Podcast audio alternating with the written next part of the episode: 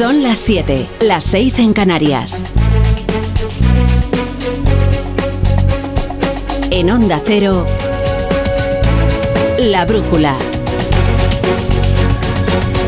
Rafa La Torre.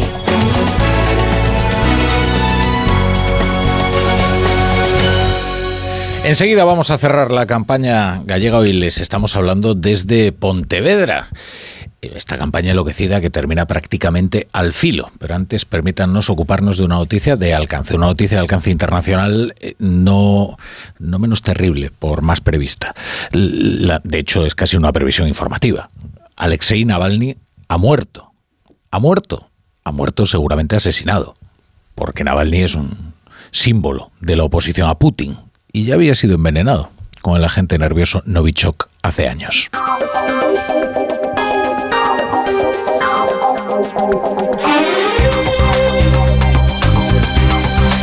Hace tiempo que la única pregunta era cuánto, cuánto más iba a tardar Putin en liquidar al opositor Navalny. Hoy sabemos que ha muerto, pero también sabemos cuál fue el destino de tantos opositores al régimen de Putin. Hay una causa de muerte en Rusia con una tasa elevadísima, que es la muerte por oposición.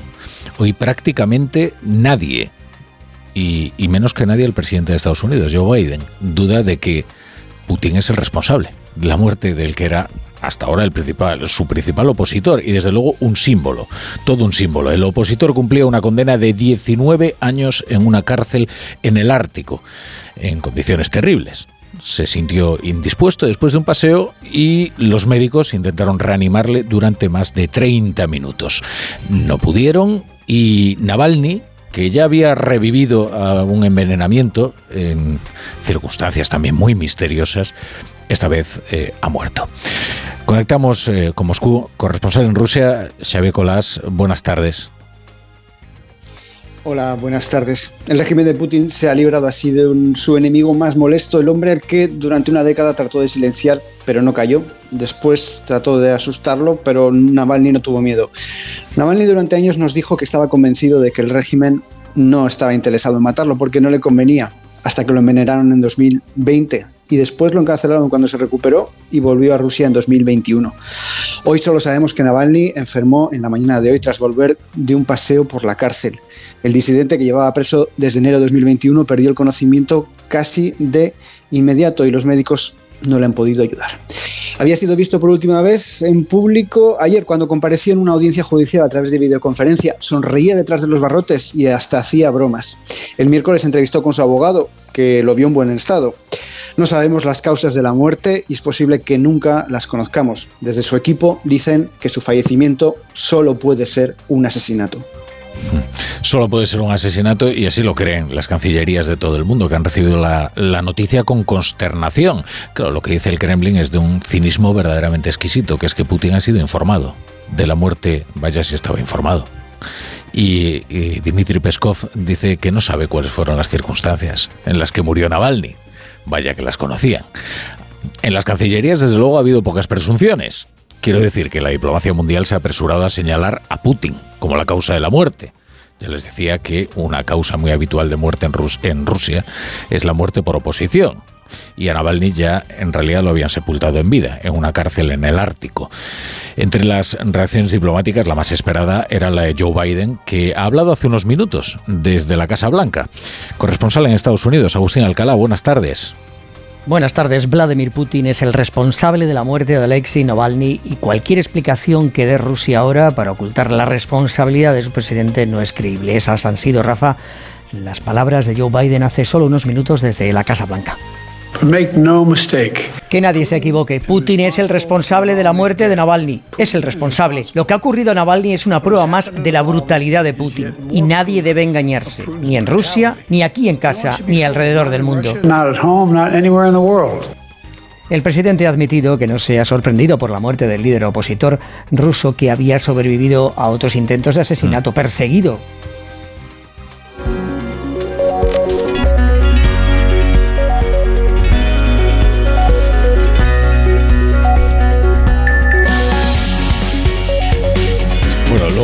Conectaremos de nuevo con Agustín Alcalá, conectaremos de nuevo con Xavier Colás y también entrevistaremos a expertos y algún disidente que se la juega en Rusia con sus opiniones. Eh, Navalny, la pregunta era cuánto tiempo iba a tardar Vladimir Putin en eliminar al símbolo más, modesto, más, más molesto de la oposición. Hoy ha ocurrido y a nadie le ha sorprendido. La noticia era casi, casi una previsión informativa. Terrible, ¿eh? Pero a nadie va a pillar por sorpresa el, obituario de Alexei Navalny. Les estamos, les estamos hablando hoy en la brújula desde Onda Cero Pontevedra. Hemos venido a vivir aquí la recta final de la enloquecida campaña gallega que empezaba pues eh, en apariencia muy previsible, pero ha terminado con un grado de incertidumbre que basta asomarse a los equipos de campaña para notar allí las voces trémulas de quienes los dirigen. Bueno, ya están las caravanas llegando a su destino tras 15 días. Eh, ¿Cuál es el ambiente la noche final de campaña? Pues miren, la sensación dominante en todos los equipos de campaña es que las elecciones se juegan en el filo de la navaja. Tras las cuatro mayorías absolutas de Alberto Núñez Feijo, los primeros comicios a los que se enfrenta Alfonso Rueda dibujan un panorama abierto. Tan abierto que la media de las encuestas que aunque no se publican, se conocen, contemplan todas las posibilidades.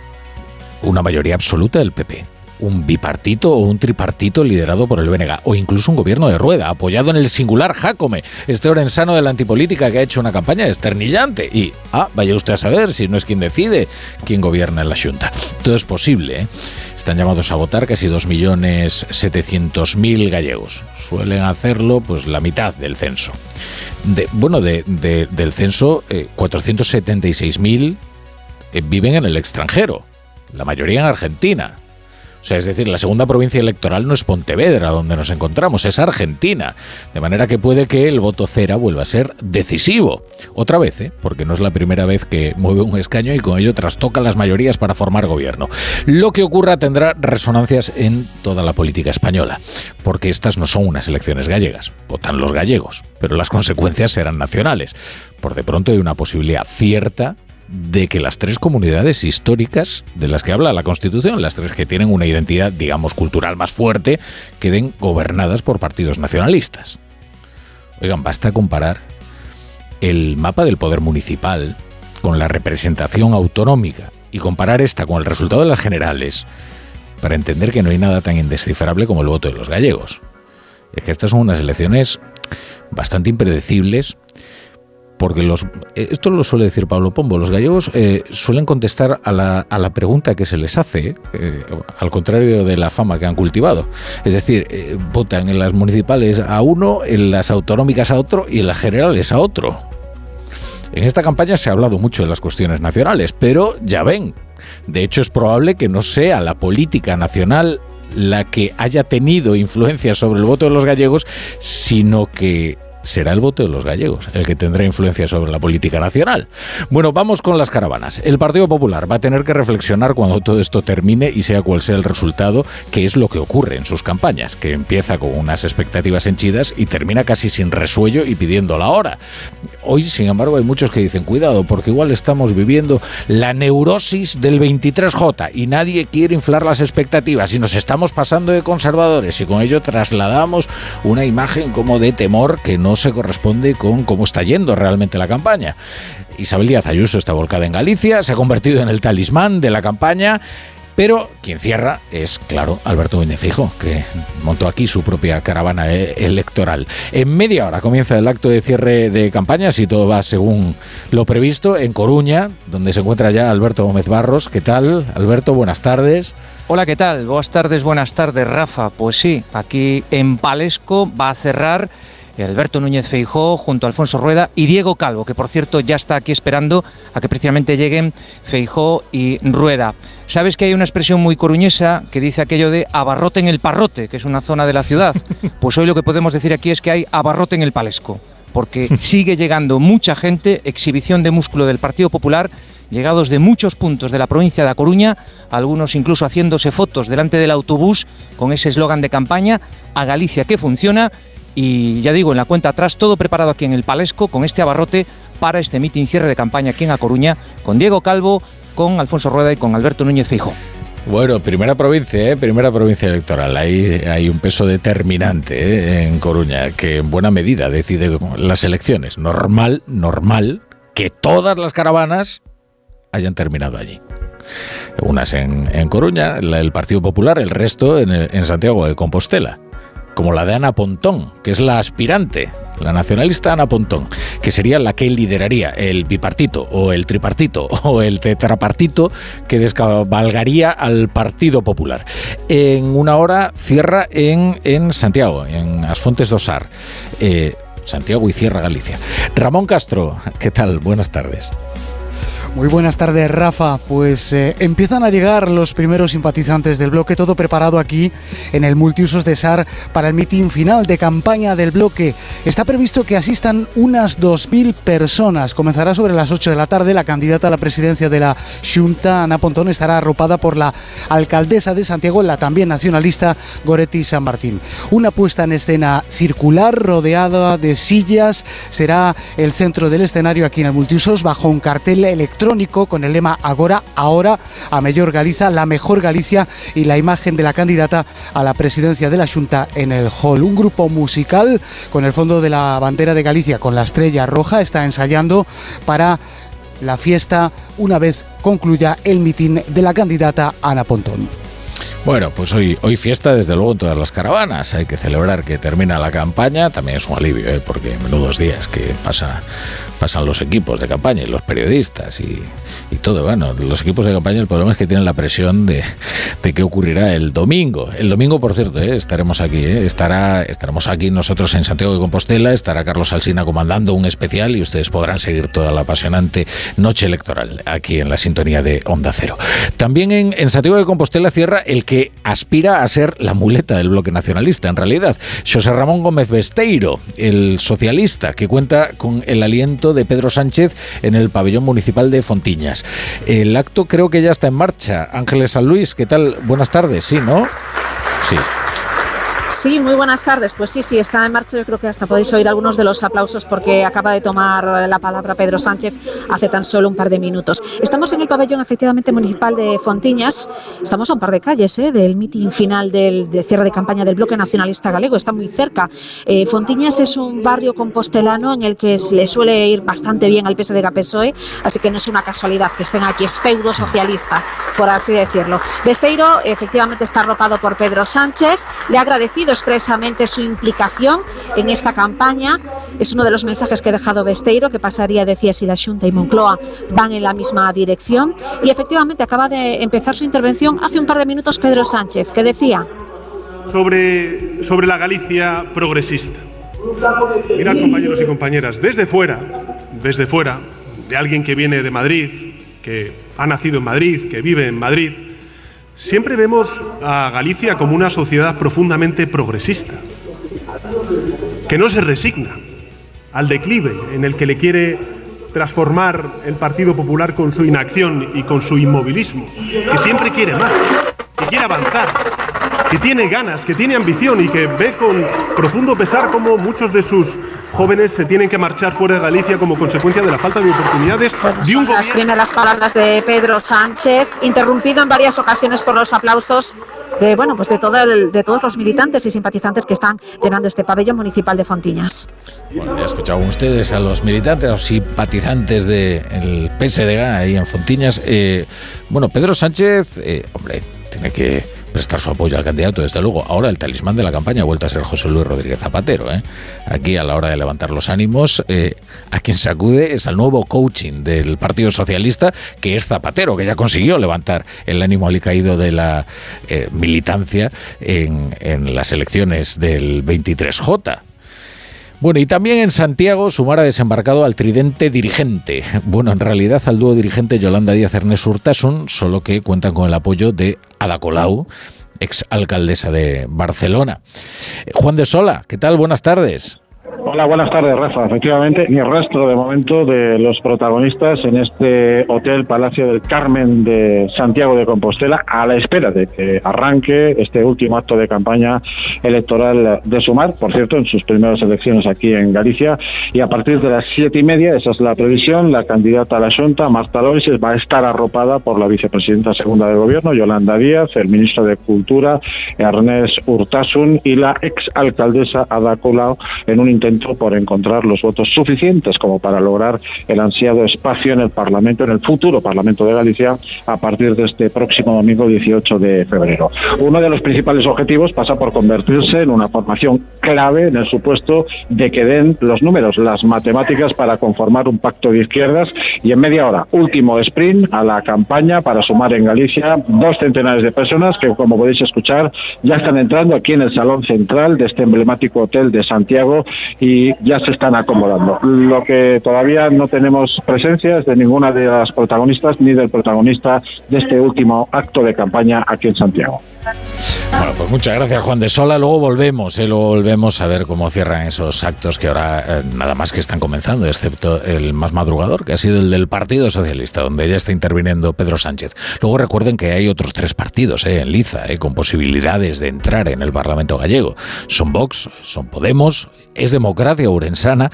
De estos es el último, el, curioso artefacto del alcalde Jacome, el que parece con más posibilidades, ¿eh? A pesar de que seguro que va a ser el que menos votos tenga de todos estos eh, partidos porque eh, se presenta por una única provincia, pero bueno, ahí está su fuerza. ¿eh? Al comienzo de las elecciones se decía aquello de, mira que si al final es el voto de los emigrantes el que decide, ahora lo que se dice es, mira que si es Jacome el que decide.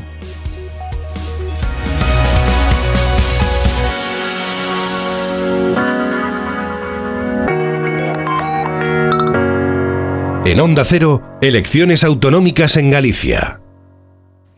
Y repasamos ya otras noticias muy brevemente con Carlos Rodríguez y Pablo Albella. Un día después de que el conseller Carles Campuzano contara cómo el gobierno de Pedro Sánchez estaría abierto a indultar a quienes queden fuera de la amnistía, hay un ministro del Ejecutivo que avala esa idea, y no es otro que Óscar Puente, dispuesto siempre a comentar todo aquello que no tenga que ver con el departamento que dirige el Ministerio de Transportes. Considera Puente que lo de indultar a los que se queden fuera no es ningún disparate y defiende la reconciliación con Cataluña que pretende la norma. Apuesta por la desjudicialización y de paso desatascar el volumen de procedimientos y causas pendientes en general y en particular aquellos que tienen que ver con el procés. Hombre, ahorrémosle el trabajo a la justicia, que muy sobrada de recursos tampoco está. Es decir, si lo que vamos a hacer es someter a las personas siete años después a un procedimiento judicial para acabar indultándolas, pues ahorrémonos ese esfuerzo y ahorrémosle a la justicia también el esfuerzo. Hoy se cumple una semana del asesinato de los dos guardias civiles arrollados por una narcolancha en Barbate. Varios homenajes y minutos de silencio han tenido lugar en todas las capitales de provincia frente a las delegaciones y a las subdelegaciones del gobierno. La falta de medios para luchar contra la delincuencia sigue siendo la principal reivindicación de los sindicatos policiales. Eso y el malestar con el ministro Marlasca, que se ha dejado notar. Una de esas concentraciones eh, ha sido en Cádiz. Nos lo cuenta Jaime Álvarez. Unas 300 personas han acudido a la concentración convocada en la subdelegación del gobierno en Cádiz con un grito unánime. Para ellos hay un único responsable de lo ocurrido en Barbate, el ministro Marlasca. Por la dejadez dicen que sufre la provincia en medios para los agentes. Se lo cuenta el portavoz provincial de Jucil, Agustín Domínguez. Es una lástima que tengáis que ver otra vez el entierro de compañeros muertos en acto de servicio por la inoperancia del gobierno. Lo principal, reivindican los agentes, es recuperar el OCON, el grupo de élite de la Guardia Civil desmantelado en 2022.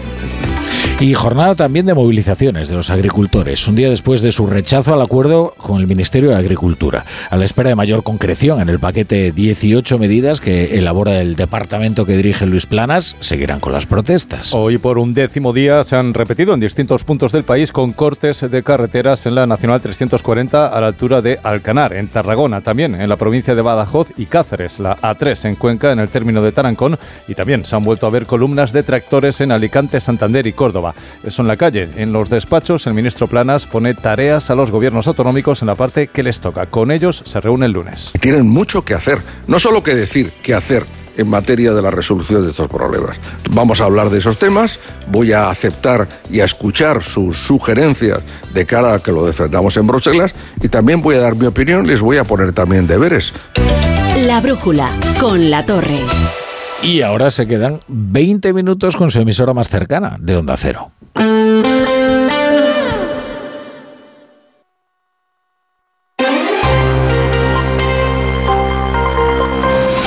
La Brújula de Madrid.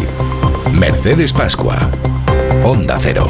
Muy buenas tardes, ¿cómo están? El domingo habrá finalmente mascleta en Madrid-Río. La jueza ha desestimado las medidas cautelarísimas solicitadas por la protectora Salvando Peludos.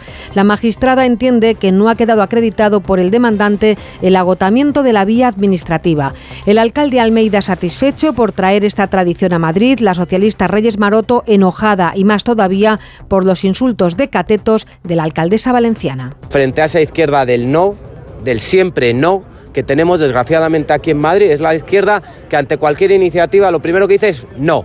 Y por tanto, pues nosotros vamos a seguir adelante. En este caso vamos a coger la mascleta. Así que quiero, eh, señor Almeida, que me diga si está de acuerdo con las declaraciones y el insulto eh, de que somos catetos los madrileños. Ya sabemos que nos cuesta 46.000 euros. Almeida invita y nosotros pagamos. Enseguida más detalles, pero antes paramos en la Asamblea porque este viernes se ha aprobado iniciar procedimiento contra Vox por el doble voto de Monasterio, el que se pulsó desde un asiento vacío. Vox acusa al PP de iniciar una cacería política. El portavoz popular, Carlos Díez Pache, le dice a Monasterio que cumpla las reglas. Lo que intentamos es que la gente vote donde debe y que emita los votos a los que tiene derecho.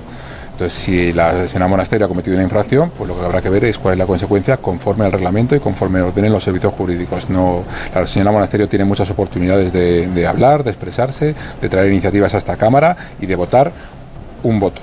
Comienza la brújula de Madrid, lo que viene ahora es el tráfico de viernes y el tiempo para el fin de semana. ¿Cómo se circula por las carreteras? Desde la DGT informa Alejandro Martín. Buenas tardes, Alejandro. Muy buenas tardes, Mercedes. ¿Qué tal? En estos momentos estamos pendientes de tráfico lento de salida de la capital por la 3 en el entorno de Rivas va hacia Madrid, A4 a su paso por Pinto, A42 en Fuenlabrada y muy densas las salidas por la 5 en Arroyo Molinos y A6 a la altura de las Rozas de Madrid. Van a encontrar en este último tramo hasta casi 3 kilómetros de tráfico lento. También complicaciones en las rondas de circunvalación M40 en Vicálvaro, sentido 2 y en la M50 justo con el enlace con la carretera de Coruña. La Guardia Civil investiga a un joven de 21 años que se grabó conduciendo a 215 kilómetros por hora en una carretera de Aranjuez limitada a 90. No tuvo bastante que lo subió a las redes sociales. Está localizado, es de Olías del Rey, en Toledo, y su caso está en manos de la justicia. Disfrutamos ahora mismo de unos agradables 14 grados, fin de semana tranquilo, sin lluvias y con un sábado soleado, descienden las mínimas, pero las máximas suben, alcanzaremos en muchas zonas de la región casi 18 este fin de semana. El domingo nos visitan las nubes, son las 7 y 23.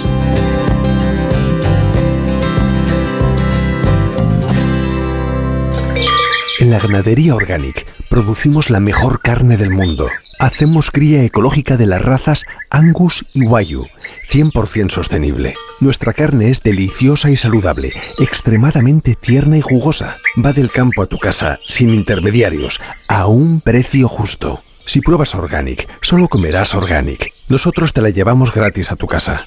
Haz tu pedido en el 910-2010, 910-2010 o carneorganic.com. Organic, la mejor carne del mundo. Iberdeco Humedades. Limpiar, pintar, ocultar son soluciones ineficaces contra las humedades. Necesitas eliminar para siempre el problema. Iberdeco Humedades te proporciona un diagnóstico gratuito con el tratamiento antihumedad definitivo hasta con 30 años de garantía. Solicítalo en Iberdeco Humedades. iberdecohumedades.es. Para actualizar el equipamiento y la tecnología de tu empresa, lo mejor es alquilar. Podrás usar los recursos de tesorería en otras áreas importantes de tu negocio. Así puedes estar actualizado y renovarte sin preocuparte de perder la liquidez de tu empresa. Recuerda, alquila tu equipamiento y tecnología. Infórmate en grenke.es.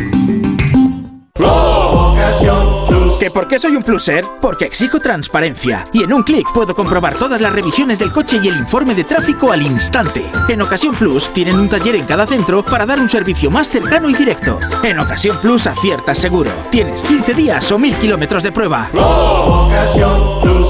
Necesito reformar mi cocina. Encárgaselo a Kixen, una empresa del grupo Duchamanía con la misma profesionalidad y compromiso. Miden, diseñan, realizan albañilería, fontanería, todo. La reforma integral de mi cocina, justo lo que busco. Infórmate en el 91 762 98 76 en kixen.es o en el Paseo del Molino 6 y recuerda que Kixen es K I X E N.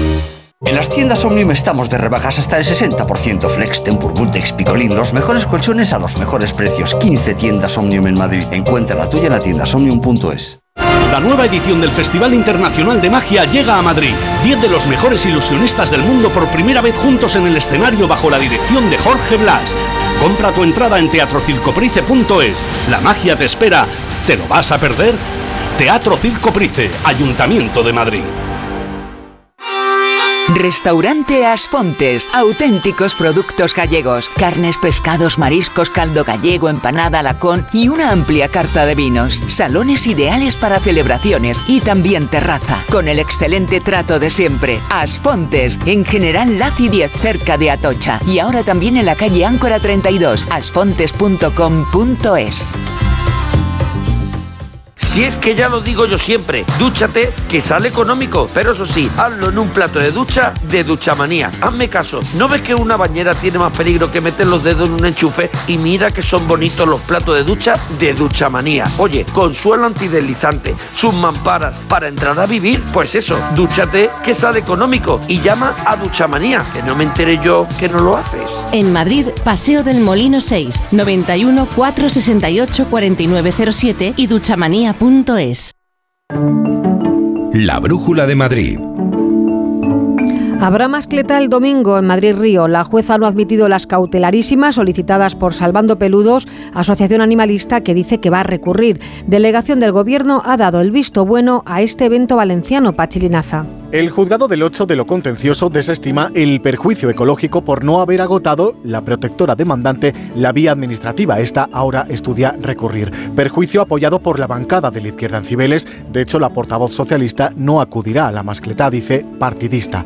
Vicealcaldesa Inma Sanz. Todo tiene un límite. Creo que la hipocresía, el cinismo y la incoherencia de la izquierda con este tema es, eh, es sideral y por lo tanto, bueno, están en su derecho, lógicamente, de, de plantear su postura, pero creo que nuevamente es una polémica artificial. Yo lo que les llamo es a respetar las tradiciones de los demás. El espectáculo pirotécnico cuenta con la autorización de la delegación del gobierno por el uso de explosivos, más de 300 kilos. Se ha dispuesto un operativo especial tanto de movilidad, con el corte de ocho ramales de la M30 a su paso por la explanada de Puente del Rey, como de seguridad, centro de coordinación incluido y mandos de policía municipal, SAMUR y bomberos que desplegarán tres bombas forestales como retenes.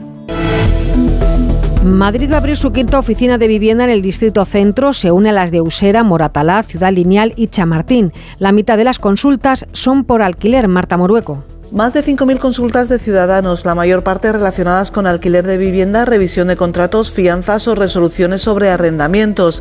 También hay muchas dudas sobre ocupación o desahucios. El perfil del solicitante de este servicio suele ser mujer de nacionalidad española entre 40 y 60 años con estudios universitarios y trabajo fijo. El delegado de vivienda Álvaro González ha destacado el éxito de estas oficinas en un momento, dice, tan complicado con la nueva ley de vivienda. Un servicio que se han convertido en más que necesario ante la compleja situación que vivimos cuando hablamos de vivienda, sobre todo cuando nos referimos a los problemas generados por la nueva ley de vivienda, que en vez de dar soluciones genera incertidumbre. Este servicio gratuito funciona tres días a la semana, lunes, miércoles y viernes, de 9 a 2 de la tarde y mediante cita previa. El asesoramiento solo se refiere a viviendas situadas en los 21 distritos de la capital. Los vecinos de San Isidro, en Carabanchel, están intranquilos por los robos. No solo les afecta a ellos, sino que los ladrones se están cebando con las personas que se acercan hasta el tanatorio, Marisa Menéndez. Las inmediaciones del tanatorio de San Isidro, la calle Comuneros de Castilla, denuncia Mario, vecino de Madrid, están sufriendo robos a diario. Se lo han trasladado los vecinos de la zona después de que a él le rompieran el cristal del coche y le robaran todas sus pertenencias cuando acudió hace unos días a la funeraria.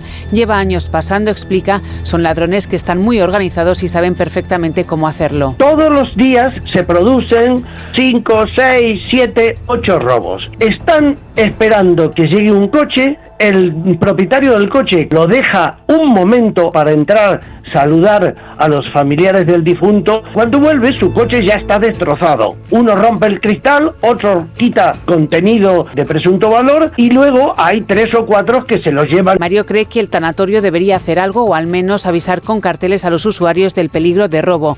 Pide además algún tipo de medida policial, cámaras de seguridad o vigilancia. Carabanchel se está convirtiendo en un barrio con mucha arte. Los músicos también han encontrado en el Sojo madrileño un lugar para crear con cuatro locales. Ensaya Carabanchel es un programa del ayuntamiento que fomenta, Carlos León, el talento. Sí, la delegada de Cultura del Ayuntamiento de la capital, Marta Rivera de la Cruz, ha visitado Matilda, uno de los locales de ensayo del programa Ensaya Carabanchel, que pone a disposición de las bandas seleccionadas un local de ensayo, como ha explicado la propia Marta Rivera de la Cruz. Es facilitar tutorías, es facilitar mentorización, es facilitar que profesionales de la música dirijan eh, y aconsejen a estos grupos emergentes cómo mejorar su técnica. Nos decimos responsables del programa que se consigue que en un periodo de más o menos cuatro meses estos grupos experimenten la mejora que les costaría dos años si no recibieran esa ayuda y esas tutorías. Los grupos se pueden inscribir hasta el próximo 25 de febrero a través de la página de internet del Ayuntamiento de Madrid. No abandonamos la música porque Madrid prepara un festival pionero dentro de una estación, algo que nunca hasta ahora se había hecho. La ubicación, Julia Trulla, es todavía un secreto. ¿Se imaginan poder presenciar un festival de música en el interior de una estación de tren? Pues dejen de imaginar y disfruten, porque en Madrid todo es posible. Se llamará Trainfest y se celebrará en menos de dos semanas, el 29 de febrero. De momento, en una ubicación secreta en el centro de la capital. Los que quieran descubrirla tendrán que registrarse y la recibirán en exclusiva días previos a este evento. La música la pondrán artistas como Natalia Lacunza, el grupo femenino de indie pop Cariño y el joven emergente Gus. Un festival gratuito y para todos los públicos. En Onda Cero, La Brújula de Madrid. Si uno de tus propósitos de este año es cuidar tu salud capilar, llama al 900-696-020 y ven a Insparia, el grupo capilar especializado en trasplantes capilares y tratamiento de la caída del cabello. Confía en sus más de 15 años de experiencia y su tecnología innovadora. Pide tu cita de valoración capilar gratuita en el 900-696-020 o en insparia.es. Si te preocupas de buscar el mejor colegio para tus hijos y los mejores especialistas para tu salud, ¿por qué dejas la compra-venta de tu vivienda en manos de la suerte? Confía en Vivienda 2. Entra en vivienda2.com, la empresa inmobiliaria mejor valorada por los usuarios de Google. Con los ojos cerrados, Vivienda 2. El 2 con número. ¿Harto de tu salón, de tu habitación, de la sala de estar? Dale un aire nuevo a tu hogar y disfruta del remate final de rebajas de Muebles a Dama, con la calidad de siempre, transporte y montaje gratuitos. Entra en mueblesadama.com o ven a la calle General Ricardo 190 y no te pierdas sus ofertas increíbles. Cecchini es el vermut artesano y tradicional de Madrid, el vermut de toda la vida con la calidad y sabor de siempre. Pídelo en tu bar o terraza preferidos, de grifo o botella. También puedes comprarlo en las tiendas de tu barrio y en vermutcecchini.com. Su sabor te conquistará. Vermut Cecchini, tu vermut. Hay emociones tan intensas e indescriptibles que teníamos que ponerles nombre. Son las emociones de los clientes de Gilmar, como la ventisfacción. Sensación de satisfacción al vender tu casa en las mejores condiciones. Descubre más en emocionariogilmar.es. Gilmar, de toda la vida, un lujo. ¿Preparado para la transformación? ¿Para un viaje sin retorno? Film Symphony Orchestra presenta su nueva gira, Genko, un emocionante espectáculo inspirado en las bandas sonoras más conmovedoras de todos los tiempos. La Roca, Pocahontas, Indiana Jones, Mulan, El Padrino, Star Trek, Desayuno con Diamantes, Harry Potter y El Cáliz de Fuego y muchas más. 1 de marzo, Auditorio Nacional. Genko, el espectáculo que te transformará. Entradas a la venta en filmsymphony.es. Afán de coro, no pasa frío ni calor. Estás todo el año tan a gustito, en tu casita, en tu pisito. Afán de coro, la mejor climatización es tener buenas ventanas porque además está subvencionada. En Afandecor fabricamos e instalamos tus ventanas y gestionamos tu solicitud de ayudas y subvenciones. Afandecor, ni frío ni calor. Fabricante oficial Comerlink. Llega el deporte a la brújula de Madrid, fin de semana, como no, con mucho fútbol, aunque yo creo que ya tenemos a alguien o calentando o jugando, no sé, Alberto Fernández, buenas tardes. Hola Mercedes, ¿qué tal? Muy buenas. Sí, sí, porque hoy ya hay fútbol, comienza la jornada número 25 en primera división, también en segunda, pero vamos a estar más atentos a la de primera, evidentemente, porque juega el Getafe, aunque hoy, Mercedes, estamos todavía un poco con los rescoldos de lo sucedido ayer, eh, lo de Mbappé. eh, lo Ya de sabía Mbappé. yo que tenía que salir claro, Mbappé. Claro, muchos madridistas están pendientes. eh, ya lo dijo ayer aquí Alberto Pereiro, de momento tranquilidad, porque, claro, yo me pongo en un supuesto. Imagínate que se sabe ya que el Real Madrid va a fichar a Mbappé y se cruzan luego en Champions League, el Paris Saint Germain y el Real Madrid. Ahí había un poco un cruce de intereses que yo creo que a ninguna de las partes quieren que eso suceda. Por eso los tiempos están marcados y va a haber tranquilidad. Por lo pronto el Real Madrid tiene que visitar el domingo al Rayo Vallecano. Hay derby este fin de semana, derby madrileño, a las 2 de la tarde en el estadio de Vallecas. Antes, mañana, a las 2 también de, la tarde, es una hora este fin de semana protagonista en el fútbol madrileño. En el estadio metropolitano, el Atlético de Madrid recibe a la Unión Deportiva Las Palmas. Antes de ese compromiso que tiene la próxima semana en Champions League, ya sabemos ante el Inter de Milán, que de hecho juega esta noche. El conjunto italiano sí que va a tener un poquito de ventaja respecto a los de Simeone. Antes van a tener que recibir mañana los de García Pimienta, la Unión Deportiva Las Palmas, contra los que ya perdieron en la ida, en Canarias. Y algunos aficionados atléticos están preocupados por esa falta de gol que tiene últimamente el equipo de Diego Pablo Simeone, pero al técnico argentino parece no preocuparle mucho. tratar de seguir buscando el mismo camino, debido a que cuando uno genera situaciones de gol, al final las situaciones terminan concretándose, tranquilidad y saber que el fútbol es esto, ¿no? Un juego donde la contundencia termina siendo determinante para los partidos y ojalá que la podamos volver a tener como la hemos tenido muchísimo tiempo esta temporada.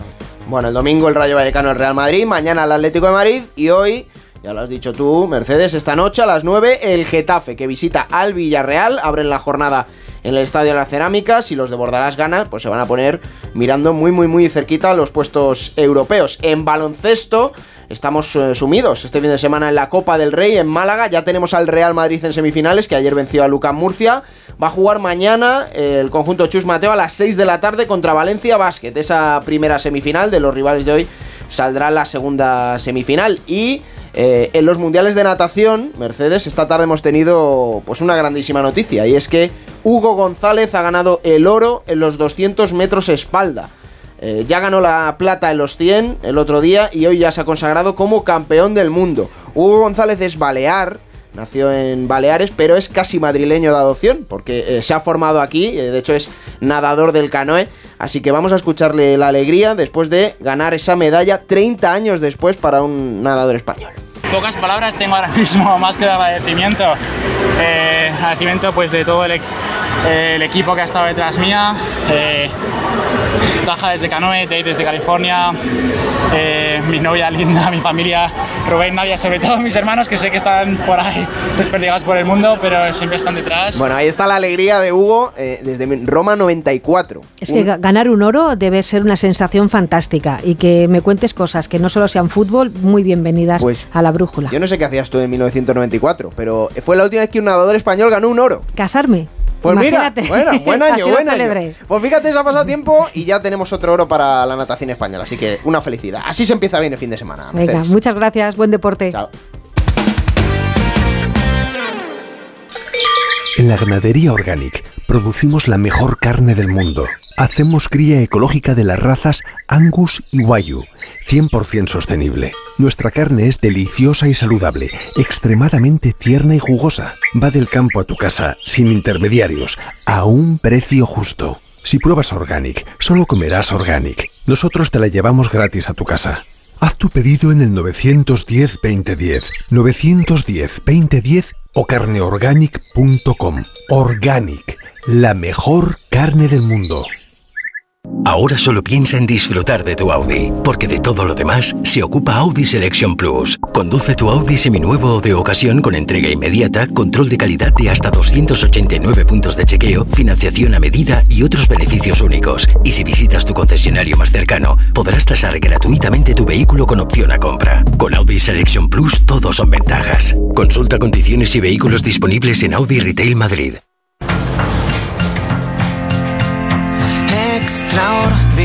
La banda murciana Maldita Nerea actúa este sábado en el Within Center y durante el concierto va a interpretar esta canción. Extraordinario lo hace de la mano de un coro formado por personas con discapacidad intelectual de la Fundación A la Par.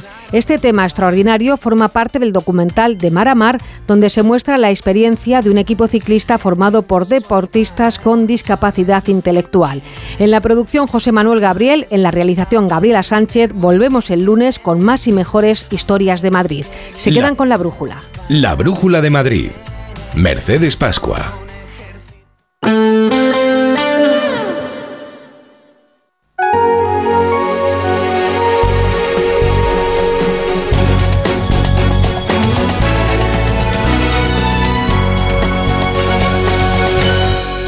Las 8 menos 20, las 7 menos 20 en Canarias. Hoy la brújula desde Onda Cero Pontevedra. Les estamos contando el final de la campaña de las elecciones a la Junta. El domingo, programa especial. Ahora les contamos las noticias que tienen que saber hasta ahora para estar bien informados. La Unión Europea y Estados Unidos responsabilizan a Moscú de la muerte del opositor Alexei Navalny, fallecido de manera repentina en la prisión del Ártico donde estaba preso desde hace unos meses. Navalny se une a la larga lista de opositores y activistas muertos en extrañas circunstancias durante el liderazgo de Vladimir Putin. Esa noticia, la muerte de Navalny, arrancaba las primeras reacciones desde la conferencia de seguridad de Múnich, donde participan más de 50 jefes de Estado y de Gobierno, además de líderes de instituciones multilaterales y alianzas transatlánticas. La mesa los retos geopolíticos más importantes, sobre todo las guerras en Ucrania y Gaza. Precisamente en Múnich, el ministro de Exteriores israelí, Israel Katz, ha asegurado que su país no tiene intención de deportar a los palestinos de la Franja de Gaza, pero afirma que el ejército se, se adentrará en Rafah si los rehenes de Hamas no son liberados. Egipto ha levantado un gran muro de hormigón en su frontera con la Franja de Gaza para contener una posible avalancha de palestinos. Cierre de campaña en Galicia con la presencia de los líderes nacionales acompañando a los candidatos a la Asunta. En juego la reedición de un gobierno del Partido Popular o del bloque del BNG que debiera de sumar con el Partido Socialista Gallego. Una semana después del asesinato de dos guardias civiles en Barbate, cientos de policías y guardias civiles se han concentrado frente a las delegaciones de gobierno de toda España. Piden tener más y mejores medios y que se les reconozca como profesión de riesgo. La Fiscalía de Cádiz ha abierto esta tarde diligencias de investigación para identificar a los autores de los vídeos de Barbate. Por un décimo día consecutivo y pese a los compromisos adoptados ayer por el Gobierno, los agricultores y los ganaderos han continuado sus protestas en diferentes puntos de España, las más importantes hoy en Alicante y Santander. El presidente de Argentina, Javier Milei, viajará a España el próximo mes de junio para recibir un premio concedido por el Instituto Juan de Mariana. De ello ha informado hoy el portavoz eh, presidencial del gobierno argentino, que no ha detallado si Milei tendrá algún encuentro oficial con el presidente del gobierno u otras autoridades españolas. Y el juzgado autoriza la celebración de la mascletá prevista por el Ayuntamiento de Madrid para este domingo. La jueza no ha entrado en el asunto, sino que ha determinado que no se había agotado la vía administrativa y por tanto no concedería las medidas cautelares solicitadas por una organización ecologista para suspender la celebración. La brújula con la torre. Y como cada día, a las 9 a las 8 en Canarias, comienza en la sintonía de Onda Cero esa sección de gran éxito que es la brújula de la economía. Y como siempre, con nuestro fijo entre los discontinuos, que es Ignacio Rodríguez Burgos. Querido Ignacio, ¿qué tal? Buenas tardes. Muy buenas tardes, Rafa. ¿Y de qué quieres hablar hoy? tenemos de todo. Primero, primero la inteligencia artificial. Que Oye, quema me, me ha encantado la, la ilusión con la que lo has dicho. Es que así es como hay que afrontar eh, Claro.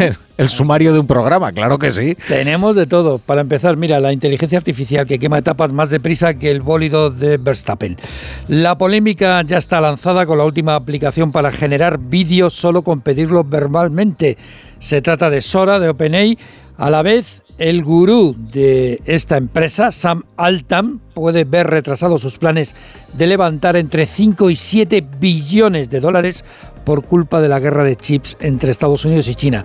Para que nos hagamos una idea, este dinero que quiere Altman levantar de los inversores, conseguir, pues este dinero supondría cuatro veces el PIB de España y en manos de una sola persona. Ahí lo dejo, Rafa. Bueno, lo digital ha abierto brechas generacionales que eh, la inteligencia artificial ampliará. Pues es normal que haya una brecha generacional, ¿no? Ante hallazgos eh, tan complejos, ¿no? Ahora, había una brecha que estábamos reduciendo y que resulta que ha aumentado de nuevo, y es la brecha salarial entre los hombres y las mujeres. Así es, porque por primera vez en cinco años aumenta la brecha salarial entre hombres y mujeres en nuestro país. Según datos del sindicato CESIF, la brecha se sitúa en el 20% del sueldo. La central sindical denuncia que el salario medio de los hombres está en 25.137 euros y el de las mujeres en 20.138. Es decir, 5.000 euros de diferencia al año, 5.000 euros menos. En comparación con los hombres, las mujeres trabajan al año 73 días gratis. 73 días. ¿Trabajaría usted 73 días gratis? Pues no, nadie. Eh, lo, que, lo que no hay manera de recortar es la deuda pública. Luego le preguntamos a José Carlos Díez, que seguro que Eh. tiene una opinión rotunda al respecto. Nos acercamos al billón 600 mil millones de euros. Vamos, el, con la B gigante de, de barbaridad. Ah, eh, me ha venido a la cabeza ahora, según estaba escuchando la cantidad de dinero que estabas poniendo encima de la mesa, que esa montaña de dinero es como, eh, como en esas películas que decía, ¿ves todo eso? Hijo mío, algún día heredarás toda esa deuda pública.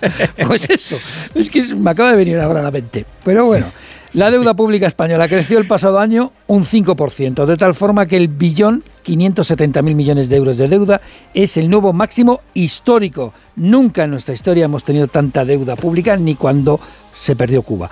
Todos los sectores de la administración han dado de comer a los números rojos. Pero quien se lleva el premio gordo en el ritmo de endeudamiento es la seguridad social de la época, bueno, ahora hay una nueva ministra, pero esto, esta deuda casi toda de la parte final de Escriba. Su deuda aumenta casi el 9,5% hasta un récord de 116.000 millones de euros. Esto solo en la seguridad social. Bueno, en relación al PIB, este billón y medio de deuda pública, ahí sí que hay recorte, hay mejora al 107,7%. Eh, los agricultores mantienen sus protestas contra la política agraria común cuando von der Leyen defiende subvenciones para la industria de defensa, lo que a ellos no les gustará demasiado, claro. Aquí hay subvenciones para todo el mundo. Esto es, vamos, como marchas militares uno detrás de otro. Von der Leyen ha pedido que la Unión Europea subvencione la industria de defensa ante un mundo más duro, lo ha dicho en Financial Times. Hay que aumentar la producción militar, dice. Señala que Europa debe aprovechar la experiencia adquirida en la producción de vacunas y en las compras conjuntas de gas. La idea es reforzar el complejo industrial militar europeo. Esta frase me suena. Ante las amenazas rusas. Vamos, Rafa, que von der Leyen, entre subvencionar, vamos, no tiene ninguna duda, entre el cañón y la mantequilla, ¿sabes lo que ha decidido? Que se subvencionen las dos. Las dos, así no te metes en líos. Hombre, ahora es verdad que la amenaza rusa hoy se ha hecho bien sí, presente, bien presente Sí, y lo estamos más, contando en el relato de la actualidad, desde luego. Oye, mm, dos apuntes rapiditos de empresa. Mira, Ignacio. la velocidad del jet. Los aeropuertos españoles movieron el año pasado 283 millones de viajeros, que ya es gente, ¿eh? los más transitados de Europa. Y también a velocidad de plusmarquista de 100 metros lisos, Nike, el fabricante deportivo, sobre todo de zapatillas, ha anunciado que va a despedir al 2% de su plantilla. Lo de la plantilla y zapatillas, la verdad es que no suena bien. En total, 1.500 personas despedidas. Pues fíjense qué plantilla, ¿eh? Si eso. despido un 2% y son 2%, ¿eh? 1.500 personas los que trabajan en Nike. Bueno, sobre todo ello hablaremos a partir de las 9, las 8 en Canarias, en la brújula de la economía y ahí te espero. Aquí Ignacio estaremos. Rodríguez Burgos, como a Pablo Rodríguez Suárez, como a, José José Carlos Carlos Díez. Díez, como a Jesús Ribasés, como a todos nuestros oyentes. Aquí estaremos todos. La brújula. La torre. Su alarma de Securitas Direct ha sido desconectada. Anda, si te has puesto alarma. ¿Qué tal? La verdad que muy contenta. Como me paso casi todo el día fuera de casa trabajando, así me quedo mucho más tranquila. Si llego a saber antes lo que cuesta, me lo hubiera puesto antes. Protege tu hogar frente a robos y ocupaciones con la alarma de Securitas Direct. Llama ahora al 900-272-272. ¿Cansado de toser? Toma Herbetón Respire. Herbetón jarabe con extracto de pino y eucalipto espectora y reduce el espasmo bronquial. Herbetón Respire. Consulte a su farmacéutico o dietista. Hola, soy Mar Márquez, piloto de MotoGP. Justo ahora salgo de entrenar, que ya toca volver a casa. Pero ¿sabes que ahora podemos hacer todos estos viajes diarios más sostenibles con los nuevos combustibles 100% renovables de Repsol y sin tener que cambiar de coche? En tu día a día, algo nuevo te mueve con los combustibles 100% renovables de Repsol que puedes usar ya en tu coche. Encuéntralos en más de 50 estaciones de servicio y a final de año en 600. Descubre más en combustiblesrenovables.repsol.com.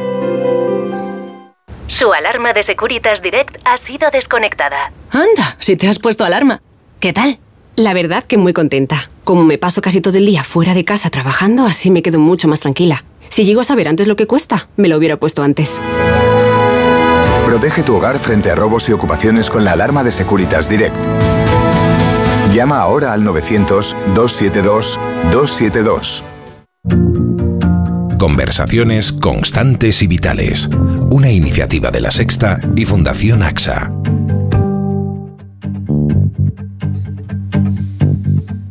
Y hoy en nuestro espacio de Constantes y Vitales les vamos a hablar de una fundación que persigue aumentar las aspiraciones de las jóvenes y de las niñas, poniéndolas en contacto con mujeres inspiradoras, que les sirvan de ejemplo y de referencia.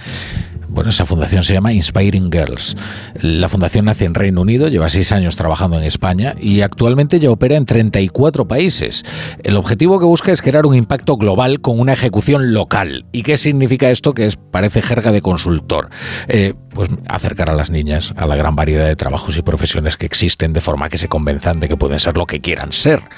Y la principal actividad de esta organización es la vuelta al cole por la que cientos de voluntarias con las que ya cuenta la Fundación vuelven al cole para inspirar a las futuras generaciones, para ser ejemplo para las niñas en edad escolar. Eh, les voy a dar un dato. Eh, las niñas experimentan una pérdida del 30% de su confianza en sí mismas entre las edades de 8 a 14 años. Ahí sufren una crisis de confianza real. Pero lo que es más asombroso es que el 67% de las jóvenes, dos de cada tres, creen que no tienen las mismas oportunidades profesionales eh, eh, que los chicos. Eh, y para hablar de todas estas cuestiones está con nosotros Marta Pérez Dorao, que es presidenta de la Fundación Inspiring Girls y autora de libros como Calladita, no estás más guapa. ¿Qué tal, Marta? Buenas tardes. Hola, buenas tardes. Oye, me ha sorprendido mucho esto de la crisis de confianza, ¿no? Entre los 8 y 14 años. Parece que es una edad bastante delicada en, la que las niñas de repente pues eh, sufren una crisis de autoestima, podemos decir, o, o, no se ven capaces de llegar a las mismas metas que, que sus compañeros. Efectivamente, en esa, en esa franja de edad las niñas se arrugan. Se arrugan y esto no es eh, algo propio de una clase social, de un país. Vemos que es transversal y que lo estamos viendo en todos los países en que estamos trabajando, ¿no? Y que es una edad perfecta para darles un empujón para arriba para que ellas sean conscientes de su potencialidad, porque realmente ahí pierden de vista lo que son capaces de hacer. Claro, entiendo entonces que con la vuelta al cole, por ejemplo, vosotras les ponéis una referencia y decís, oiga, que llegar a esto es posible, ¿no? Que aquí tenéis a alguien a quien emular, por ejemplo, ¿no? Efectivamente, o sea, la causa de esta falta de autoestima eh, es de muy, de muy, muy variada, pero podemos poner de relieve dos cosas que también suceden y que sumado a esto pues son tremendas, ¿no? Las consecuencias. Una es que mm, los estereotipos de género son unas barreras muy sutiles, eh, que parece que ya está todo dicho, que sobre el papel todos somos iguales, pero eh, estas barreras tan difíciles de identificar y por tanto de luchar contra ellas, eh, pues siguen existiendo. Es decir, seguimos teniendo en la cabeza que hay cosas que son más de chicas y más de chicos, cosas que las chicas no pueden hacer porque son chicas. Eso Hmm. todavía existe, ¿no? Si a eso le sumas también que las niñas no tienen referentes porque eh, tanto en los medios como en las películas, en las series, eh, es muy difícil que vean determinadas profesiones.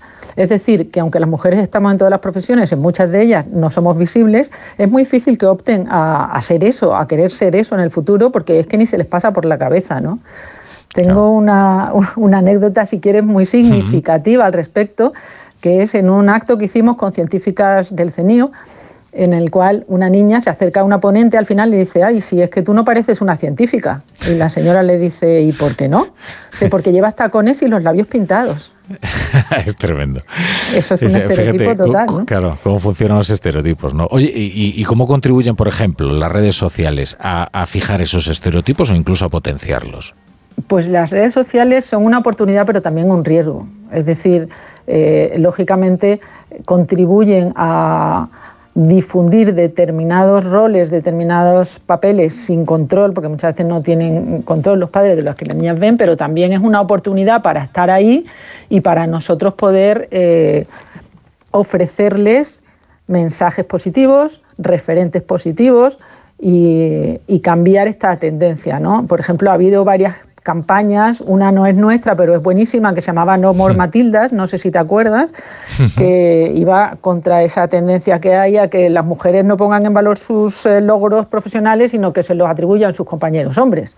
Claro. Otras, por ejemplo, eh, This Little Girl Is Me, que es buenísima, que la, la hicimos, fue la campaña más eh, realizada en toda, en toda la vida de LinkedIn. El otro día estuvimos con la, con la directora comercial de LinkedIn, nos lo contó, porque eh, todas las mujeres postearon su propia foto de cuando eran pequeñas, diciendo lo que querían ser de mayor en ese momento y lo que han y, y cómo ha sido esa trayectoria, ¿no?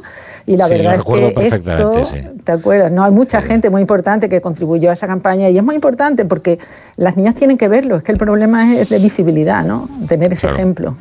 Bueno, es- es- además es un buen ejemplo esa campaña, ¿no? De personas que dirían, oye, ¿cómo me gustaría encontrarme con esa niña y decirle, oye, que no tengas miedo, que, que- que se puede, y la prueba es que tú vas a llegar, ¿no? Lo que pasa es que al principio pues se nota un cierto vértigo. Entiendo también que hay algunas materias específicas, ¿no? Que, que son las que generan más vértigo, ¿no? Eh, Se suele hablar mucho de las matemáticas, por ejemplo, ¿no? Y que Sí. por eso necesitan una aproximación eh, muy específica y muy especializada, ¿no? El misterio de las matemáticas es increíble. Tú vas a una clase y dices, que levante la mano el que sea bueno en matemáticas. Oye, las niñas que sacan un 10 no levantan la mano, no se sabe por qué. Y los niños que sacan un 6 sí. Y tú dices, ¿y esto por qué es? Pues no sabemos por qué es, pero realmente eh, es un, un tema que hay que des- desmitificar. Es que mm, eh, hay carreras eh, que las niñas evitan eh, y, estamos identificando que son las más abstractas. Las niñas necesitan cosas que les interesen de- de- desde un punto de vista humano. ¿no? Entonces, por ejemplo, eh, ¿qué carrera es la que menos matriculaciones femeninas tiene? La física teórica, un 10%. Pues porque eso, cuanto más teórico, menos mujeres hay. Hay que demostrar a las niñas que estas carreras TICS, las carreras STEM, tienen eh, una influencia en la mejora de la vida de la gente, ¿no? Es curioso que también el lenguaje tenga tanta influencia en esto, porque, por ejemplo, cuando la informática se llamaba carrera de informática, había muchas más mujeres y cayó una tercera parte de, de matriculaciones cuando se pasó a llamar por Bolonia ingeniería informática. ¿Por qué pasa esto? Pues es que el lenguaje tiene una carga importante. Sin embargo, yo qué sé, educación infantil, 92% de mujeres, que también es malo, porque esos chiquillos están sesgados desde pequeños porque nada más que ven mujeres, deberían ver profes hombres también, ¿no? Pero realmente curioso- lo sí. importante... No, te iba a decir, lo importante es, Sí. es demostrar a las chicas que estas carreras, primero, que las mujeres que, que ejercen estas carreras son personas normales y corrientes como ellas, y que pueden tener hijos y que pueden eh, realizar una vida normal. Y segundo lugar, que son carreras que tienen un impacto en la vida de las personas y que las mejoran. ¿no? Nosotros, el club tecnológico que iniciamos con Inspiring Girl, no le llamamos club tecnológico porque las niñas iban a decir, uy, eso es de chico yo no me apunto. Entonces lo llamamos Club Inspiring Girls y les planteamos retos de, de proyectos que a ellas les interesaba. Por ejemplo, cómo hacer un cargador solar para tu móvil, cómo conservar digitalmente la memoria de tus abuelos, la relación que puedes establecer mediante tecnología entre la música y las emociones. Eh, cómo hacer una ciudad más amigable para gente con eh, capacidades diferentes. Esto a ellas les interesa. Hicieron estos proyectos Y realmente fue impresionante ver cómo, sin nombrar la palabra tecnología, durante todas estas sesiones aprendían una herramienta tecnológica en cada sesión y al final del proyecto habían aprendido tecnología sin darse ni cuenta. Por tanto, esto del lenguaje tiene una carga también importante. Hay que cambiar eh, la forma de comunicar y hacerlo más sexy para que todo el mundo le apetezca hacer una carga de estas, ¿no? Ahora es curioso cómo es precisamente la finalidad uno de los argumentos, ¿no? Es esto se traduce en beneficios, ¿no? Para las personas, ¿no? No es una cuestión que se queda en el campo de las abstracciones, ¿no? Marta Pérez, Marta Pérez Dorao, oye, muchas gracias por estar hoy en, en La Brújula, aquí en Constantes y Vitales. De nada, muchísimas gracias a vosotros por darnos voz. Conversaciones constantes y vitales. Una iniciativa de la Sexta y Fundación AXA. ¡Begoña! Si me pongo así es por tu culpa. Porque me estás mintiendo, reconócelo. Hay otro hombre. Andrés de la Reina para servirle. Cuando le vi, debí imaginar que era mi cuñado. Sueños de libertad. Gran estreno. El domingo 25 de febrero a las 10 de la noche en Antena 3. La tele abierta. ¡Vigor, gor, gor, gor, gor, gor, gor, gor! Toma Energisil Vigor. Energisil con maca contribuye a estimular el deseo sexual. Recuerda, energía masculina, Energisil Vigor. Su alarma de Securitas Direct ha sido desconectada. Anda, si te has puesto alarma. ¿Qué tal? La verdad que muy contenta. Como me paso casi todo el día fuera de casa trabajando, así me quedo mucho más tranquila. Si llego a saber antes lo que cuesta, me lo hubiera puesto antes. Protege tu hogar frente a robos y ocupaciones con la alarma de Securitas Direct. Llama ahora al 900-272-272.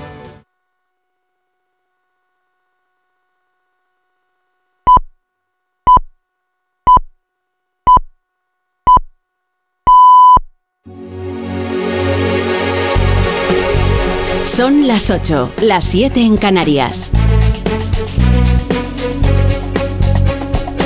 En Onda Cero, La Brújula. Rafa La Torre.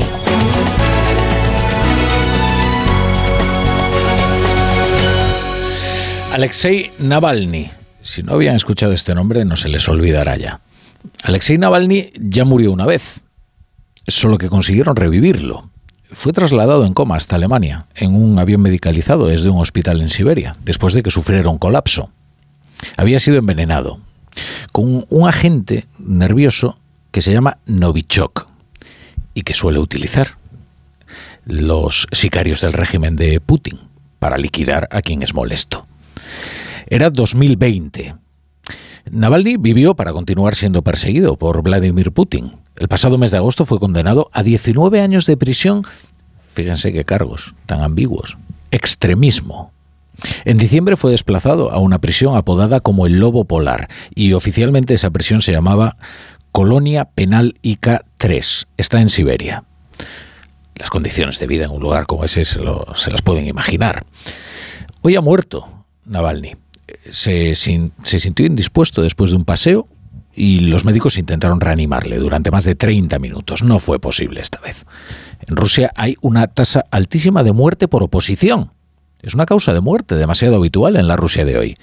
De manera que la diplomacia se ha sacudido las presunciones y señala a Vladimir Putin como el agente inductor de la liquidación de un hombre, Navalny, que también es un símbolo de la oposición a su régimen. Enseguida nos vamos a Rusia y también a Estados Unidos. Y les contamos qué tormenta diplomática ha desatado el más que probable, el casi seguro, asesinato del opositor Navalny.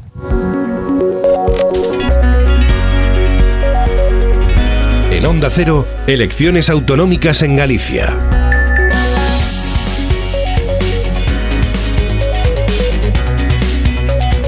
Bienvenidos, bienvenidos a la Brújula. Si se incorporan hasta ahora a la sintonía de Onda Cero, si ya llevan un rato con nosotros sabrán que les hablo desde Onda Cero Pontevedra, o sea que no es que esté como en casa, es que estoy en casa y ya estaremos aquí hasta el, hasta el lunes o hasta el martes. Eh, nos trasladaremos a Santiago para vivir la jornada electoral, también con Carlos Alsina desde aquí a las 8 de la tarde, a las 8 de la tarde a las 7 en Canarias comenzará esa jornada eh, electoral en un programa especial conducido por Carlos Alsina y en el que conoceremos quién ha ganado las elecciones, quién ha ganado y sobre todo quién va a gobernar la Junta para los próximos cuatro años, que es lo más relevante. Porque quién va a ganar es fácil de predecir. Lo otro, ay, lo otro. Lo otro es lo que centra los desvelos de los equipos de campaña a esta hora. Las caravanas electorales llegan a su destino. Hoy cierra la campaña y el domingo los gallegos irán a votar, o no. Y de esa decisión de acudir o no a las urnas dependerá quién gobierne la Junta. Las mayorías absolutas de Feijó llegaron con una participación bastante baja todas excepto la primera. La participación alta se suele identificar con el cambio, ¿eh? y aquí en Galicia también suele coincidir. Las mayores participaciones se dieron en las elecciones que motivaron un cambio en la Junta. Los cambios no son frecuentes en la Junta, ya lo saben ustedes. Aquí casi siempre gobierna el Partido Popular. Ahora que más determinante que la participación es la capacidad que tendrán los partidos alfa de maximizar el voto útil y los partidos alfa son en estas elecciones el PP y el BNG que el PSOE confirma su condición de, muleta del nacionalismo en Galicia. La única aspiración de los socialistas es aportar los votos suficientes para que Ana Pontón sea presidenta, lo cual no deja de ser un hito, ¿eh? para un partido que antaño aspiraba a conquistar a la mayoría social y que hoy más bien se ha convertido en un antiproyecto. Lo que sea, menos que gobierna el PP. Y lo que sea es una posibilidad porque las encuestas que obran en manos en las manos trémulas, diremos, de los equipos de campaña indican que el resultado está abierto. Tan abierto, tan abierto, que puede haber un gobierno con mayoría absoluta del PP, que puede haber un bipartito, que puede haber un tripartito liderado por el nacionalismo. O quién sabe. Quién sabe si será un escaño del extravagante Jacome quien decida. Y ya la última posibilidad. También nada disparatada, ¿eh? Que sean los 400 y pico mil gallegos que residen en el extranjero los que decidan con su voto. Ya saben que la segunda provincia electoral de Galicia no es Pontevedra. La primera es La Coruña. La segunda es Argentina. En cualquier caso, ojo, ojo que igual hay un error de enfoque en esta campaña. ¿eh? Porque se ha hablado mucho de la cuestión nacional, de indultos, de amnistía. Es probable que no sea la política nacional la que tenga influencia sobre el voto de los gallegos, sino que es al revés que será el voto de los gallegos el que tendrá influencia sobre la política nacional, porque aquí se juegan mucho los líderes nacionales, pero también se juega mucho España. Hoy dice Ignacio Peiro, y, dice muy bien en el país, que Galicia es muy importante para el estado anímico del centro derecha español, porque es una comunidad bilingüe, eh, es una nacionalidad histórica, según la Constitución, donde no solo ha conseguido eh, una armonía identitaria, sino que el PP es hegemónico. En el 82 toda España se teñía de rojo y aquí en Galicia ganaba el Partido Popular con un galleguista, con Gerardo Fernández Albor. Bueno, no hay duda de que, de que el Partido Popular va a ganar las elecciones. La incógnita es si será suficiente para que Alfonso Rueda siga siendo el presidente de la Junta de Galicia. Por contra, las elecciones en Galicia pueden dar paso a un experimento inédito, que es que las tres comunidades históricas de España estén gobernadas por el nacionalismo. Esto históricas eh, ya saben que es un adjetivo que le adosó la Constitución. Un tanto absurdo, ¿eh? porque Aragón no me digan si no es histórica. Pero bueno, en fin, digamos, digamos que son las comunidades con una eh, identidad cultural más fuerte, ¿no? Ah, ¿Cómo afectaría eso al horizonte próximo de España? Pues hay quien preferiría no saberlo, pero eh, cabe pensar que desencadenaría una primavera nacionalista. Toda vez el PSOE ha confirmado su mutación de apoyarse en el nacionalismo a muleta del nacionalismo, aquí o en Pamplona. Y ya veremos si en el País Vasco también también. Vamos a los actos de cierre de campaña. En el PP la sensación es extraña, ¿eh? porque puede que estén sufriendo la neurosis por lo ocurrido el 23J, o sea que puede que se estén pasando de conservadores. O puede que el temor sea acertado, porque desde luego el temor es real. Y entonces, cabría preguntarse cómo es posible que el PP termine las campañas sin resuello, cuando las empieza con unas expectativas desbordantes. Ahora que nadie quiere pasarse de optimista, ¿eh? eso también es verdad, después de lo ocurrido el 23J.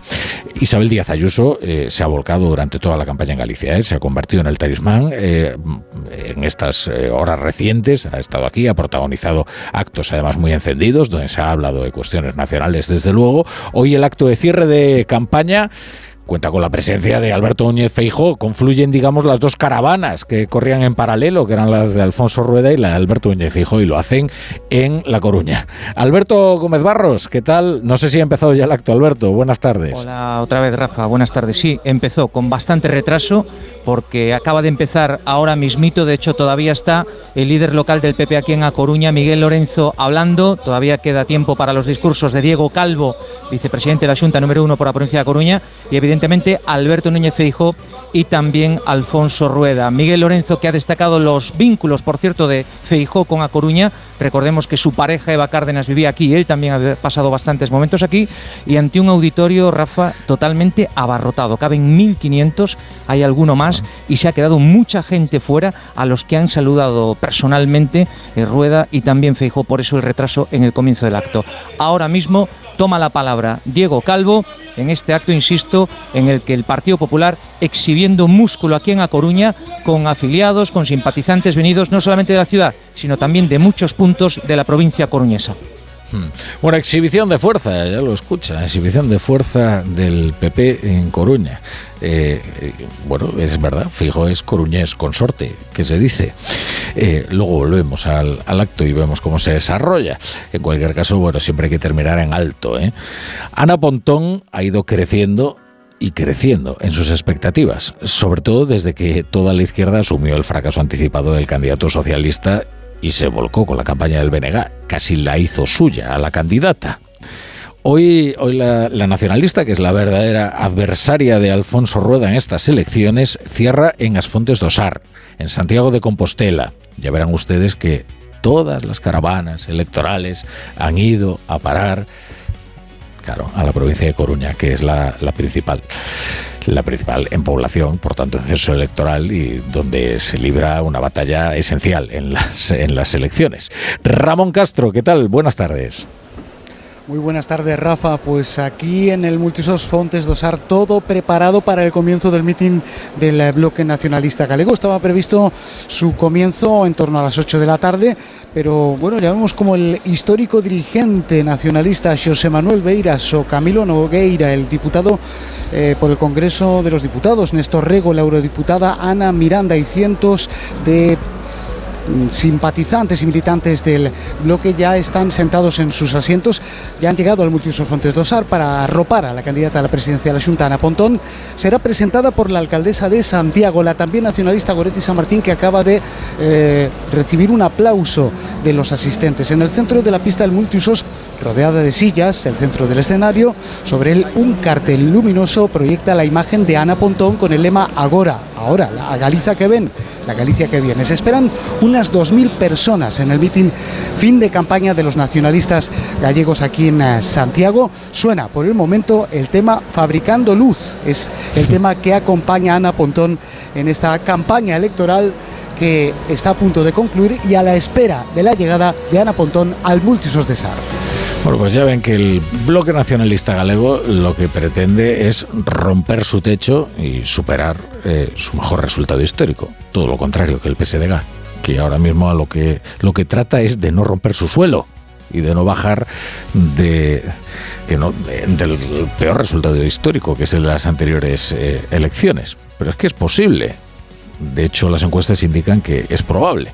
La de Gómez Besteiro sería una campaña declinante si alguna vez hubiera sido ilusionante, pero no lo ha sido, porque desde el principio ha aspirado a dos cosas, a aportarle los suficientes escaños a Ana Pontón para que sea presidenta y a no romper el suelo histórico del socialismo gallego, que es el que pisa. Pedro Sánchez está en el pabellón municipal de Fontiñas. Antes, nuestra anterior conexión coincidía precisamente con él en el uso de la palabra. El acto ya está en marcha, no sé si habrá concluido ya, de hecho. Ángeles San Luis, ¿qué tal? Buenas tardes. Muy buenas tardes. Pues el ambiente es muy distinto. Ahora creo que casi podríamos decir que es casi silencioso en comparación con la anterior conexión porque ha finalizado este meeting ya hace unos minutos. Eh, está por aquí Gómez Besteiro, está reunido con su equipo, se está haciendo fotografías con todos ellos y bueno, hay muchas, mucha presencia de juventudes socialistas porque ahora lo que tienen previsto es una fiesta precisamente organizada pues por las eh, juventudes del PSDG-PSOE. Aquí en este pabellón se han reunido unas 1.500 personas según fuentes socialistas. Eh, insisten los socialistas en que ellos sí que están dispuestos a dar la sorpresa. Dicen que tienen esperanza en poder revertir las encuestas, eh, las encuestas que, como bien decías, pues eh, han sido muy negativas a lo largo de esta campaña para el PSDG-PSOE. Apela eh, José Ramón Gómez Besteiro, también lo hacía Pedro Sánchez, a concentrar el voto alternativo al PP en el PSDG-PSOE. Vamos a escuchar a Besteiro. Bueno, hoxe é o final de un camiño e o comenzo de outro. Porque quedan dous días para que amanezamos todos nunha nova Galicia, unha maravillosa Galicia. Dous días. Dice, quedan dos E deixar días, atrás esa casa de los líos que Pedro- representa el Partido Popular. Bueno, dice que quedan dos días, lo ha dicho también Pedro Sánchez. Pedro Sánchez ha augurado que Alfonso Rueda va- se va a ir a la oposición, dice, donde ya está Alberto Núñez Feijóo, que ha sido casi el protagonista de la intervención de Pedro Sánchez. Lo ha acusado de mentir en varias ocasiones. Una de ellas, por ejemplo, esta. Feijó se fue de Galicia con ese aura de, de gran moderación y ha vuelto a Galicia mostrando su gran mentira. Mostrando su gran mentira. ¿Y sabéis cuál es el mejor remedio contra la mentira? Votando al Partido Socialista el próximo 18 de febrero para que José Ramón Gómez Besteiro sea el próximo presidente de la Junta de Galicia. Sí, Feijóo ha sido el protagonista bueno, de la intervención de Pedro Sánchez. Han hecho una apelación los socialistas al voto de las mujeres, al voto eh, femenino sobre todo, para intentar, pues eso, revertir las encuestas muy negativas a lo largo de la campaña. Bueno, pues ya terminado ese acto del PSDG, ahora viene la fiesta de las juventudes eh, socialistas y ya veremos si el domingo es una fiesta o un funeral. Todo dependerá en realidad no de Gómez, de Gómez Besteiro, sino sobre todo de Ana Pontón. Tal es la paradoja que se vive ahora mismo en el PSDG. Y, y también en Santiago de Compostela, Sumar ha desembarcado allí a gente importante. Yolanda Díaz, Yolanda Díaz, hombre, estas son también sus elecciones, ¿no?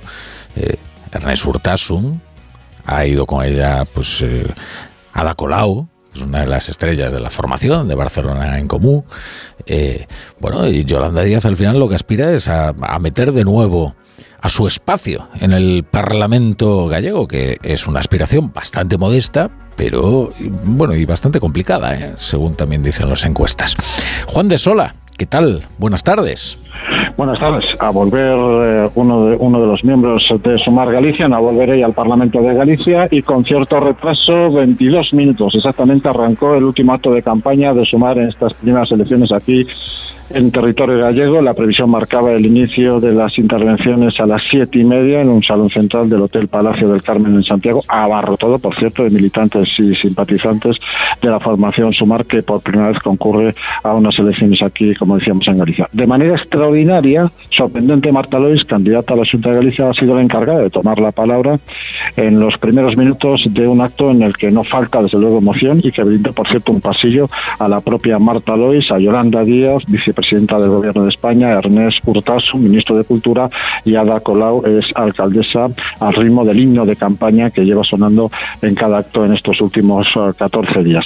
Marta Lois eh, tiene la convicción de que el cambio está al alcance de las fuerzas de izquierdas. En este sentido, ya ha anunciado su intención de que si reciben la confianza del electorado gallego para obtener un escaño en el Parlamento, llamar el próximo lunes a Ana Pontón, candidata al BNG, y José Ramón Gómez Besteiro, candidato del PSDG, para tratar de sellar un pacto de gobierno con garantías de futuro que modernice a la comunidad autónoma. La candidata a la presidencia del asunto también marcó sus prioridades en la agenda de un supuesto gobierno en Galicia, mejorar la atención primaria y hospitalaria, así como los servicios sociales. Falta mucho, por cierto, Rafa, de este acto de final de campaña aquí en el Hotel Palacio del Carmen de Santiago con Marta Luis, que de momento sigue hablando en un mitin en el que desde luego lo que no faltan son aplausos acalorados y gritos de presidenta.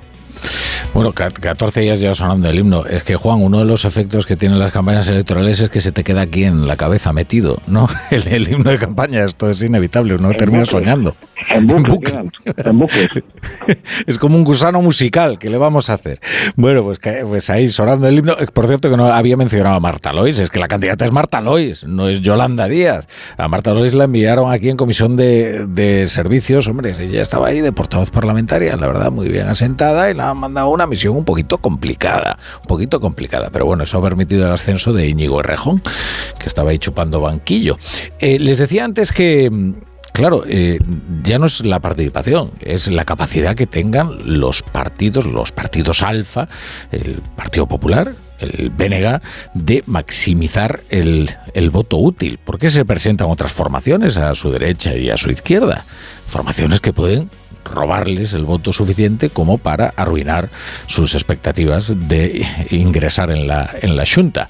Eh, son Vox, son Podemos, eh, tienen pues, pocas posibilidades de llegar al Parlamento, pero luego está democracia urensana, que no va a recibir demasiados votos totales, pero quizás sí los suficientes en una provincia, Urense, como para conseguir eh, meter un parlamentario en el Parlamento gallego. El curioso artefacto del alcalde Jacome. Es el que parece con más posibilidades, ¿eh? a pesar de que seguro será el que menos votos tenga. Al comienzo de las elecciones se decía aquello de que, mira, que si al final el voto de los emigrantes es el que decide, eso es probable. Ahora, lo que sí que sería una sorpresa, y ya veríamos, ya veríamos también con qué consecuencias políticas, sería que decidiera Jacome En Onda Cero, elecciones autonómicas en Galicia.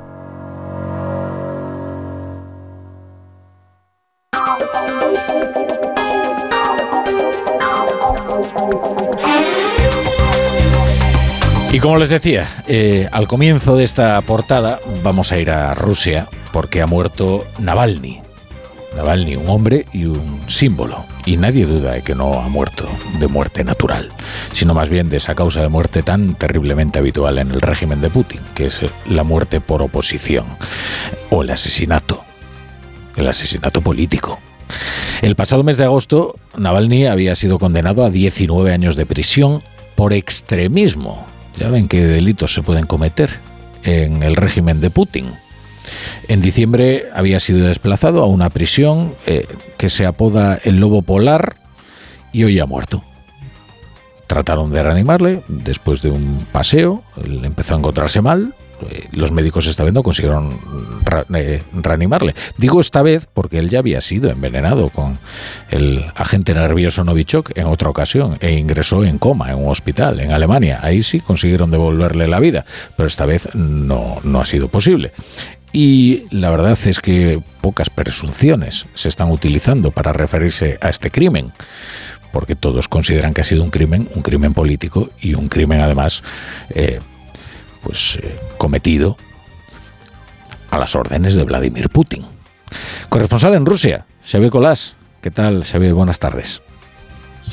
Hola, buenas tardes. Vladimir Putin, que siempre evitó pronunciar su nombre en público, ha sido informado del fallecimiento de Alexei Navalny pocas horas después de que se produjese. Tenía un acto público, pero no ha mencionado al innombrable, que ya no lo molestará más. Navalny se hizo famoso en 2011 cabalgando la ola de las protestas contra el regreso de Vladimir Putin al Kremlin de cara a 2012. El destacado disidente, convertido en una marca mundial y símbolo de las protestas que han sido inéditas hasta entonces, acumulaba múltiples sentencias que probablemente lo habrían mantenido en prisión hasta al menos 2031. Fuentes penitenciarias aseguran que Navalny se sintió mal tras un paseo por la cárcel esta mañana. No sabemos las causas de su muerte. Desde su equipo dicen que solo puede tratarse de un asesinato.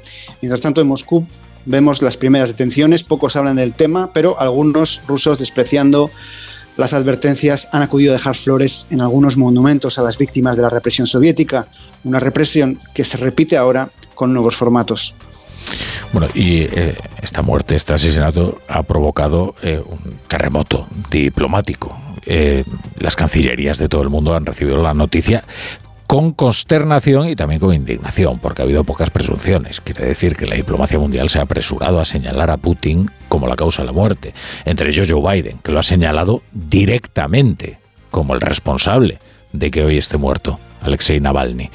Entre esas reacciones diplomáticas quizás era la más esperada, la de Joe Biden, que ha hablado desde la Casa Blanca, pero han hablado otros líderes internacionales. Asunción Salvador. Es la última de las reacciones en esta jornada contundente del presidente norteamericano Joe Biden. Make no mistake. Que nadie se equivoque. Putin es el responsable de la muerte de Navalny. Es el responsable. Lo que ha ocurrido a Navalny es una prueba más de la brutalidad de Putin. Y nadie debe engañarse. Ni en Rusia, ni aquí en casa, ni alrededor del mundo. Los primeros en pronunciarse fueron esta mañana el alemán Scholz y el ucraniano Zelensky. Para el primero, la muerte de Navalny evidencia que Rusia ya no es una democracia. Zelensky tiene claro que el opositor ruso ha sido asesinado. La ONU ha reclamado una investigación independiente y todos estos líderes internacionales han expresado además sus condolencias a la esposa de Navalny, a Julia, que ha hecho este llamamiento a la comunidad internacional. Quiero hacer un llamamiento a toda la comunidad mundial, a que nos unamos para derrotar este mal, este horrible régimen en el que ahora se encuentra Rusia. Y tanto el régimen como Vladimir Putin deben ser considerados personalmente responsables de todas las cosas terribles que le han estado haciendo a mi país, a nuestro país Rusia, en los últimos años. A esta hora hay homenajes a Navalny en varias ciudades europeas y en Rusia también hay reacciones. Los opositores que aún quedan confían en que la noticia sea falsa, pura propaganda del Kremlin, que ha reclamado que no se les acuse hasta conocer los resultados de la autopsia. Y, una cosa más eh, sobre la política nacional en España. Eh, en el debate político y en el último día de campaña sigue presente un día más la amnistía y sigue presente por unas declaraciones del ministro de Transporte, Óscar Puente. No ha hablado porque sea ministro de Transporte, sino porque es portavoz oficioso del gobierno. Es que ha pedido Óscar Puente que se apruebe la ley para así ahorrar trabajo a la justicia y evitar procedimientos judiciales que desemboquen en un indulto. O sea, en lugar de parecerle sorprendente, disparatado y desmentir lo que Carlos Campuzano revelaba ayer, no, confirma que efectivamente el gobierno está trabajando en indultos para los que no quepan en la amnistía. Pero, hombre, ya con el recochineo de que lo presente como un plan de austeridad para la justicia. Luego la, la ha emprendido con, contra los periodistas por recoger sus palabras que es algo a lo que se ha acostumbrado Oscar Puente. No, eh, han recogido fielmente sus palabras. Que sean un disparate, pues que Oscar Puente le emprenda consigo mismo, delante del espejo, si quiere. Bueno, Ignacio Jarillo, buenas tardes. ¿Qué tal? Buenas tardes. Pues han sido los 20 segundos más jugosos de este viernes de cierre de campaña, aunque desde Barcelona, eso sí. Desde allí el ministro más incisivo del gobierno dejaba claro a los interesados cuáles serán las intenciones del gobierno, diga lo que diga la justicia. Porque Oscar Puente defiende la amnistía para ya mismo, porque así le quitamos, dice, carga de trabajo a los jueces, porque al final el gobierno va a indultar a todos. Vale, pues que se sometan a juicio tal y luego los indultamos. Pues hombre, ahorrémosle el trabajo a la justicia, que muy sobrada de recursos tampoco está. Es decir, si lo que vamos a hacer es someter a las personas siete años después a un procedimiento judicial para acabar indultándolas, pues ahorrémonos ese esfuerzo. Con estas palabras, Puente resta valor a las dos causas que se instruyen, al menos en el Supremo y en el Juzgado número uno de Barcelona, por sendas acusaciones de terrorismo para Puigdemont y los CDRs en el caso Tsunami Democratic, con el asalto al aeropuerto del Prat y la de traición por sus conexiones con agentes rusos que se instruyen en el llamado caso Volov para desestabilizar al Estado español y que es una de las principales preocupaciones de la Comisión Europea en su última resolución. Juanjo de la Iglesia, buenas tardes. Buenas tardes, Rafa, ¿cómo estás? Leme un poco los periódicos, pues así, rápidamente una, una visual a la prensa digital, una buena noticia en el español. Golpe a las superbacterias, un nuevo antibiótico logra frenar algunas de las cepas más resistentes. Se llama crisomicina, se ha creado en Harvard y supera los mecanismos de resistencia de las bacterias que se han vuelto inmunes, como bien sabemos, provocando una auténtica crisis sanitaria mundial. Todavía no se ha experimentado en personas, pero parece que la cosa tiene buena pinta o por lo menos está en el buen camino. Y una noticia en 20 minutos, las nuevas de inteligencia artificial no son de fiar, tampoco es que esto sea una gran novedad, ¿no? Descubren que algunos de estos chatbots de compañía roban tus datos. Resulta que la gente, no solamente estamos ya con el timo este del amor de un falso novio que te tima, no, no, son novias falsas, que lo único que hacen es, hablan contigo como si fuera una persona normal, pero es una inteligencia artificial que lo que está haciendo es recabar tus datos y mandárselos a quien no debe para lo que no Bueno, muchas gracias, Juanjo. Luego te espero aquí en, en la tertulia. La brújula. La torre.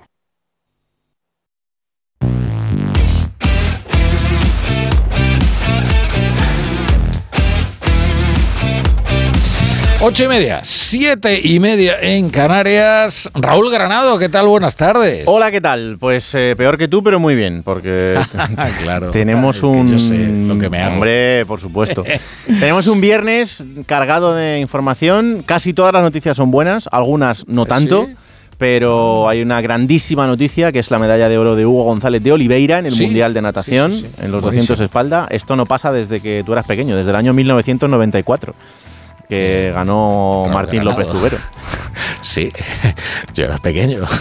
Y tú eras un, en- un proyecto. Eh, sí, Pero bueno, sí, casi, casi. Bueno, casi. en fin, Hab- eh, Había nacido, pero, pero pero tenía te poco agradezco tiempo. el halago porque en realidad no era tan pequeño. ¿sabes? pero te lo agradezco mucho, ¿sabes? Sí, y yo era más que un proyecto, pero era muy pequeñito, entonces pues no pasa nada, era una realidad, pero, pero, pero corta. Que, Pero, pero- pero mira que mira que bien hemos eh, crecido. ¿verdad? Sí, sí, algunos más que otros, pero sí, sí, sí, sí, Eso sí, es sí, verdad. sí, estamos en el mejor momento. Que tengo Bueno, muchas cosas que contarte de aquí a las Venga, venga, venga, vamos a ello. Venga, vamos allá.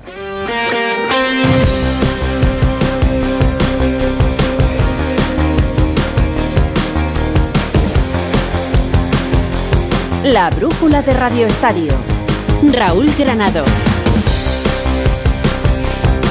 Hasta las 9 de la noche para contar todo lo que está pasando en el mundo del deporte. La grandísima noticia del día, medalla de oro, campeón del mundo, Hugo González de Oliveira en la piscina de Doha en el Mundial de Natación en los 200 metros espalda. Pocas palabras tengo ahora mismo, más que de agradecimiento.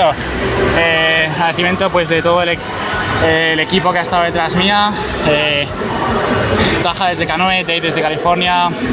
Eh, me dejo muchos más nombres, pero, pero sobre todo también agradecimiento a ellos y, y, y agradecimiento de tener la oportunidad de competir aquí con, los mejores de- con algunos de los mejores del mundo. Sé que hay gente que no está aquí. Esta es la buena noticia. La mala, aunque esperada, es la sanción a Mokatir. Dos años de sanción para el atleta por haber incumplido hasta en tres ocasiones, que son las máximas posibles, el sistema de localización y por tanto la sanción que va a empezar a cumplir desde hoy es de dos años porque Mokatir tampoco va a recurrir esa sanción. ¿Ha sorprendido esto, compañero Alberto Hernández? ¿Qué tal? Muy buenas. Pues la verdad que no demasiada sorpresa en la reacción de Mohamed Katir al eh, asumir la sanción de, dos años por no estar localizable en esos tres controles eh, antidopaje. Le ha sido difícil mm, el defenderse. Él alegaba que en eh, el primero de los casos, el 28 de febrero del año pasado, había viajado a Portugal para visitar a, a su novia cuando un agente de la AIU se presentó en su casa fuera de hora establecida. El segundo, el 3 de abril, que estaba entrenando en Francia y no pudo cambiar su aplicación porque, según él, no funcionaba bien.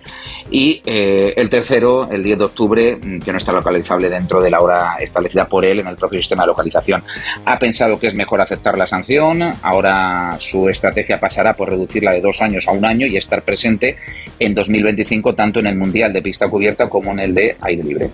De momento nos quedamos sin una de las bazas de la delegación española para los Juegos Olímpicos de París en 2024. Le va a salir caro a Mokatir lo que él ha utilizado como defensa, que es, bueno, su mala cabeza a veces y eh, el ser un poco olvidadizo. Ser olvidadizo no está mal, te puede ocurrir, pero te puede ocurrir tres veces, incluso cuando después de cada una de esas veces te ofrecen 10 días para alegar que ha sido un error y poder subsanarlo, tienes que esperar a la tercera cuando ya no hay solución a falta de unos meses para que arranquen los Juegos Olímpicos, pues lo siento mucho, Mokatir, pero desde hoy estás en la lista de sospechosos. Aunque tú digas que esto no tiene nada que ver con el dopaje, es lo que hay. Has tenido tres ocasiones para aclararlo y ahora un futuro incierto para el que es un gran atleta. Pero estos errores te van a costar bastante caros. Se abre la jornada de fútbol en Primera División número 25 a partir de las 9 de la noche. Lo hace en el Estadio de la Cerámica con el partido entre Villarreal y Getafe. Última hora, ¿qué tal? Víctor Frank, muy buenas.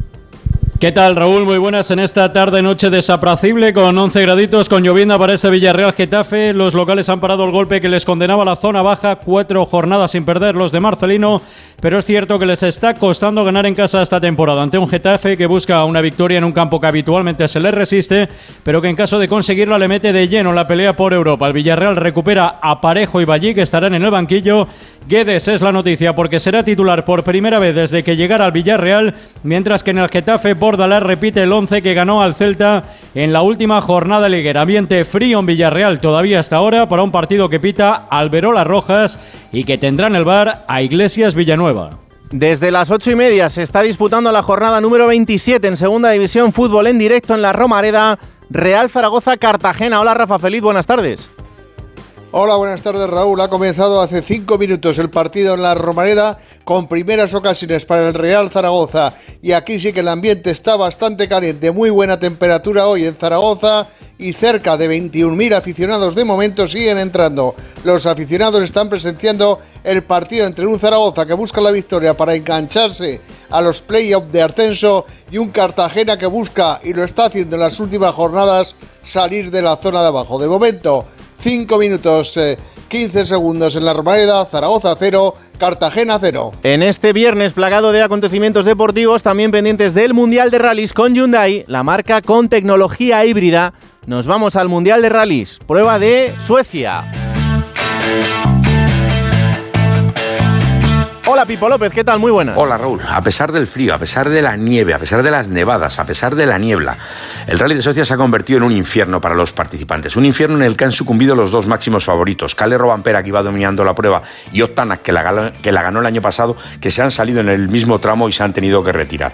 Esto ha dado paso a que los actores secundarios como Esape Kalapi y Takamoto Katsuta estén dominando la clasificación. Primero es el finlandés de Hyundai con una ventaja de 3,2 segundos sobre el japonés sorprendente japonés. También han tenido problemas por abrir pista el ganador de Monte Carlo, Thierry Neville, y el hombre que acabó subcampeón el año pasado, el Finevas. Veremos qué es lo que pasa mañana en la etapa más larga, pero esto parece que va a ser una prueba en la que van a destacar los actores secundarios, tanto que en tercera posición tenemos un coche de la segunda categoría, un Rally 2, el de Oliver Sorber, el hijo del que fue campeón del mundo, que por primera vez en la historia acaba una etapa, un coche de estos, en tercera posición de la general de un rally.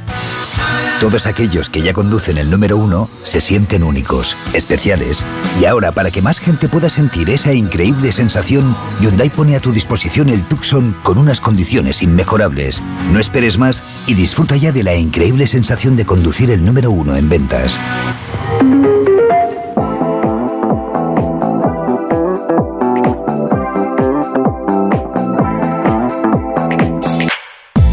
Y más deporte en directo porque estamos muy pendientes de Málaga, donde se está disputando la Copa del Rey de baloncesto. Hoy teníamos servidos dos partidos más de cuartos de final. Pabellón Martín Carpena, ya ha terminado el primero de ellos. Hola David Camps, buenas tardes.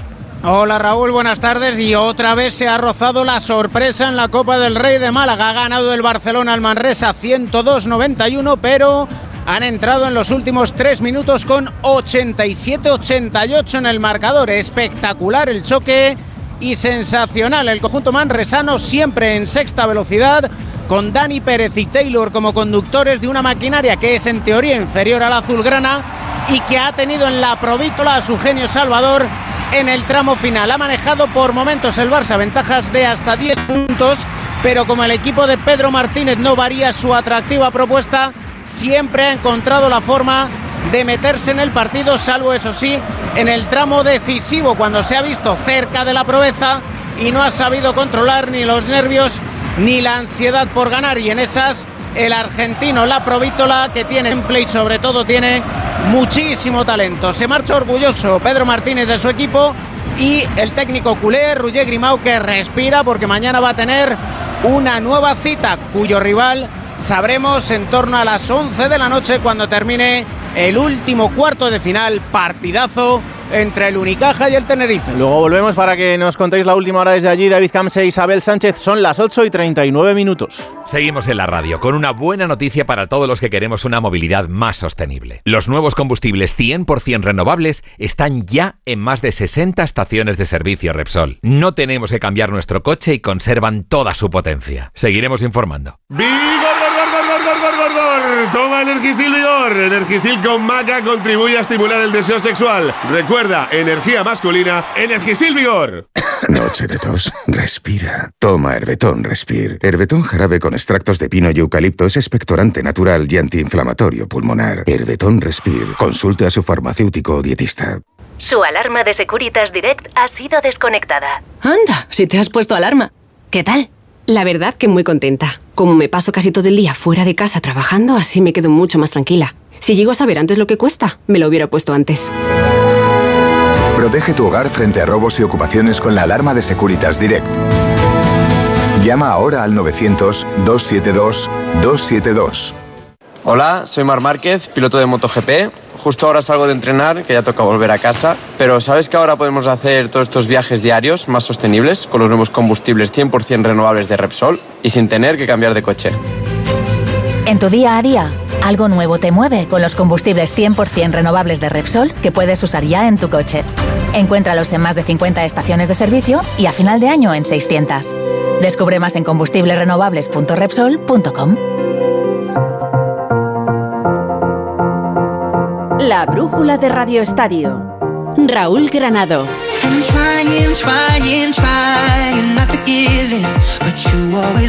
El Real Madrid jugará el domingo a las 2 de la tarde en Vallecas frente al Rayo Vallecano, pero todo sigue eclipsado por el huracán Kylian Mbappé. Hola Alberto Pereiro, ¿qué tal? Buenas tardes. Hola Raúl Granado, ¿qué tal? Muy buenas. ¿Cómo ha sido el día después a todo lo que sucedía ayer en los aledaños del Parque de los Príncipes? Bueno, pues es un día pues para leer la prensa, para escuchar la radio, para ver la, la televisión, para echarte un, un, ojito por redes sociales, para empezar a imaginarte lo que va a ser eh, pues tenerlo en tu estadio la temporada que viene. O sea, el madridista está encantado de la vida. Eh, ya se le ha olvidado a todo el mundo las dos eh, negativas. se está esperando a que se formalice algo que todavía no está cerrado, ni mucho menos, porque no hay eh, una propuesta oficial del Madrid eh, para que se firme, eh, por mucho que las dos partes, tanto la madre de Kylian como el propio futbolista y el y el conjunto blanco Florentino Pérez sepan los términos, que son los que ya hemos hablado muchas veces, 130 millones de bonus, entre 27 y 28 millones de euros limpios por temporada, seis años a firmar, en un contrato que será revisable cada dos por tres, evidentemente, y 50% de los derechos de imagen, que por la estimación del Madrid va a ser seis veces eh, más lujoso para Mbappé que el 100% que tiene en el Paris Saint-Germain, así que eh, veremos a ver, pero bueno, es una situación en la que ya se han dado los dos pasos más importantes, el, el de ayer, el de hace unos meses, eh, cuando dijo que no iba a extender su contrato más allá de 2024, ahora ya no quiere ofertas, pues ahora esperar a que se formalice con el Madrid porque yo tengo la sensación, no sé la que tienes tú, que sin equipo no se va a quedar. o sea, en el paro no va a estar. No, tiene, ¿no? tiene pinta. Esto es en Madrid y en París. ¿Cómo ha sido el día después? Hola Manu Terradillos, ¿qué tal? Muy buenas. Hola, ¿qué tal? Raúl Mbappé, que sigue dando pasos hacia esa salida del PSG al final de temporada. Esta mañana se lo ha comunicado personalmente a sus compañeros antes del entrenamiento. Ha hablado con sus compañeros, pero aún no lo ha hecho públicamente. Si ha estado obligado a hacerlo su entrenador Luis Enrique, que daba rueda de prensa en la previa de la jornada del fin de semana. El español ha querido zanjar para hoy y para las próximas jornadas el tema. Voy a intentar zanjar de una contestación. Eh para evitar ya tocar más este tema, hasta que las partes implicadas se pronuncien, yo no pienso comentar nada. Y las partes implicadas no se han pronunciado. Cuando hablen las partes, os daré mi opinión gustosamente. Desde siempre hemos dicho, desde que eh, yo he llegado aquí hace seis meses, el equipo está por encima de todos los jugadores, de todas las individualidades. Este sábado el PSG juega fuera, visita al Nantes, así que Mbappé no tendrá que someterse al juicio del Parque de los Príncipes. Desde el club parisino se ha filtrado además ya una lista de posibles fichajes para el verano y en ella están delanteros como Ximeno Lautaro Martínez, pero también defensas y centrocampistas, entre ellos el barcelonista Gaby. A partir de ahora se abre el tiempo de saber cuándo se producirá la oficialidad o no del fichaje de Kylian Mbappé, porque yo, hasta que no lo vea junto a Florentino Pérez haciéndose la foto firmando el contrato, no estaré 100% seguro después de todo lo que ha pasado hasta ahora. Eh, Pereiro, a todo esto, el Madrid tiene que jugar el domingo en Vallecas. ¿Cómo está la plantilla de Ancelotti? Bueno, pues eh, se confirman las buenas noticias de ayer, que Brahim eh, pues tiene solo un golpe, ha vuelto a hacer eh, la totalidad del entreno con sus compañeros. Eh, sí está Nacho, que no está al 100%, pero eh, va a forzar. faltan los cinco habituales, los tres cruzados, Courtois, Militao y Álava, más Jude Bellingham y, Antonio Rudiger, que me dicen que Rudiger puede llegar para la semana que viene frente al Sevilla, pero que sería forzar mucho. Fíjate lo que era un bocadillo de primeras. ¿eh? Y a ver qué pasa con Bellingham, si puede eh, estar antes del, del, parón de selecciones. Tiene pinta de que nada más pendientes en el Madrid todavía de cómo puede quedar esa sanción que va a ser presumiblemente de un partido por insulto a, a Greenwood y que lo cumpla mientras esté lesionado. Pero nada, mañana escucharemos a Ancelotti a ver si dice algo sobre Mbappé por aquello de que siempre comenta lo mismo, de jugador de otro equipo. A ver si hay algo nuevo. Tendrá que volver a torear eh, Carlo Ancelotti siendo el portavoz oficial mentir. del club. Pues probablemente, pero bueno, hará su trabajo como pueda. Gracias, Pereiro. Beso, chao. Chao, chao. Mañana a las seis y media de la tarde, Celta de Vigo, Fútbol Club Barcelona. ¿Cómo está el equipo de Xavi Hernández? Hola, Alfredo Martínez. ¿Qué tal? Muy buenas. Buenas tardes, Raúl. Como te puedes imaginar, Mbappé ha sido protagonista de la rueda de prensa del Barcelona. No podía ser de otra manera, ¿no? Entre los eternos rivales. Aunque Hmm. Xavi ha tratado de esquivar, evidentemente, un tema que le toca más de soslayo. Ha sido un tono bajo el del técnico del Barcelona. Evidentemente, el Barcelona está viviendo un momento delicado. Le vienen partidos muy delicados. El del próximo, eh, el de mañana, frente al Celta en Balaídos, un campo tradicionalmente maldito para el Barcelona en este siglo, en el que consigue muy malos resultados y en el que apenas ha ganado un encuentro en sus últimas visitas. Y por supuestísimo, la vuelta de la esquina, media temporada en juego en el choque del Diego Armando Maradona del próximo miércoles ante el Nápoles. Xavi Hernández reconoce, evidentemente, aunque es así casi toda la temporada que van de final en final. Sí, claro, yo es que creo que esta pregunta me la habéis hecho varias veces, pero es así, sí, es así en cada momento de la, de la temporada. Es así, es así, es el Barça, estamos obligados eh, a cosechar éxitos, a ganar partidos y sí, y si queremos competir, eh, optar todavía al título de liga, mañana tienen que ser tres puntos, ya hemos fallado eh, suficiente, no podemos fallar más. Se trata de, de no fallar nosotros e intentar que tanto Girona como Real Madrid puedan fallar. No dependemos de nosotros mismos en, estos, en estas alturas de temporada, pero hay que seguir. Yo sigo siendo positivo, sigo estando motivado, sigo pensando en que podemos acabar de, de muy, de muy buena manera la temporada y, y en eso estoy, trabajando en esto. Ha hablado del rendimiento de los jugadores, que De Jong, por ejemplo, ha estado por debajo de las expectativas, como la buena parte de la plantilla actual del Barcelona, y se incluye también el entrenador. Cuando le han preguntado por una hipotética oferta por Gavi del Paris Saint-Germain, ha dicho que no puede salir, que es el futuro del Barça y que no se imagina al Barcelona sin Gavi, evidentemente, jugadores importantísimos de cara a las próximas temporadas. Y esta es la respuesta. Han sido varias preguntas en torno a el posible fichaje de Mbappé por el Real Madrid. Esquiva el bulto Xavi Hernández. Es que no tengo mucho que decir. Es, eh, lo único que se ha hecho oficial es que el jugador, ¿no? Mbappé, se marcha del Paris Saint Germain, ¿no? Cuando, cuando sea oficial, pues me lo vuelves a preguntar, pero nuestra situación es, es otra. Nuestra situación ahora es acabar bien la temporada, eh, centrarnos en, eh, mañana en el Celta, la eliminatoria de Champions, en la Liga intentar ir recortando y no nos preocupa en esta situación nada más. Eh, Centrados en esto, o sea, no, no te puedo contestar nada, nada más. El técnico del Barcelona ha dicho o ha reconocido, como gesto de barcelonismo, cuando le han preguntado que, entre otras cosas, ha renunciado a su salario de la última temporada para que paguen a su sustituto. Dice que entiende que haya lista de nombres que vayan a sonar, como el de Hansi Flick y compañía, y que, evidentemente, el club tiene que trabajar para el futuro, pero que eso no despista al equipo. La plantilla está a punto de tomar tierra en el aeropuerto de Vigo con 21 jugadores después de la sesión preparatoria en la que la novedad ha sido el alta médica de Uriol Romeu. También entra Vitor Roque después de la sanción. No entra Sergi Roberto. Bajas importantes. Gaby, Valde, Marcos, junto con Ferran Torres y Joao Félix. Difícilmente recuperará ninguno, prácticamente solo a Sergi Roberto, de cara al choque ante el Nápoles. Pero sin despistarse, porque está en juego la Liga de Campeones ya mañana frente al Celta de Rafa Benítez. Gracias, Alfredo. ¿Y cómo está precisamente el Celta? Rubén Rey, buenas tardes. Balaídos que rozará el lleno, se estrena nuevo terreno de juego, nuevo césped, el cuarto en siete meses. Parece, según nos informan, que este sí que está en buenas condiciones, con mar de fondo debate en torno a la figura de Rafa Benítez. Aficionados que cuestionan lo que consideran planteamientos excesivamente conservadores, también run run con las suplencias de Yago Aspas. Mañana en casa tiene pinta de que sí va a jugar Yago Aspas. Benítez que fue explícitamente ratificado esta semana por el director deportivo Marco Garcés. No ha llegado a tiempo Jonathan Bamba, la final de la Copa de África que se disputó el pasado domingo y es cierto que luego tuvieron recibimientos, actos institucionales, pero lo cierto es que seis días ha habido problemas con los vuelos, no han sido suficientes a Bamba como para regresar a Vigo, se pierde el partido de mañana, al igual que el centrocampista Carlos Dotor, Aidú de larga duración, alta para William Swedberg. Arriba la amenaza celeste, llevará el sello del noruego Strand Larsen, en su mejor momento goleador desde que llegó al Celta. El club reconoce como probable una venta de Larsen este próximo verano, lo tasan en no menos de 25 millones de euros. Sin margen de error, el Fútbol Club Barcelona y por supuesto también el Celta de Vigo que tiene que demostrar que quiere huir de esa zona baja de la clasificación y hacerlo de manera rápida. Ha marcado gol el Cartagena. Vamos a estar ahí ahora. La brújula de Radio Estadio.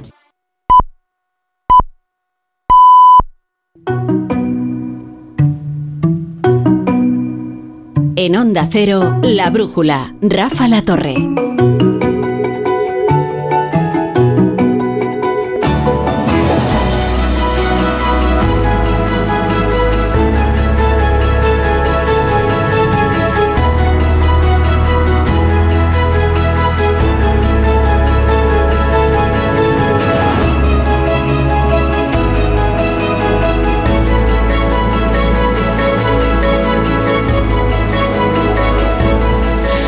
Son las 9, son las 8 en Canarias y hace una, no- una noche espectacular en Pontevedra, pero una noche de no creer. Sobre todo si vives en ciudades como Bruselas, que eso sí que es mal tiempo de verdad, y no de Pontevedra, que se lleva solo la fama.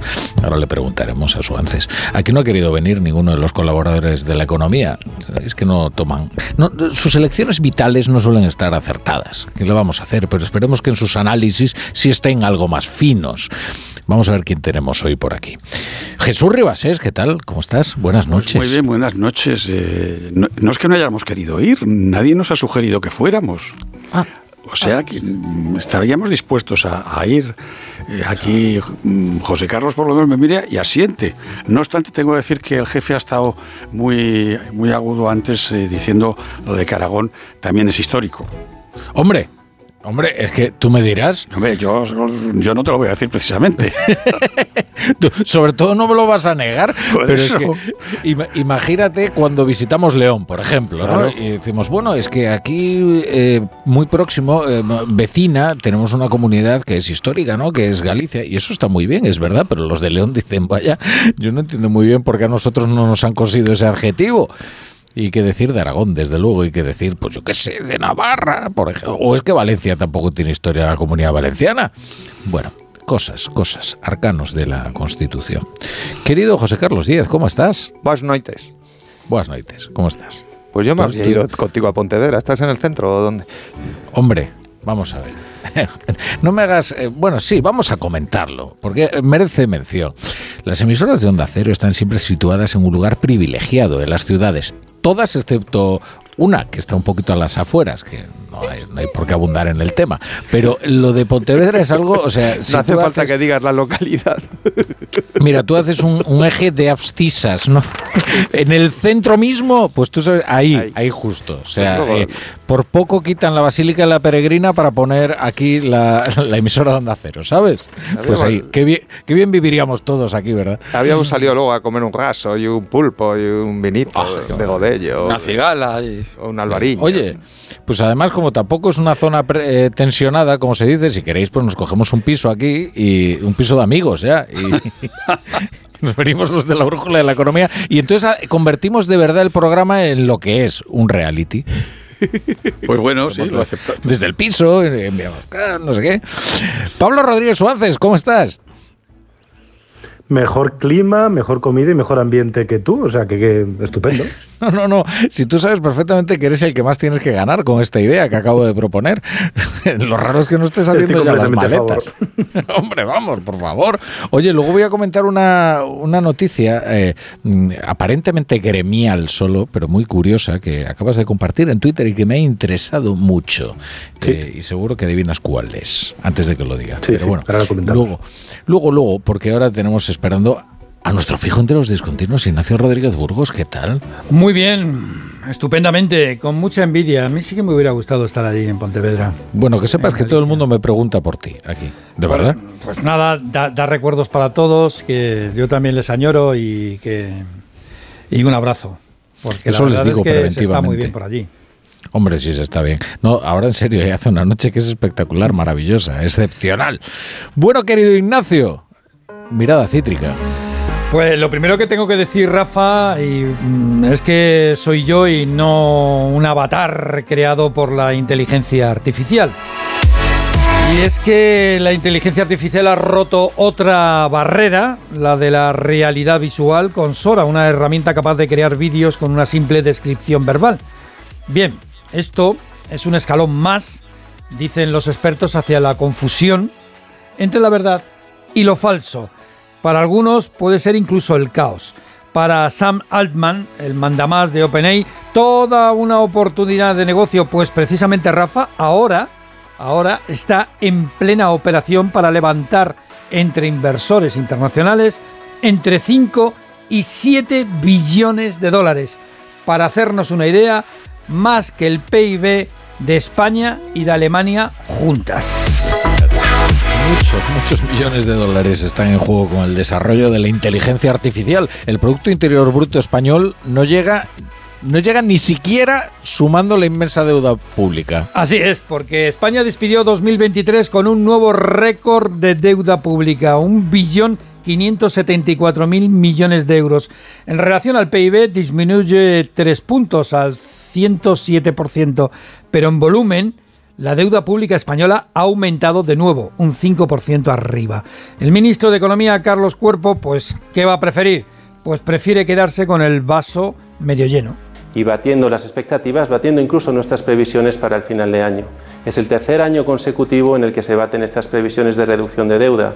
De hecho, estamos ya 17 puntos por debajo del pico que se alcanzó durante la pandemia debido, por supuesto, a la respuesta que hubo que dar para ayudar a empresas y a familias. Destaca sobremanera la seguridad social. El ministro José Luis Escrivá siempre ha defendido que las cuentas del sistema de protección mejoraban poco a poco, pero el dato del Banco de España de hoy revela que la deuda de la seguridad social engorda sin freno. Ha aumentado un 9,4% en, el último, en el último año. Marca récord, 116.000 millones de euros. Y aquí no hay marcha triunfal que valga aunque las, aunque las componga Sousa.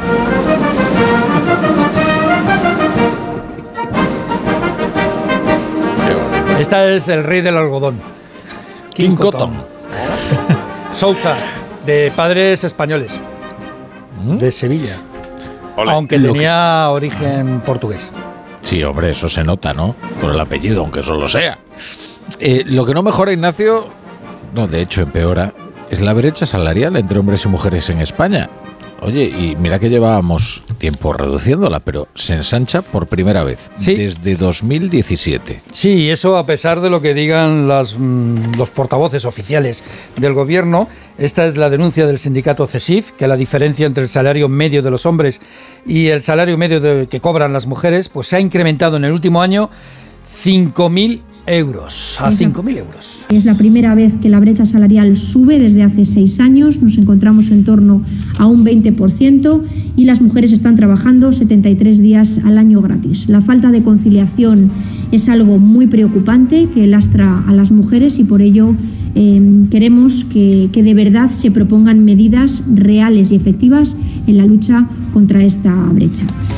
Eva Fernández, responsable de igualdad de la CESIF, también dice que las mujeres no solo ganan menos de media, sino que tienen peores condiciones laborales, como por ejemplo, hay el triple de mujeres contratadas a tiempo parcial que hombres, y la brecha en la contratación temporal se multiplica por 12. O sea, Oye, parcial y temporal. Y ganando José. Carlos, José Carlos Díez, eh, ojalá hubiera un gobierno progresista y feminista, ¿no? Que, que pusiera fin a esto, ¿no? En fin. No le digas, que, que además tenemos una vicepresidenta galega. Y, y Pero- ministra de Trabajo. Ministra de Trabajo, que se. Eh, Lo, lo digo porque generalmente esos datos siempre se dicen como, bueno, habrá que poner algún día solución a esto. Y dices, bueno, ya, pero es que están ustedes gobernando. Quizás deberían ocuparse, ¿no? Como Eh, dice Oscar Puente, nos tenemos que acostumbrar. Esto es lo que hay. Que gobierne el PSOE o Izquierda Unida o Sumar o como se llame, ¿no? o, o Bildu o el BNG, hay que acostumbrarse, como dice Oscar. Oscar, eres muy grande. Ta- Estamos todos contigo, Oscar. Mira, me, lo- me lo ac- me acabas de recordar. Viva el tren de de- Extremadura. que quiero decir algo de, de Oscar Puente. Es que ayer ya dije algo y hoy quiero añadir algo. Eh, gracias por recordármelo, José Carlos. Eh, luego que no se me olvide. Eh, antes os cuento que una mujer, precisamente la presidenta de la Comisión Europea, Ursula von der Leyen, ha defendido hoy las subvenciones públicas a la industria de defensa ante el cariz que representan las amenazas rusas. Sí, la presidenta de la Comisión Europea no se parece en nada a Dwight D. Eisenhower, Ike, pero como el general y presidente estadounidense, von der Leyen aboga por un complejo militar industrial europeo. El mundo se ha vuelto más duro, ha manifestado von der Leyen en una entrevista en el Financial Times y quiere desarrollar una estrategia en la industria militar europea similar a la que Bruselas dice llevó a cabo con las vacunas contra la COVID o en las compras conjuntas de gas. La política de confrontación de Putin va increciendo, ¿eh? incluso se habla de misiles nucleares antisatélites, y la verdad es que al otro lado del Atlántico Donald Trump pues genera algo más que desconfianza. Oye, ¿y, ¿y España qué está haciendo al respecto? Pues mira, España ha acelerado las compras de armamento, un 266% arriba en la última década, según Greenpeace. Las compras militares se han disparado con Pedro Sánchez, sobre todo en los últimos años, con el pedido, por ejemplo, de 45 nuevos aviones de combate Eurofighter, nuevos barcos logísticos que se van a construir en el Ferrol, en Navantia, ahí en Galicia, aviones C-295 de patrulla y vigilancia marítima de Airbus, más artillería, misiles, lanzacohetes y, y, y esto es importante, lo dejo caer aquí, mientras el Ejército del Aire y también la Armada estudian la adquisición del innombrable. ¿Sabes qué es el innombrable? ¿Qué es? El innombrable es el avión F-35 que siempre, siempre cuando le preguntas a algún responsable de economía, de hacienda o de defensa, no, no, de eso, mejor no nombrarlo. Bien, es como Voldemort. ¿no? Exacto. El que no tiene nombre. Pero vamos, es el único avión que nos sirve para sustituir al Harrier en el portaaviones eh, Juan Carlos I, porque es el único, el F-35 versión B, el único que aterriza y despega verticalmente. Eh, bueno, por cierto, luego nos vamos a ir a Estados Unidos. ¿eh? Es que se han tomado una decisión, han tomado una decisión sobre el patrimonio inmobiliario y el negocio inmobiliario, sobre todo de los Trump, eh, que merece ser conocida y seguro que nos lo comenta Agustín Alcalá. Antes, con la ayuda de Pablo Albella, vamos a comentar algunas noticias en formato más breve.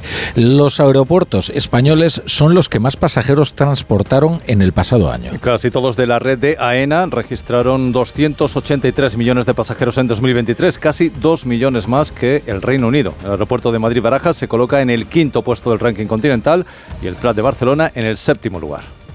La multinacional Nike anuncia un recorte de plantilla. El fabricante de zapatillas y ropa deportiva ha anunciado el despido de 1.700 trabajadores. En la actualidad cuenta con casi 84.000 empleados en todo el mundo.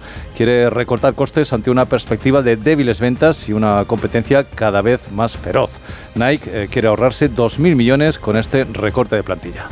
Y comentábamos antes lo de la brecha salarial entre hombres y mujeres. También la hay una brecha bastante considerable en los proyectos de investigación universitarios. Sí, las mujeres representan casi el 35% de las investigadoras en las universidades españolas, pero solo el 24% de los proyectos están liderados por ellas.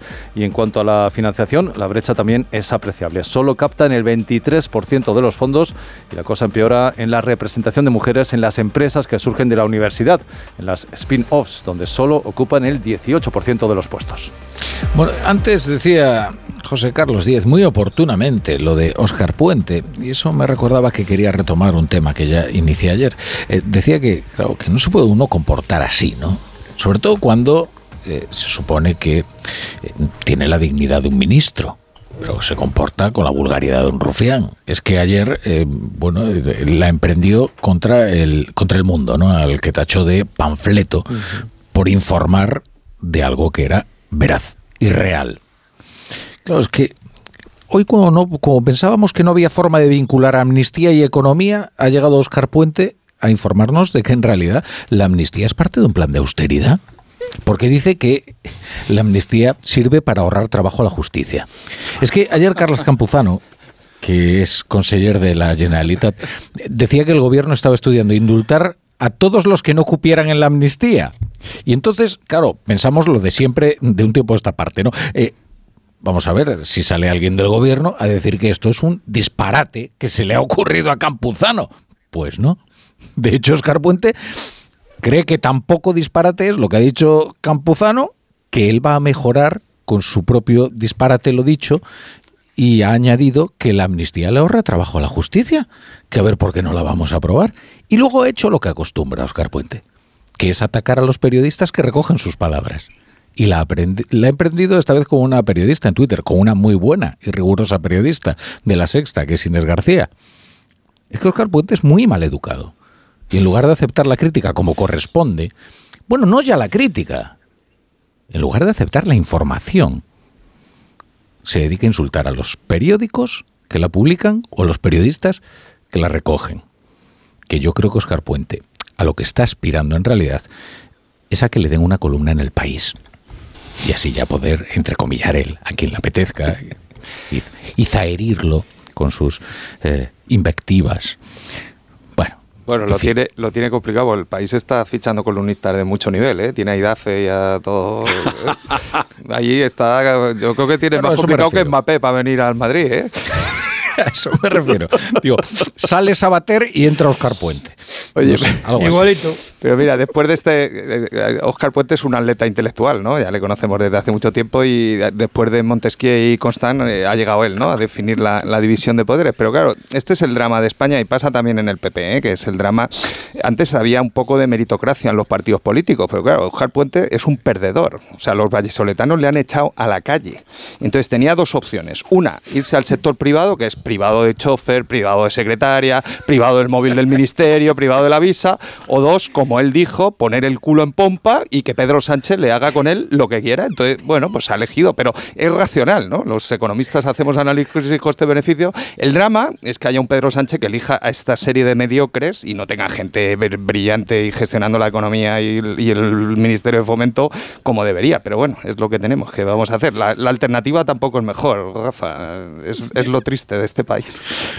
Bueno, siempre lo pueden fichar en acento, pero bueno, mientras tanto tenemos que soportarlo como ministro. No sé, en fin, yo creo que debería refinarse. Pero bueno, si queréis, si queréis añadir algo de esto. Bueno, que en atento pueden fichar a quien quieran, a mí me parece bien. O sea, no. Y además, ¿por qué no van a poder fichar a un político? Bueno, a, mí no, a mí no me parece mal, porque si también prohibimos que fichen a los políticos por ahí, pues ya conseguiremos, si ya estamos consiguiendo que no se quiera dedicar casi nadie a la política, porque es muy complicado, si encima de después de dedicarte a la política tampoco te puedes dedicar a nada, pues entonces ya es imposible. Con lo cual, ya sé que esto no gusta, pero, pero en fin. Además, es un experto en redes sociales. Bueno. No, y, y se lleva muy bien con los empresarios, le invitan a jugar al golf, le invitan a sus casas de campo en Doñana, le invitan a, bueno, ¿no? yo creo que de lobby haría un gran trabajo Oscar, pero, pero bueno, es mejor tener eh, eh, no estar en el sector privado, tener chofer, tener secretaria, la visa del ministerio y todos pagando, y encima nos insulta y da igual, ¿no? Ah, y los extremeños, pues que se aguanten, si llega el tren quemado, ¿cómo le vamos a poner un tren que no esté quemado a los extremeños? Y los, de, los del estrecho de Gibraltar, que hay narcotraficantes, ¿cómo vamos a hacer des- des- desdoblar la línea de Bobadilla, que son 40 kilómetros y vale 10 millones de euros? Oscar, que se aguanten también los del estrecho y que siga el narco allí operando y que los chavales no tengan desarrollo económico. Tú, Oscar, a lo tuyo, a jugar el golf y a lo tuyo, que es lo tuyo, que te diviertes con tus amigos empresarios que te dejan el Mercedes y esas cosas. Está muy bien. Bueno, me dejéis poner unos consejitos, ¿verdad? Para la audiencia, siempre muy útiles, ¿no? Como todos los que ponemos aquí en Onda Cero.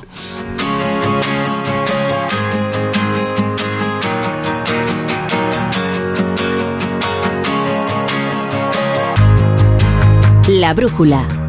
La torre. Soy de legalitas porque a veces pasan cosas que no te esperas. Como cuando tuve aquel accidente y lograron que me indemnizaran. O cuando me hicieron unas quemaduras en la depilación láser y me ayudaron a ganar mi reclamación. Hazte de legalitas en el 900 661 y siente el poder de contar con un abogado siempre que lo necesites. Y ahora, por ser oyente de Onda Cero, ahórrate un mes el primer año. De camino al cole de los niños, un poco de diversión. Veo, veo. Si pillas atasco al ir al trabajo, un poco de paciencia.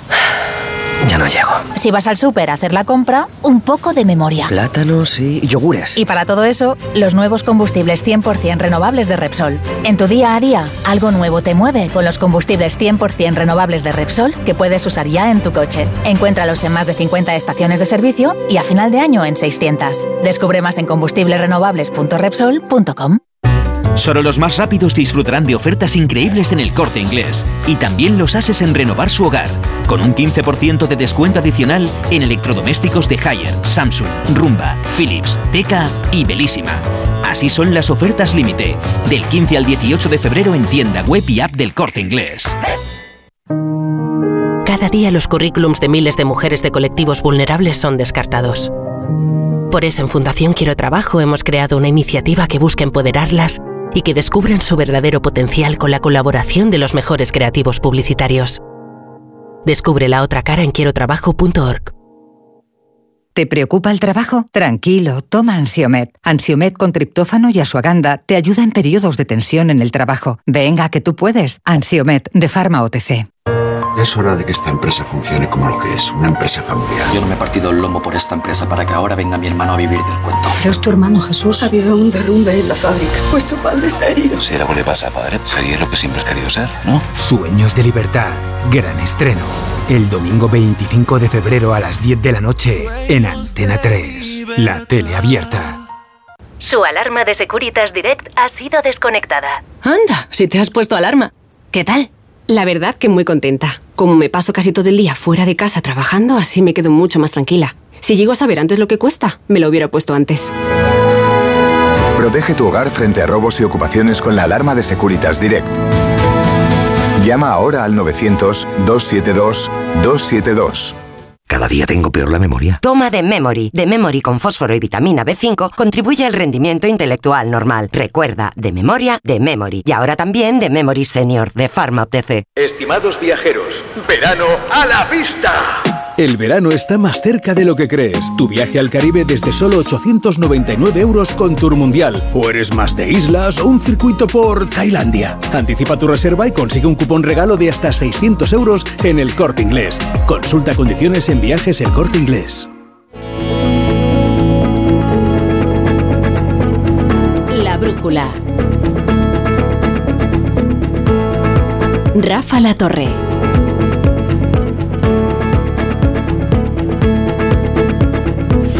Estamos en la brújula de la economía con Jesús Ribas, con José Carlos Díez, con Pablo Rodríguez Suárez, con nuestro fijo entre los discontinuos, Ignacio Rodríguez Burgos, y vamos a sumar a esta conversación la voz de nuestro corresponsal en Estados Unidos, Agustín Alcalá, porque Donald Trump ha recibido el fallo del juez en el caso del fraude civil.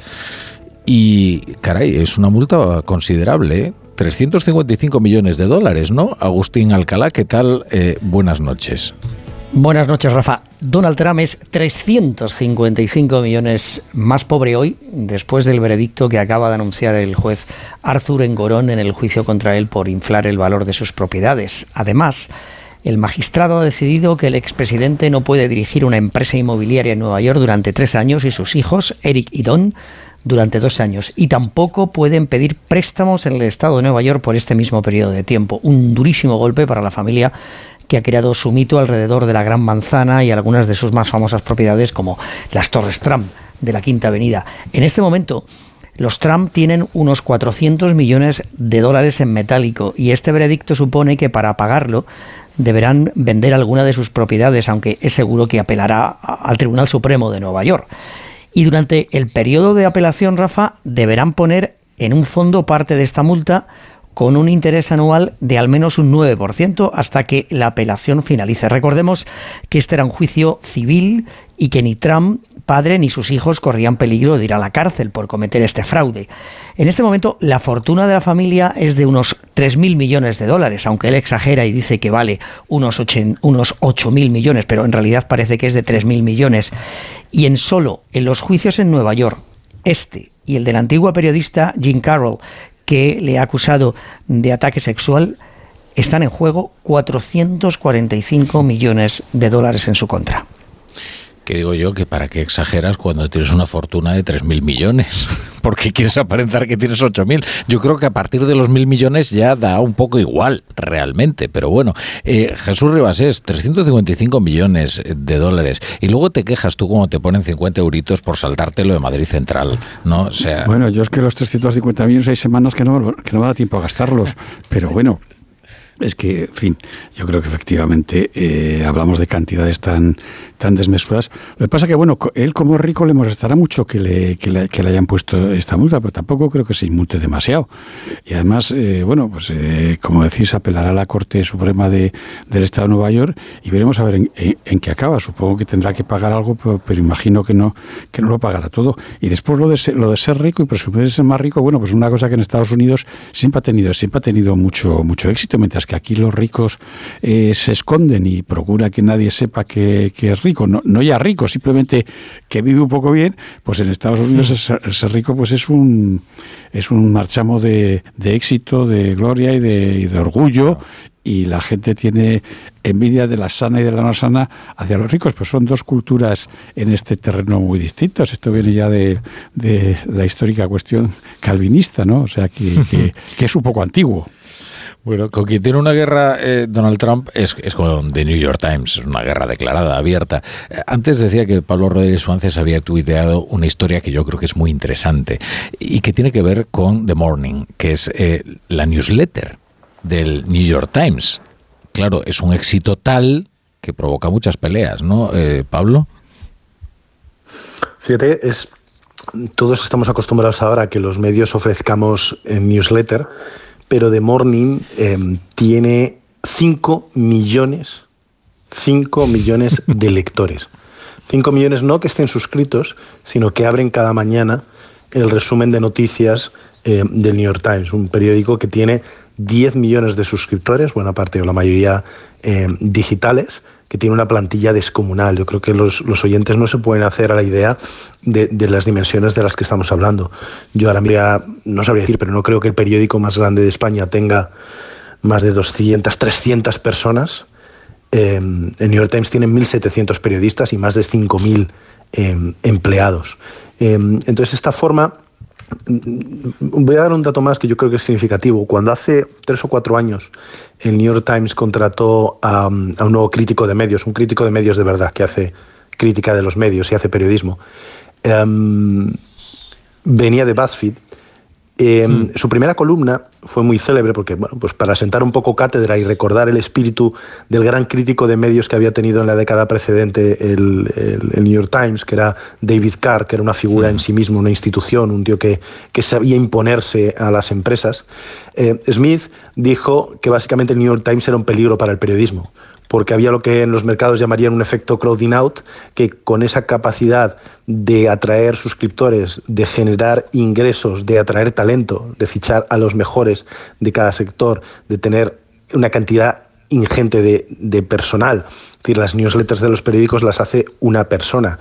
Y yo que hago una semanal para mi periódico y que me saco un ratito de donde buenamente puedo, esta gente tiene a 10 personas a tiempo completo con sueldos de New York Times, de, Nueva York y Washington trabajando para hacer em, eh, su newsletter. Y, claro, alguien que tiene tanto poder mm, hace que los demás sufran muchísimo en comparación y, en acceso a recursos. Y, último detalle muy gracioso es que cuenta el, artículo de, de Vanity Fair cómo hay unas rencillas, unos celos, unas envidias monumentales dentro de la redacción para el, periodista responsable de esa newsletter. Es un periodista muy conocido que estaba en opinión, que antes había sido una referencia en el periodismo eh, económico, pero claro, un periódico, un periódico, tú peleas siempre por estar en la portada, por la, pues este señor está cada día en la portada y lo que él decide lo leen, o sea, él lo lee más que a cualquier otro de sus compañeros todos y cada uno de los días y de él depende hasta el 50 o el 70% del tráfico que tienen en Internet los artículos de sus compañeros. O sea que sin ser el director, sin ser em, el periodista que trae la información, sino el que la ordena, es el que tío que tiene más potencia en el periodismo mundial a día de hoy probablemente. Eh, tengo historias para todos. ¿eh? Para José Carlos Díaz tenía una pregunta que hacerle, porque me contaba antes, eh, nuestro fijo entre los discontinuos, que España había despedido 2023 con un nuevo récord de deuda, que son, eh, corrígeme Ignacio si me equivoco, son, ¿cuánto es? ¿Mil? Un billón, un ah, billón con B de, de, barbaridad. Sí. 574 mil millones de euros y hay que parar para respirar un poco entre medias de tanta cifra. Y entonces yo pregunto, me pasa como con la fortuna de Trump, eh, ¿esto ya es mucho, es poco o ya a partir de un determinado umbral ya da igual? Pues mira, eh, usamos el PIB para eso, que el PIB es más fácil creer en la Santísima Trinidad que en el PIB, pero bueno, como lo medimos igual en todos los países, pues puedes comparar, ¿no? Entonces dividimos por el PIB, incluimos la inflación, usamos el PIB nominal para, para comparar también y eh, comparamos a los países. Te, te voy a dar un dato, Rafa, que van a entender todos nuestros oyentes. Tenemos casi el doble de deuda pública que los alemanes. Y los alemanes, como dijo Paul Samuelson, que era, que era un, premio Nobel de Economía, que, hizo el manual que, con el que estudiamos todos, bueno, hasta mi generación estudiamos todos el manual de Samuelson, y cuando se creó el euro, ¿no? dijo, yo me lo pensaría antes de entrar, porque os vais a ir a la cama con un gorila. y el gorila es Alemania. Entonces, claro, cuando Alemania despierte, porque están ahí con la tostada esta del gas, de la crisis de Putin, Pero de, la, fíjate, de la industria. dormidos y todo, adelantan a Japón. Ya, pero si Alemania se pone serio y dice, no, vamos a cumplir las reglas de deuda y las reglas de déficit, pues otra vez a sufrir. Pero bueno, de momento, como están perdidos en la traducción ahí con una crisis existencial de su industria y de todo tal, pero vamos, que, tenemos mucha deuda pública. La verdad, yo no entiendo al ministro que, bueno, también estaba antes, que que vendía la deuda pública, y dice, no, es que en la pandemia estábamos peor. Hombre, Carlos, joder, tío, que to- todos somos economistas, ¿sabes? Que estás pillando un dato donde se hundió el PIB un 35%. Entonces, no es un dato comparable, Carlos, no hagas eso, ¿vale? No hagas trampas que acabas de llegar, te queremos tratar bien en la brújula, nos trataste bien antes de ser ministro y queremos Antes tratar sí, bien. antes sí. Pero Carlos, no sí, empieces a hacer esas guarrerías o te empezamos a atizar como al Oscar Puente. Tú decides. es tu opción, ¿eh? Pero además, Rafa, yo añadiría... Sí, no, adelante, No, no, Ribas. no, yo, yo diría que es que he estado viendo los datos. Bueno, que ya lo La verdad es que no haces amigos. Pero que de- del un billón Es que no puede decir eso. Carlos, solo una, que- punto- que te solo una tenemos- puntualización. Solo una puntualización. Eh, Ca- Carlos Cuerpo eh, vino y la verdad es que estuvo muy bien, muy brillante en la entrevista. Era entonces director general del Tesoro Público, ¿verdad, Ignacio? Sí, Secretario, Eh, hombre, secretario general Eso es, de- secretario de- general, perdón. Secretario general. Eh, y nosotros apreciamos mucho su visita. Pero, hombre, ahora le hemos invitado como ministro de Economía. Es verdad que es menos comprometido venir como secretario general del Tesoro. Nosotros esperamos que nos visite muy pronto en la Brújula de la Economía, que como programa de referencia del ámbito eh, económico, pues se merece que el ministro responda a las preguntas. Es verdad que no todas las... O si se eh, siente ofendido, que nos llame, como hacen algunos de sus compañeros. eso es, eso ah, pero Que llamen a Ignacio, que es el de la es. queja. Siempre hemos apreciado ese gesto de, de escriba. Si alguien se siente que quiere aportar algo a la conversación que estamos manteniendo, siempre puede Nosotros llamar. Pero está muy invitado eh, Carlos Cuerpo. Es verdad que no todos sus predecesores eh, terminaron de manera muy amable con la brújula de la economía, pero bueno, aquí no hemos venido a contentar a nadie, sino a, a disfrutar, ¿no? a informar a los, a los oyentes. Jesús, perdón que te No, no, no, no, sí, era, no, no, yo quería abundar en los datos que del casi billón seiscientos mil millones que, te- que, que debemos con B de barbaridad, de burrada o lo que queramos, no nos olvidemos que por una parte 600 mil, 670 mil, según veo aquí, están colocados por ahí en el extranjero, es decir, que dependemos de, de eso que llaman los mercados, de los inversores internacionales, y 400, casi 430.000 están en el Banco Central Europeo, es decir, que los ha comprado, que los ha comprado el Banco Central Europeo, con lo cual en el y que además este año tenemos que refinanciar otra vez 250.000 con unos tipos de interés que como sabemos han llegado a, los máximos desde el año 2011 al 3,70 y tantos por ciento, cuando ha- hay que refinanciar este año 80.000 millones que se, que nos dieron gratis en su momento y este año va a haber que pagar un 3 y pico por ciento, es decir, que los que dicen que esto de la deuda pues que no importa mucho, pues bueno, pues que, que- que se lo hagan mirar, ¿no? Pero Porque mira, es solo que el dato porque- que ha dado Rafa de 250.000 millones de emisión al año, eh, entre 50 semanas que tiene el año, son 5.000 millones a la semana. Creo que eso es el presupuesto de la Comunidad de Madrid, ¿no? Así, verdad por, sí. por dar un dato así que la gente entienda. Entonces, que, que vivimos a crédito y que cada semana tenemos que emitir todo lo que se gasta la Comunidad de Madrid en todo el año en sanidad, en educación, en carreteras, en dependencia, todo en una semana. Pues te dejan dos o tres semanitas sin emitir, como le pasó a Rajoy en el 2012, y te da ya eh, tendinitis en el esfínter, ¿sabes? ¿no? O sea que a Pedro Sánchez se le quita ya todo la- el maquillaje, deja de jugar al básquet y empieza a centrarse y a gestionar, que es lo que tiene que hacer. o, o el día que o el día que el Banco Central Europeo empieza a comprar menos, ¿no? Porque, Exacto, bueno, que ya la está, clave ¿no? es el Banco Central Europeo. Es decir, dices- dependes de, de- de un consejo del Banco Central Europeo, de la GAR, y cualquier día pues dice, "Oye, hasta aquí hemos llegado, ya no volvemos a comprar más y bueno, ahora mismo ya, por ejemplo, pues lo que están haciendo es refinanciar, ¿no? Eh, y bueno, ¿y por qué tuvo que comprar el Banco Central Europeo esa cantidad tan ingente de deuda pública? Porque nadie la compraba. Ahí estamos. Claro. Claro. Es el mercado. Pablo, no sé si quieres aportar algo a esto. No, no, nada más. Veo que la conversación esta va a acabar en algún momento en los tribunales, así que prefiero abstenerme. Mejor echarte un lado. Pero te- Oye, pues te entonces- llamaremos como cómplice. Siempre, siempre puedes decir algo de tu padre, ¿eh? De la Eso sí que va a acabar en los tribunales. Claro, ten cuidado, que esto termina en asesinato. Eh, oye, Pablo, eh, te quería hacer una pregunta sobre Sora. Eh, ¿Has podido ver algo de lo que de lo que hace esta, no, no sé cómo llamarlo, ¿no? Pero eh, esta inteligencia artificial, ¿no? Eh, es que he visto algunas algunos vídeos y es espect- es que es como un rodaje de cine. Es increíble, sí, sí, lo vamos. Es lo único a lo que me pude dedicar desde toda la noche de ayer.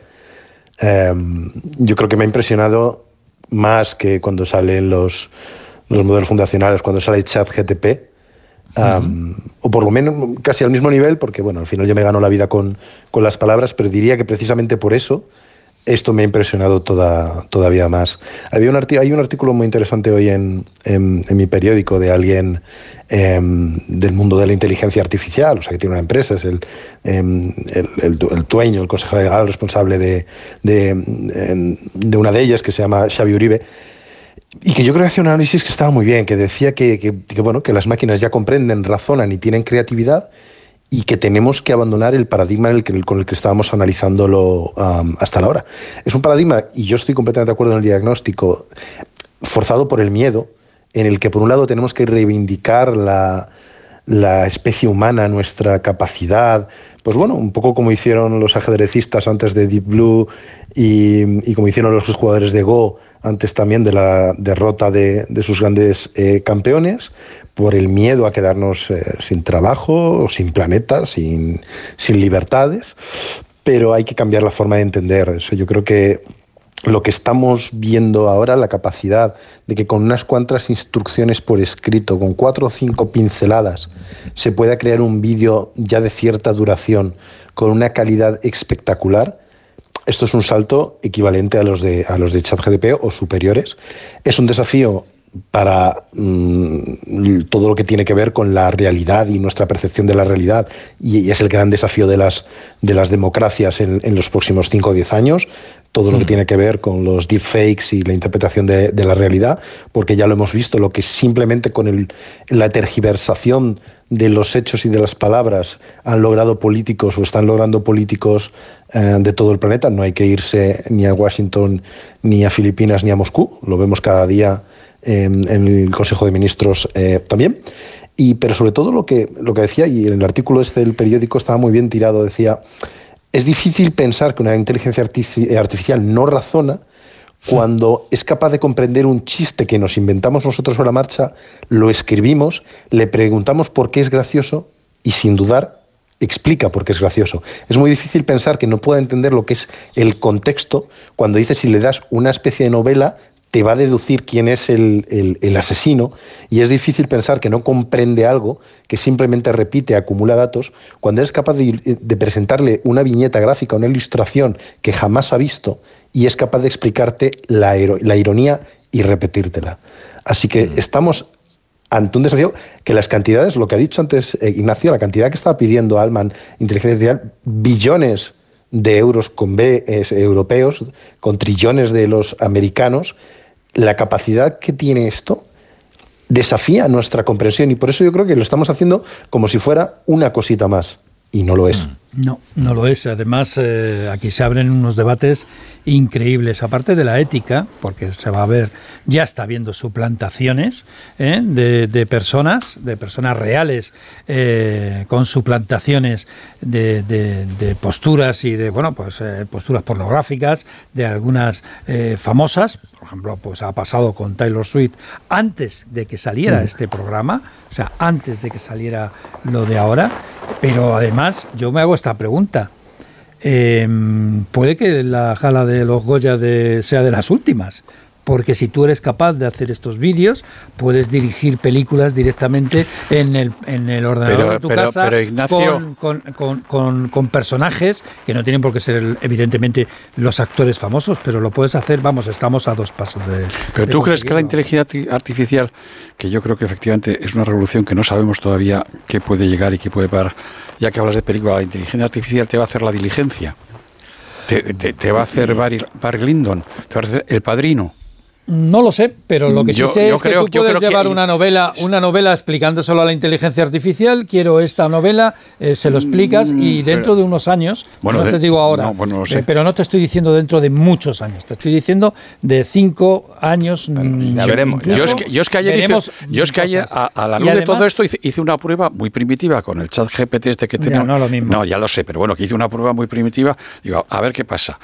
Escribí, escribí un texto muy sencillito y le dije que me lo pusiera en romance. Bueno, en un romance de en verso, en verso. Bueno, lo que salió fue una cosa que, que rimaba tal, no sé qué, pero bueno, pero aquello no, te- no había por dónde No, cogerlo. pero de todas maneras te diré, eh, Jesús, que eh, lo que- al menos lo que yo he visto es de un gusto extraordinario y utilizo la palabra eh, muy conscientemente, ¿eh? es decir, que da de verdad la sensación de que hay atributos humanos, o sea, porque es una planificación narrativa, como es el Sí, cine, sí, no, no, vamos a ver, ser, sí, no digo por que- ejemplo, la elección de la posición de la cámara, de cómo viaja, de eh, En el tren, es- por ejemplo, la imagen del tren es algo a, fabuloso. De, de- a través de los cristales del vagón.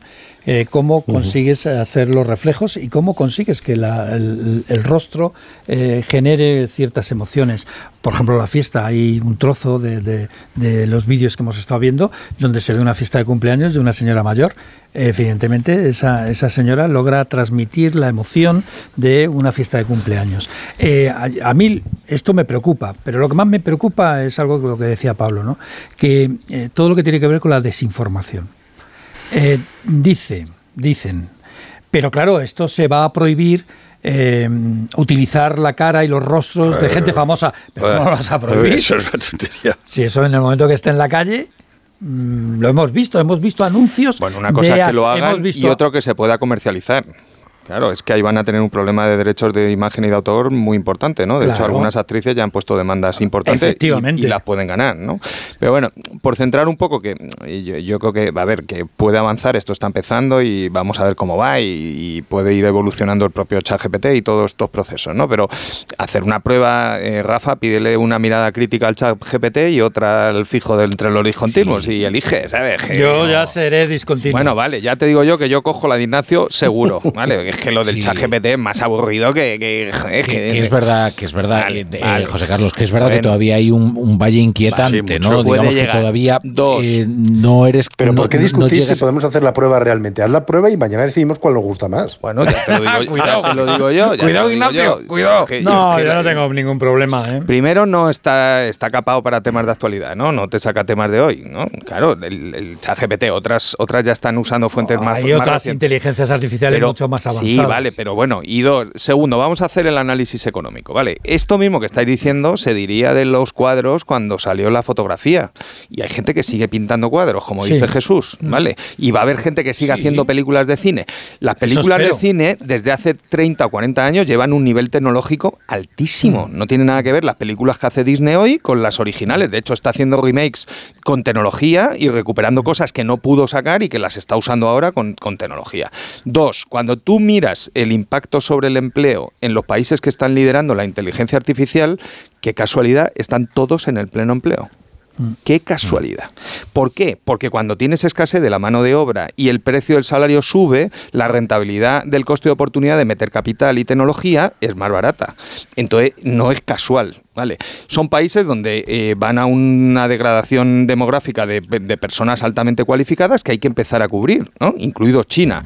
Y tres, ¿no? el problema va a haber perdedores, por supuesto que sí, dentro de esos países que hay que cuidar, ¿no? va a haber que hacer políticas activas de empleo y de reciclaje de trabajadores. El problema lo tiene España o países que tienen una tasa de paro alta, Y porque que a ti te una pega escasa inversión tecnológica. bueno, y, y como sacó el BVA la semana pasada, que es de lo que debería hablar el señor Oscar Puente, que es tú tu ministerio, Oscar, ¿no? O sea, lo que sacó el BVA la semana pasada de la formación bruta de capital fijo es tu ministerio, Oscar. Entonces, déjate de trenes y de hacer doctrina constitucional y ponte a currar, tío. ¿eh? Eh, llevas sin ejecutar obra pública, ni con Next Generation, ni para la próxima generación, ni para esta. Ponte a ejecutar obra pública. O sea, lleva ya el tren a Algeciras y acaba con el narco, coño, y ponte a, crear trabajo en Cádiz. Joder, que es lo que tienes que hacer. ¿eh? Y, darle, y darles oportunidad. Pero, y esto no es inteligencia artificial. si no, ha salido así. si, si no, el problema va- va- lo vamos a tener países que tenemos tasas de paro alto, porque, eh, Bueno. entre otras cosas, porque eh, esto sabe más Pablo en Bruselas y nosotros en España estamos liderando esta estupidez humana, ¿no? Los europeos hemos decidido prohibir el uso de los datos a las empresas. Entonces, claro, si la materia prima de la inteligencia artificial son los datos y tú prohíbes usar la materia prima, pues ¿qué le va a pasar a Europa en la nueva revolución de la inteligencia artificial? Pues que dentro de 20 años tendremos que mirar a los, a los estadounidenses con catalejos. O sea, ahora la renta por habitante se ha alejado. Dentro de 20 años, ¿no? Como siga la von der Leyen y toda esta chorrada que hay en Europa, el Pedro Sánchez jugando al básquet y toda esta panda que tenemos aquí gobernando, pues seremos, pues seremos un, parque temático para que vengan la gente con dinero a ver, ay, qué bonito el románico, el que no se cae de Castilla y León. Yo, yo te diré que antes de la mirada cítrica lo que le voy a pedir al chat GPT es, por favor, hazme una de estas diatribas de cuando se desencadena José Carlos X y, dirigida, por supuesto, interpelando, ¿no? Sea, es el estilo de la casa, eso nunca lo va a conseguir. ¿eh? Nunca, nunca, nunca, nunca. Bueno, queridos, eh, os voy a despedir ya. Eh, me voy a dedicar a hablar de otras cosas, pero como siempre he pasado un muy buen rato con vosotros. os espero aquí para la idea que os decía al principio, ¿vale? Dinos, dónde vas a ir a cenar, Rafa. Sí, sí, los marisquitos, a ver. Ah. Tómate un vinito a nuestra salud, Rafa. Lo tiene en secreto. Un albariño. Voy a cenar en casa, hombre. Ah, bueno. familia, por bueno, favor. pero eso también, también será un, un banquete. Que yo soy de aquí, pero vamos a... Bueno, que voy mirando piso, ¿vale? Vale. Aquí, ¿qué, preferís? ¿En la zona vieja o, bueno, cerca de la herrería? Y ahí ya... Pues, buen huevo, buen huevo. Venga, Viquiños, Carlos Viquiños, Jesús Rivas es, eh, Suances, eh, Ignacio Rodríguez, Viquiños para todos, venga. ¡Hala! ¡Hasta luego!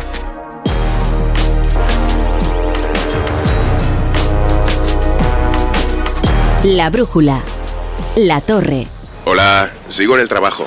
Oye, pásate tú por el corte inglés y haz la compra en el súper. Ahora tienen la segunda unidad a mitad de precio en miles de productos, como el pack de 4 de Activia Frutas para el desayuno, o una terrina de fresas de, 500 gramos, que están buenísimas.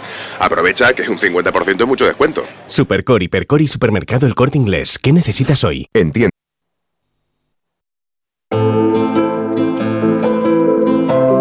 La brújula.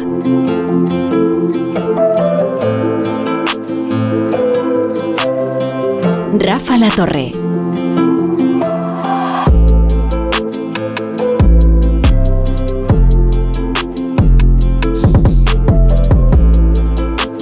Hoy en el día de la muerte de Alexei Navalny, de la muerte, bueno, seguramente del asesinato de Alexei Navalny, eh, es un buen momento para hablar con Elena Bogush, que es la historiadora y socióloga rusa a la que solemos acudir para que nos cuente cómo está la situación en Rusia y, también de, los manejos del régimen de Vladimir Putin.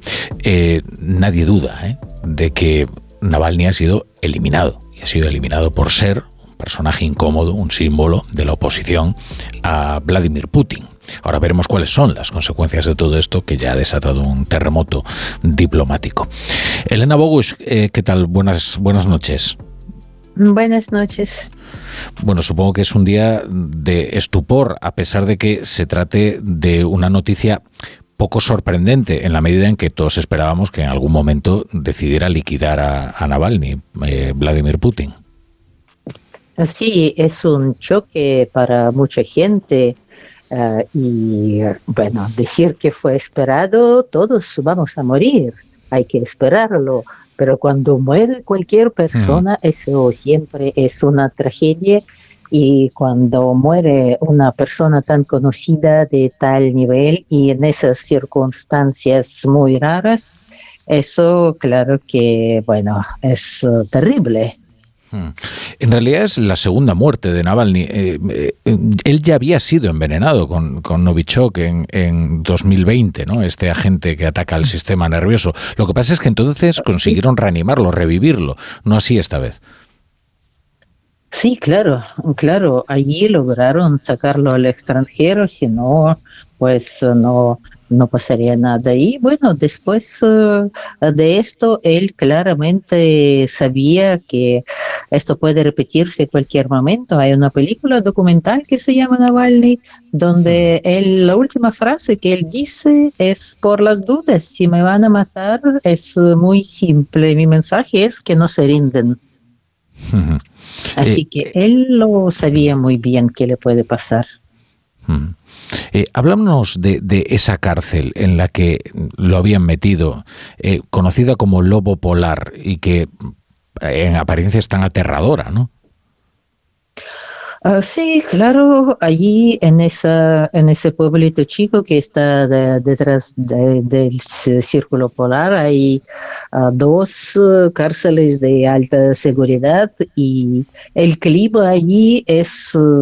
Muy fuerte, muy hace mucho frío y además eh, es un lugar muy aislado para los eh, delincuentes más, eh, más, más, peligrosos y una persona que fue reconocida como extremista por crear una, una fundación de lucha contra la corrupción que también fue declarada una organización extremista. Entonces, el, extremismo de Navalny consistía en querer participar en las elecciones uh, y luchar contra la corrupción. Hmm. Eh, eh, esto es muy importante em, eh, precisarlo, sobre todo porque esto seguro que sorprende a buena parte de la audiencia española, ¿no? Es que el delito por el que lo metieron en esa cárcel y lo condenaron a 19 años era extremismo. extremismo que es efectivamente oponerse al régimen de Putin, ya es suficientemente radicalidad, ¿no? Claro, eso es extremismo. Hay gente común y corriente que también queda eh, en la cárcel por 5, 6, 7 años por eh, lo que se llama, hay un nuevo artículo en el Código Penal, desacreditar las Fuerzas Armadas. Si yo digo que las Fuerzas Armadas rusas están bombardeando a la población civil en Ucrania, que me consta porque tengo ahí dos hermanas y otros parientes, esto no coincide con lo que dice el Ministerio de Defensa de Rusia y pues eso es como mínimo desacreditación de las Fuerzas Armadas gloriosas.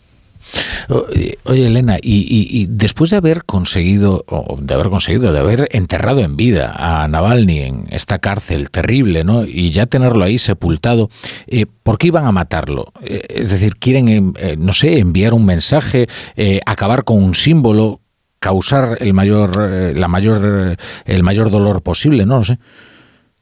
Mira, yo pienso que no por casualidad uh, esta muerte muy sospechosa sucedió justamente un mes antes de las elecciones presidenciales en Rusia. Y antes de las elecciones, pues por lo que se ve, Putin quiere limpiar todo el espacio de cualquier sospecha de protesta o de oposición, etcétera. Por ejemplo, hace unos días eh, fue descartado como candidato al presidente un eh, político ruso, Boris Nadezhdin, que uh, juntó más de 200 mil firmas y dijo que lo primero que hace siendo presidente, el primer día va a liberar a los presos, políticos y cesar el fuego de Ucrania y empezar las negociaciones. Entonces, uh, fue el único quien abiertamente se pronunció contra la política de Putin y contra la guerra y la gente se puso en colas para firmar para que pueda participar en las uh, elecciones presidenciales. Eh, era un político absolutamente desconocido por el país, conocido a nivel local en una ciudad pequeña en las afueras de Moscú, y tal fue el susto que descubrieron que más de 9.000 firmas eran falsificadas, lo que es también falso porque todo el mundo vio estas colas. Ah, cientos de personas en ah, cientos de ciudades iban a poner sus firmas para querer verlo como el candidato presidencial. Entonces, eh, ah, lo que hizo Navalny fue, mm, bueno, y su ah, fundación de lucha de contra corrupción fue llamar a todos, a todos los rusos el 17 de marzo, que es el último de tres días de votación, venir personalmente a votar porque en muchas ciudades existe la votación electrónica que es absolutamente incontrolable y ahí van a dibujar todo lo que quieren y votar por cualquier candidato menos Putin o contra todos. esto también fue un peligro porque uh, la gente ve lo que está pasando en el país. La mayoría de la población uh, uh, no apoya para nada ni la política de Putin ni la guerra, pero la gente está muy asustada, muy aterrorizada porque claro. si por poner like a algún comentario en las redes sociales tú puedes pasar cinco años en la cárcel, vas a pensar muchas veces antes de hacerlo. Claro. La, claro, las consecuencias internas ya cabe prever que no van a ser demasiado profundas. Hemos visto que hay manifestantes que han salido a las calles de Rusia. Ahora mismo están saliendo informaciones de las agencias internacionales que cuentan que sí que hay algunas protestas. Lo que pasa es que la capacidad que tiene el régimen de Putin para diseminar el terror es eh, desgraciadamente muy eficaz. Eh, no sé si, en cambio, las consecuencias internacionales o diplomáticas sí pueden afectar al régimen o crees que ya está tan desacreditado Putin que realmente no, es, no, no va a sufrir por ello, vamos. Mira, dentro del país ya está desacreditado hace mucho y yo creo que la guerra de Ucrania fue uh, como Putin uh, la, estaba planeando como una pequeña operación especial militar pensando llegar a Kiev en tres días. eso también fue um, una idea de distraer la atención de la gente de todos los problemas que hay en el país, económicos, sociales, etcétera. Entonces, yo creo que aquí la gente está harta. A nivel internacional, bueno, por lo que dicen ahora los líderes de los países occidentales, claro que están condenando, etcétera, etcétera, pero si esto va a tener algún resultado práctico, la verdad que no lo sé, eso hay que preguntar a ellos, pero dentro del país yo creo que ya, no sé, ya estamos uh, llegando al límite, llegamos hacia un catástrofe. Hmm. Pues Elena Bogus, eh, te agradecemos mucho que, como siempre, que hayas atendido a la llamada de, de, la brújula y a ver si es verdad, a ver si esto se traduce eh, de alguna manera, eh, bueno, en una mayor debilidad del régimen de Putin o si por lo menos consiguen herirlo. muchas gracias, Elena. Gracias a ustedes. Hasta luego. Hasta luego.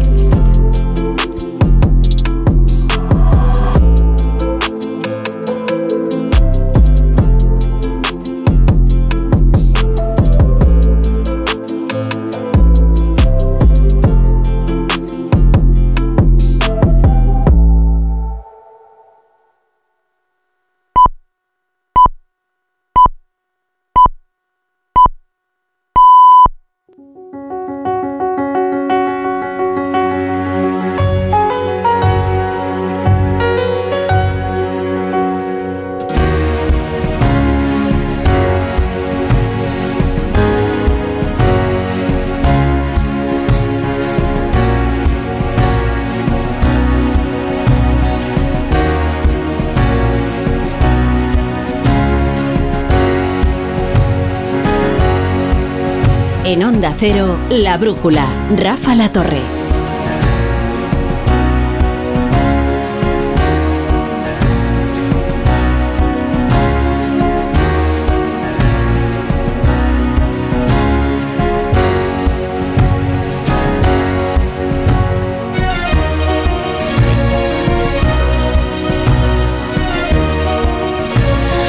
A las 10 y un minuto, a las 9 y un minuto en Canarias vamos a comenzar la tertulia de La Brújula, que hoy se emite desde Onda Cero Pontevedra.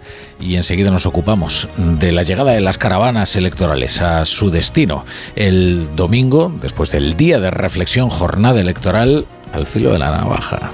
Porque la verdad es que los escenarios, todo está abierto todo está, tan abierto que es difícil saber incluso cuál va a ser la fórmula en la que se gobernará la Junta a partir eh, del, del próximo domingo. Eh, antes, eh, vamos a preguntarnos por qué, por qué matar a alguien que ya está sepultado en vida. ¿Por qué matar a Alexei Navalny, que iba a cumplir una condena de décadas en una cárcel que era ya de por sí una muerte en vida? Esa cárcel se llama el Lobo Polar la penitenciaría ICA 3, temible, ¿eh? Pues fíjense, desde Moscú se tarda en llegar 45 horas en tren, tan lejana está de la civilización. Las temperaturas son atroces, inhumanas, 20 grados bajo cero, en esta época del año. Ahí, ahí habían enterrado en vida a Alexei Navalny. Su delito, el extremismo. ¿Qué es ser un extremista en la Rusia de Putin? Nos lo ha contado ahora Elena Bogush. Ser un extremista en la Rusia de Putin es oponerse al gobierno. Es oponerse de manera eficaz, no ser el tonto útil. Oponerse como se oponía Alexei Navalny, convertido ya en un símbolo de la oposición a, Vladimir Putin y de todos aquellos que quieren una apertura democrática en Rusia después de tantos años de autocracia criminal, porque además nadie duda de que Alexei Navalny fue liquidado por el régimen. Fíjense que prácticamente no ha habido presunciones tras conocerse la noticia. Ya todo el mundo sabía que este había sido un asesinato ordenado por, Vladimir Putin, por más que la reacción del régimen de, de este tirano haya sido tan cínica, ¿no? Es decir, Putin ha sido informado de la muerte de Navalny, que se ha producido en circunstancias desconocidas. Salió a dar un paseo y se encontró indispuesto y los médicos no pudieron reanimarle. Ya lo habían intentado matar hacía cuatro años con el Novichok, ese agente que ataca el sistema nervioso, pero lo consiguieron reanimar en un hospital alemán. ¿Por qué matar a una persona que ya en realidad estaba sepultada en vida? Elena Bogus tiene una teoría, y es una teoría ventrovata, que es que dentro de poco habrá unas elecciones. Y lo que se quiere asegurar Vladimir Putin es de que el mensaje llegue hasta el último confín de Rusia. Aquí no cabe la disidencia, porque si no se aplica la muerte por oposición, que es lo que le ha ocurrido a Alexei Navalny. Ahora veremos cuáles son las consecuencias internas. Ya hay manifestaciones en algunas ciudades de Rusia, si bien pues son manifestaciones eh, temerosas, como es normal, porque cualquier expresión de descontento en la Rusia de Putin puede terminar con funestas consecuencias. Y también veremos cuáles son las consecuencias diplomáticas después de que todo el mundo esté convencido de que se trata de un asesinato político, vil y cruel por parte de un autócrata. En cuanto a las elecciones en la Junta de Galicia, eh, desde hace más de una década que no se vivía un ambiente de tanta incertidumbre. La sensación en la caravana del Partido Popular del aspirante a seguir siendo presidente de la Junta, Alfonso Rueda, puede ser algo confusa. ¿eh? Hay quien la atribuye el temor, que es real, a la neurosis del 23J. Es decir, como no quieren que otra vez las expectativas les traicionen, se ponen muy conservadores, anticipando cuál puede ser el resultado. Pero el temor es real. Lo que veremos el domingo es si es cierto. Si hay razones para temer que el Partido Popular sea descabalgado de la Junta por un bipartito o un tripartito que estaría liderado por la nacionalista Ana Pontón.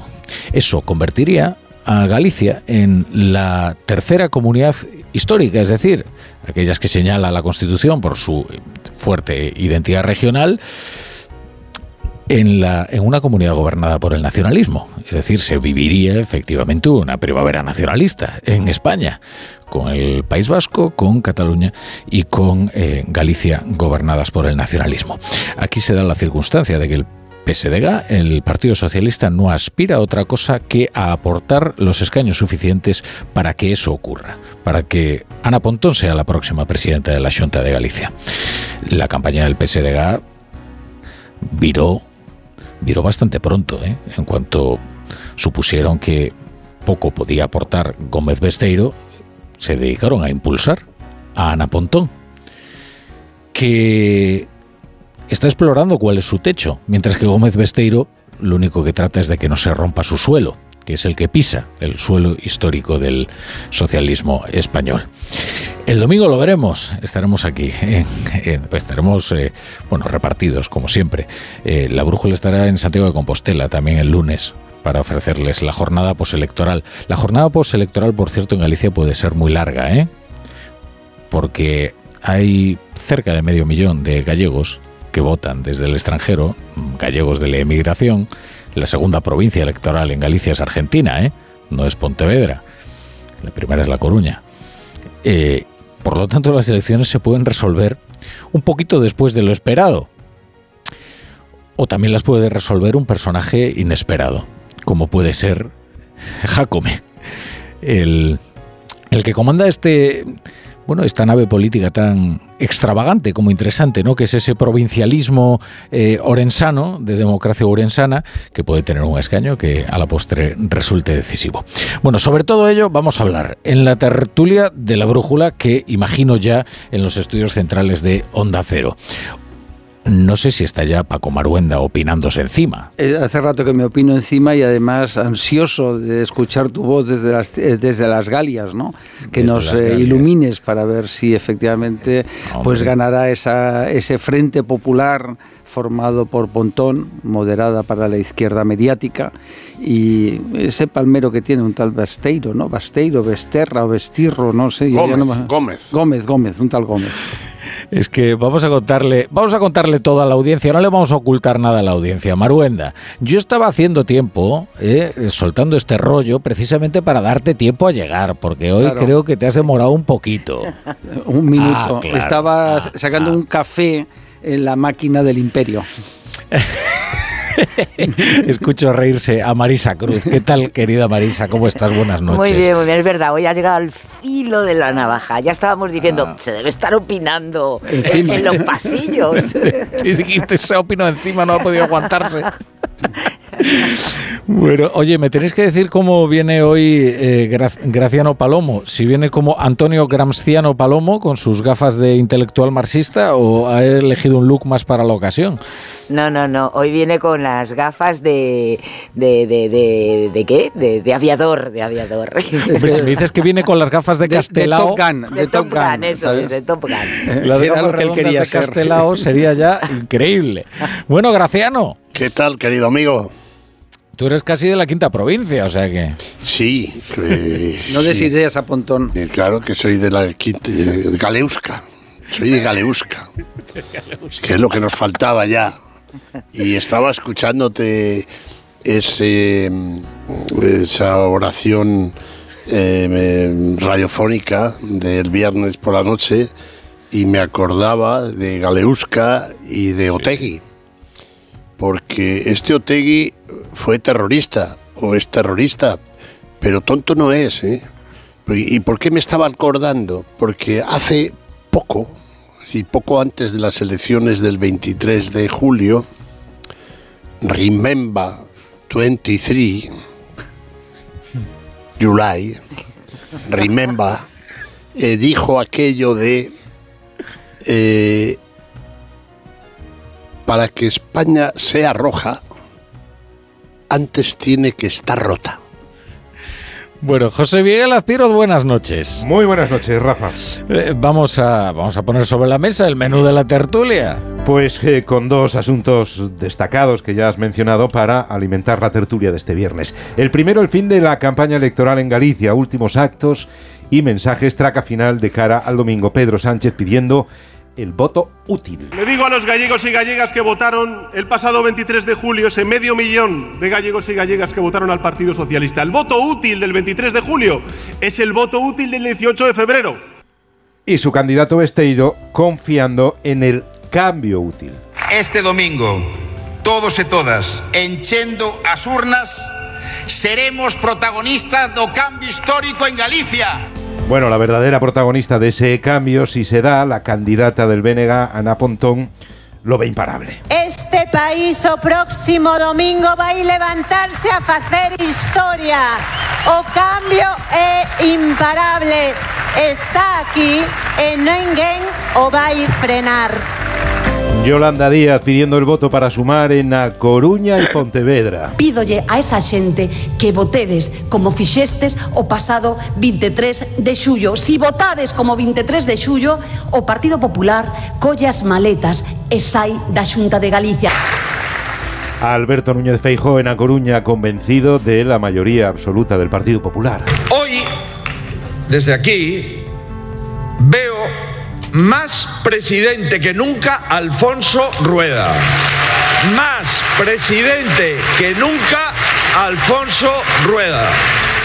Y Alfonso Rueda apelando al voto que tú mencionabas antes de los gallegos en el exterior. Tampoco me quiero esquecer de todos esos galegos que están fora, esos galegos que tanto lle molesta a esquerda que voten, como si non tiveran dereito a opinar, como, non si, como se non viviran Galicia en primeira persoa, gracias a todo ese Partido Popular do Exterior que se está batendo o cobre nestas eleccións autonómicas tamén.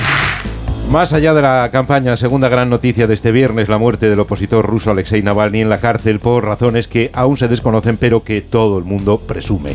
Condena unánime a nivel internacional señalando a un máximo responsable. We don't know exactly what happened, but there is no doubt that the death of Navalny was the consequence of something that Putin and his, and his thugs did.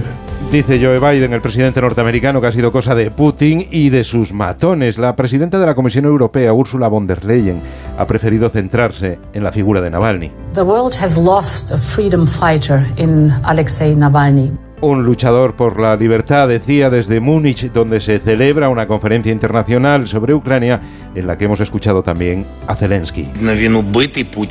Obviamente fue asesinado por Putin, como miles de otros que han sido atormentados y torturados por culpa de esta única persona. A Putin no le importa quién muera, siempre y cuando conserve su puesto. Y es por eso por lo que no debe quedarse con nada. Putin debe perderlo todo, no debe retener nada y debe rendir cuentas por todo lo que ha hecho. ¿Qué lectura hace la tertulia de la muerte de Navalny? A pesar de estar encarcelado, era una amenaza. Con su muerte, se convierte en un mártir que puede impulsar la oposición a Putin o queda definitivamente desactivada. Y ante las reacciones y mirando a Ucrania, ¿reforzará la unidad internacional a favor de Kiev? Además de estos asuntos hay otras noticias que se prestan al análisis, como el nuevo argumento que aporta el ministro Puente a favor de la amnistía. Hombre, ahorrémosle el trabajo a la justicia, que muy sobrada de recursos tampoco está. Es decir, si lo que vamos a hacer es someter a las personas siete años después a un procedimiento judicial para acabar indultándolas, pues ahorrémonos ese esfuerzo y ahorrémosle a la justicia también el esfuerzo.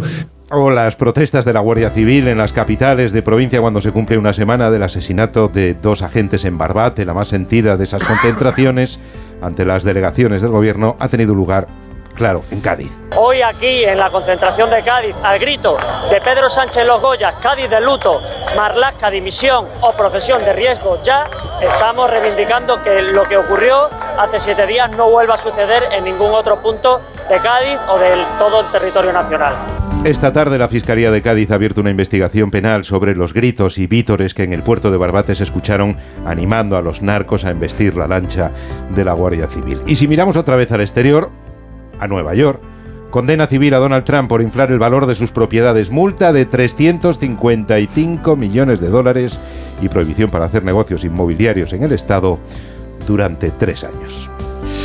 Bueno, pues dejadme sumar a esta tertulia las voces de nuestros dos sabios eh, sociólogos, que son Ignacio Varela y Pablo Pombo. ¿Qué tal, Ignacio? ¿Qué tal? Buenas, buenas noches. Hola, buenas noches. Dos sabios sociólogos, dos sabios sociólogos, ninguno de los cuales es sociólogo.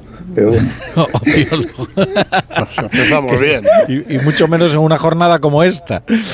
Oye, eh, eh, Pablo, ¿qué tal? Buenas noches de nuevo. ¿Qué tal? Buenas noches. ¿Cómo estás? Bueno, yo, si os parece, os voy haciendo las mismas preguntas a los dos y me las vais contestando en orden de edad. Así ordenamos eh, mejor la tertulia. Es que como no estoy en Madrid, tengo que ponerme unas normas un poquito más rígidas, porque os, dirijo hoy desde, desde Pontevedra.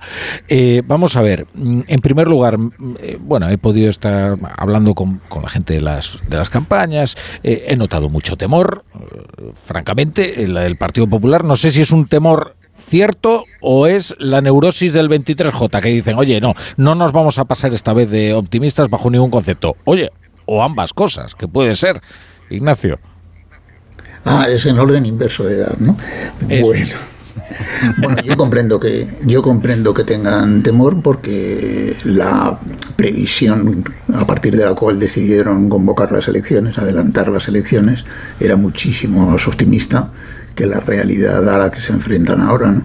Entonces, aunque sigue siendo más probable que conserven la mayoría absoluta, hay una cosa segura, eh, y es que van, su resultado va a ser muy inferior al de hace cuatro años, y hay una cosa menos probable, pero no imposible en absoluto, y es que pierdan la mayoría absoluta y con ella el gobierno.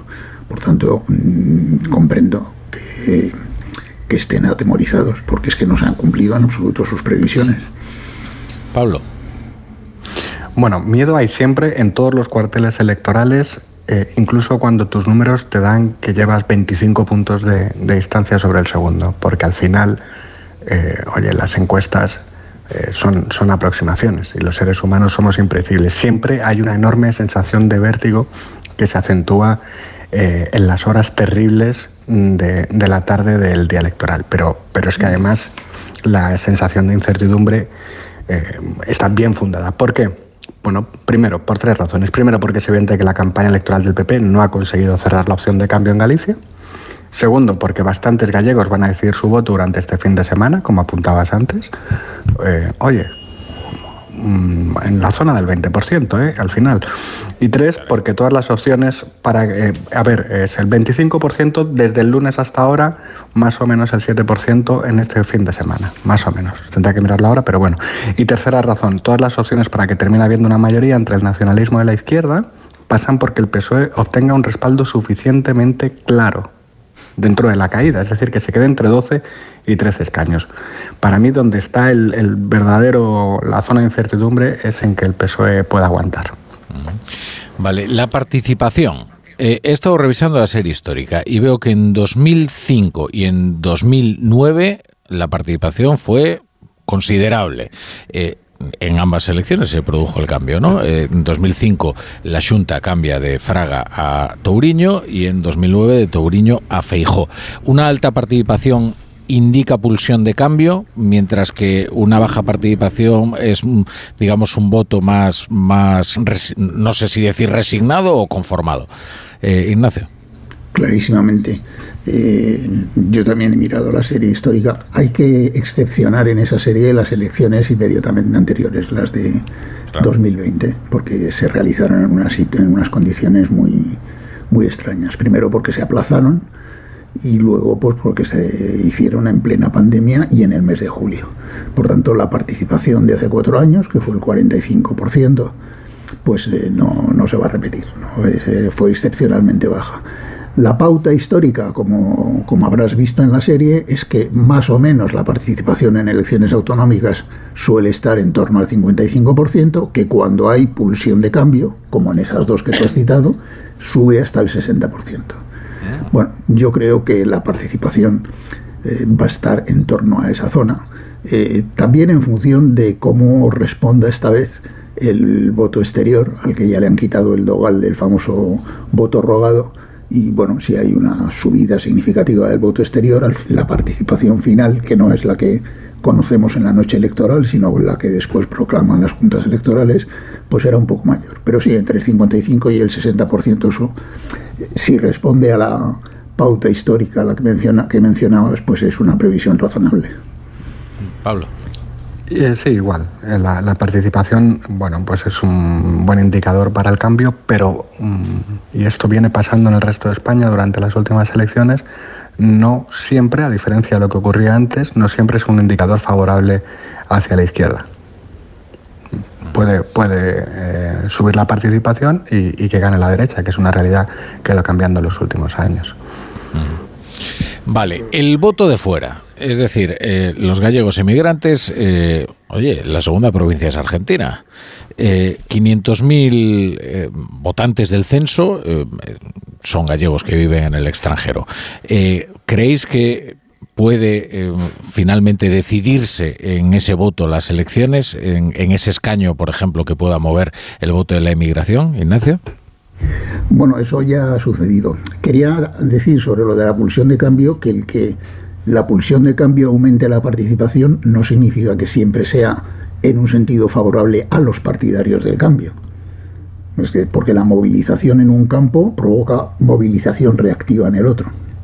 O sea que, pero bueno, eh, preguntabas por el voto exterior.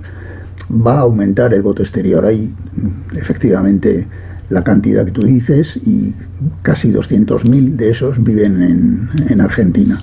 Eh, de todas formas, eh, yo he examinado, porque ya no hubo voto robado en las elecciones generales y el voto del exterior, bueno, subió, pero siguió estando en cifras muy bajas, por debajo del 10%. A pesar de todo, ya ha habido algún precedente. Mira, en una de las elecciones que tú has citado, la de 2005, cuando perdió el PP y ganó la izquierda, el escaño decisivo se dilucidó en la Junta Electoral de Orense con el voto del exterior, porque es verdad que cuando hay un escaño que está dependiendo a lo mejor de 50, 60 o 100 votos, pues efectivamente, como el recuento del voto del exterior se hace unos días después en las juntas electorales, eso puede suceder. Ahora, cuantitativamente, yo dudo de que el voto del exterior en esta ocasión pase del 10%. El 10% de todo ese censo de 400 y pico mil personas que tú has mencionado. Pablo. Bueno, la, quinta provincia eh, pues siempre ha, sido eh, uno de los territorios históricamente mimados por el Partido Popular y quienes son críticos eh, con la campaña que, ha desarrollado los populares durante las últimas semanas, una de las cosas que señalan precisamente es que el candidato no haya ido a, Buenos Aires. ¿no? más todavía cuando además el Partido Popular tenía la posibilidad de jugar eh, con tres referentes, ¿no? Tenía, tenía la posibilidad de jugar con Rajoy, tenía la posibilidad de jugar con Fijo, tenía la posibilidad de jugar con Rueda y, no, no, ha decidido mover ninguna de esas tres fichas hacia, un territorio que, efectivamente nos puede llevar el domingo por la noche a la cama sin que sepamos el color eh, que acaba viendo en la, Asunta. Eh, y una cosa más, un consejo que le deis a, Alsina, eh, que estará eh, dirigiendo el especial a las 8 de la tarde del domingo.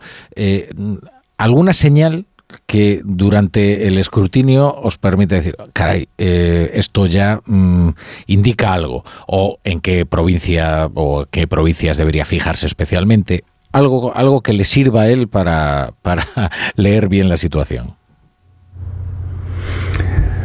Bueno, tratándose de, Galicia no es tan sencillo como por ejemplo en Madrid o en, otros sitios.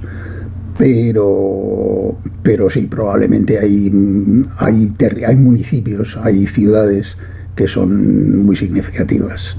Eh, por ejemplo, si en la provincia de Lugo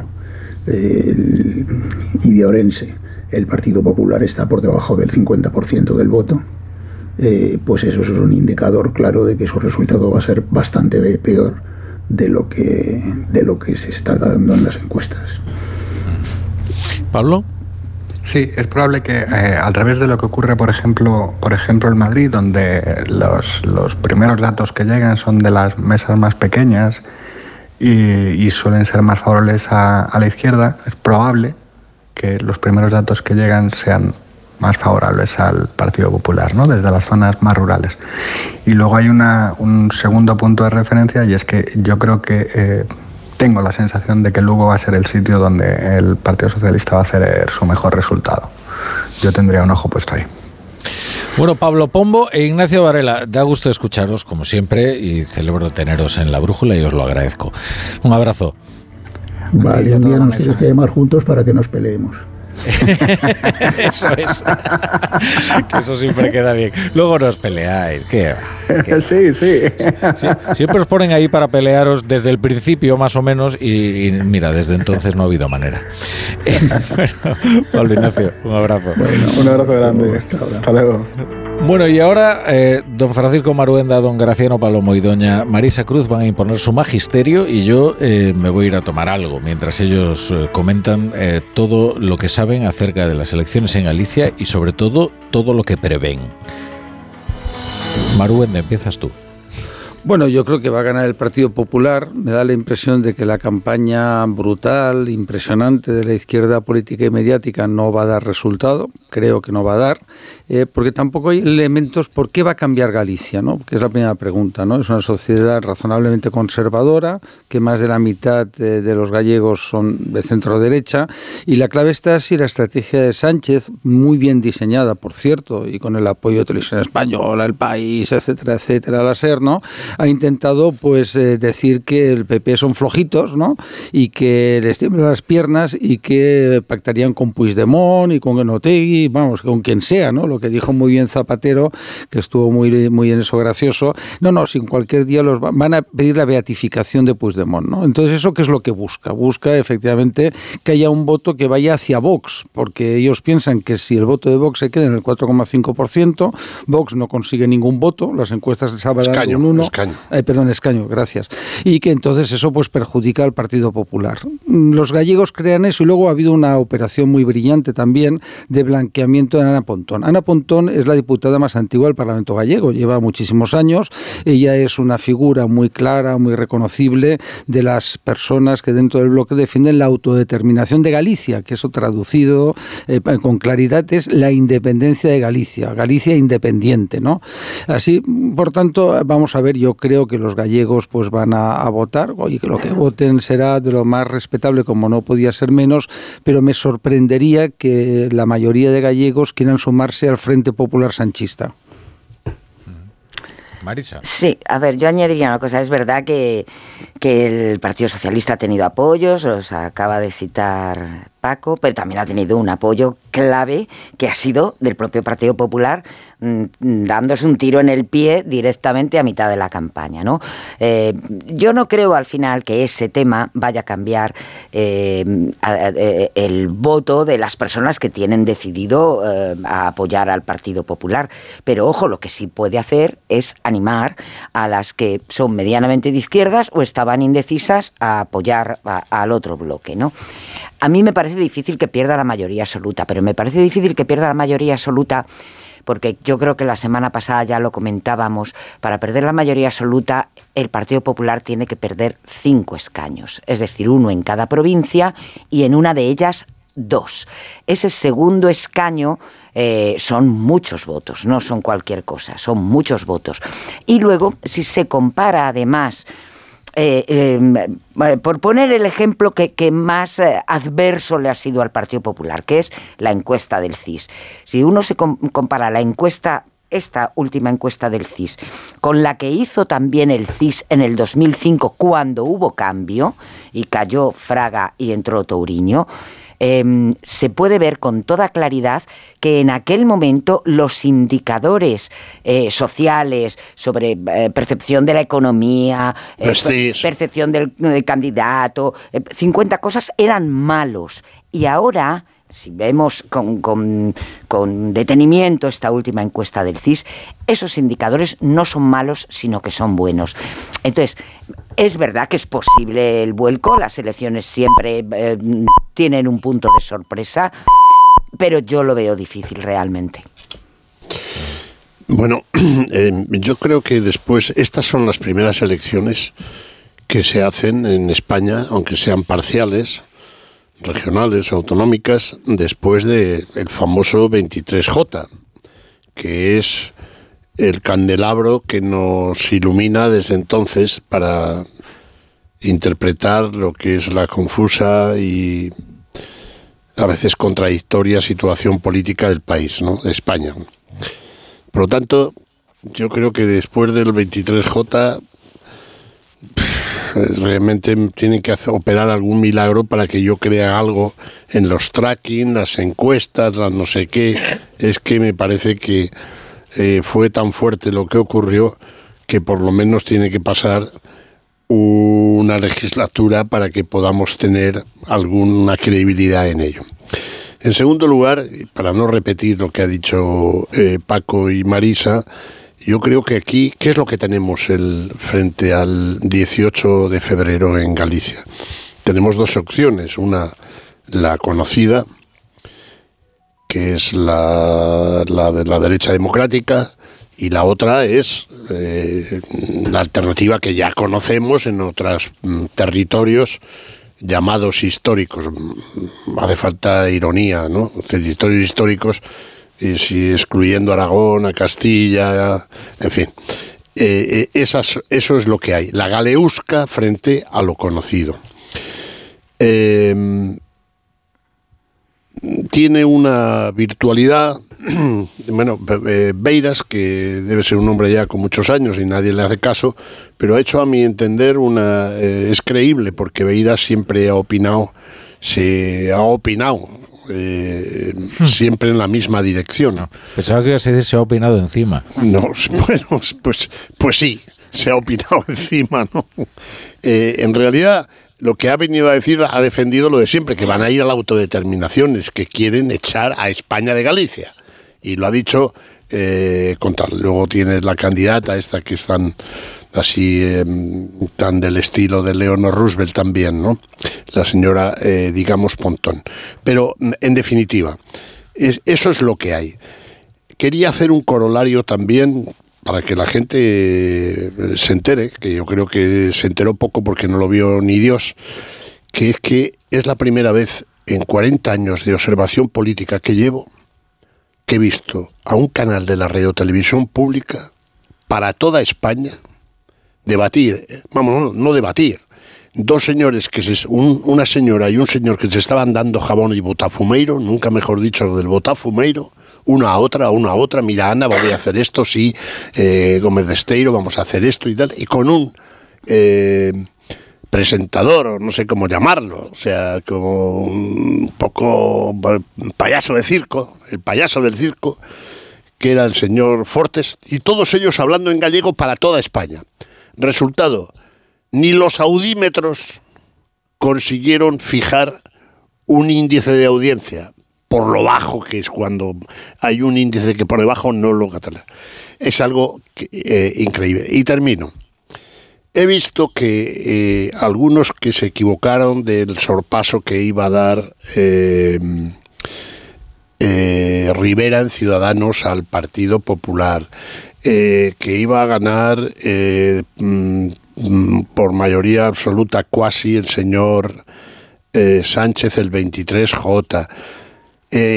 han preparado un ataúd, no lo han barnizado todavía, pero han preparado un ataúd para Feijó y que yo sepa todavía ese ataúd no tiene ningún clavo. No sé si en 24 horas habrá un, algún clavo o no. Cierto es que siguiendo el ADN de la derecha democrática siempre les pasa algo. Y también lo que es sorprendente es que con esa barbaridad que hicieron desde el punto de vista de la estrategia política, no haya cesado a nadie. Hmm. Ahí me quedo, mi querido amigo. Yo, hay una cosa que, estos días se utiliza mucho, ¿no? Es los errores de, de Fijo. Vamos a ver, hace una semana Fijo tuvo una cena hay una comida, perdón, con periodistas, ¿no?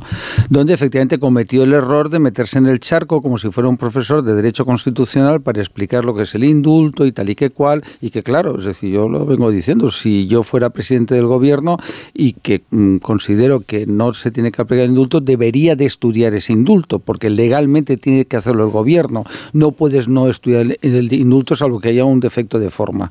Pensar de que eh, Feijó es tonto, ¿sabes? Que es lo que hemos visto en algunos medios de comunicación, ¿no? De los que decían, no, claro, porque aquí todos de izquierdas, por supuesto, ¿no? Encabezados por Televisión Española, que este le pesó, es un canal temático. A mí la verdad es que me fascina. También es verdad, porque te queremos Presi, ¿cómo no van a querer al Presi? Pues lo quieren todos, ¿no? Esta joven periodista no hizo otra cosa que recoger lo que es el sentimiento generalizado. Viva, Sánchez, faltaba decir, ¿no? Entonces, claro, ¿qué, qué ocurre? Que eso se ha utilizado de esa forma, porque claro, alguien piensa que Feijó podría dar la amnistía o el indulto teniendo en cuenta además a Vox que no sumarían. Es, decir, es que claro, es que es como pensar que Fijo es tonto. Fijo es tonto, no sabe sumar y se cree que, eh, imaginemos que fuera tonto, que no fuera un jurista, que no hubiera hecho una oposición y que tuviera una preparación razonable y resulta que entonces él eh, pues piensa que puede dar el indulto o la amnistía a Puigdemont y sumaría con quién. Claro, es que eso es obvio. Paco, si no se trata de eso.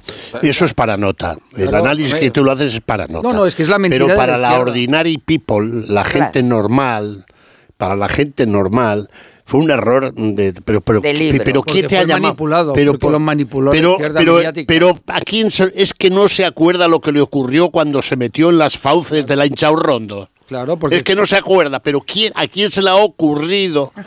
¿A quién se le ha ocurrido? Es decir, fíjate, es que ni estuvo ni el mundo. Supongo que la razón sí tendríais a gente. ¿Sabes quién estuvo realmente y lo tienen grabado todo? La SER y el país. Bueno, no, y había muchos más medios, ¿eh? No, sí, claro. No, no, no, no, había Pero, 16 medios y vamos eran a de ver, todos los fue colores. un error dijo- de claro, libro, dijo un que error de dijo. libro. Será muy jurista, habrá hecho muchas oposiciones, vale. pero metió la pata a Pero no dijo que fuera a indultar. Dijo que Pero- los No, claro que no. el mismo Paco le puso en bandeja Lo- al Claro. partido rival, pero en bandeja totalmente, que durante el resto de la campaña cambiaran los términos. Claro, pero lo que Es no decir, podemos es comprarlo nosotros. Que no gente no, pero si nosotros estamos, no, no estamos comprando, verdad. Estamos, estamos intentando Claro, explicarlo. Mira, analizando la en, tontería en este, en el canal más decisivo de esta multimedia, eh, Antena 3, eh, Bueno, bueno, Onda Cero no está mal tampoco. no digo televisivo, cariño, es que televisivo, Antena 3. Eh, el otro día, eh, en Carne Mortal, la portavoz, que es burgalesa, la joven eh, portavoz oficial del Partido Socialista, Esther Peña creo que se llama, mm, tuvo el coraje de decir lo siguiente, dos puntos comillas. Y después de lo que hemos conocido, podemos decir, y todo el mundo en España sabe, que Feijó y el PP son rehenes de Puigdemont. Cierra comillas, punto y final. ¿Cómo sería que la propia conductora del programa saltó como una pantera? Dijo, hombre, reconocerá, señora Peña, que oír esto en boca de la portavoz oficial del Partido Socialista hablando de rehenes de Puigdemont deje de ser sintomático o Pero, incluso... eh, y- y- per- y- perdonad sí. que, introduzca un matiz en esto, eh, que yo creo que es tal disparate, o sea, es tan difícil de convencer a alguien de, de que esto es cierto que de verdad va a tener un efecto más bien limitado. ¿eh? Eso creéis, ¿no? Sí, de, yo de verdad lo creo. creo, De verdad ¿eh? que esto no Sí, creo que vaya a ser decisivo, de Pues verdad. entonces, ¿qué es decisivo? por- no, porque es un. Vamos a ver, si tenemos hoy a Oscar Puente diciendo que es que encima es un plan de austeridad para ahorrarle dinero a la justicia. o sea, ya después de eso, ya Bueno, eso cualquier sí que es cosa un que digan. disparate, Que, eh, oye, sí. que tenemos a Bolaño reconociendo que van a entrar todos Sí, en la sí. amnistía, todos, sea como sea, ya sea con indultos. Oye, que le han eh, pasado el borrador de la LECRIM, de la ley Bueno, de pero entonces, ¿qué es enjuiciamiento definitivo? A, a Gonzalo ¿Qué es Goye. definitivo que al ya- domingo? Bueno, entonces. Es que no lo sé.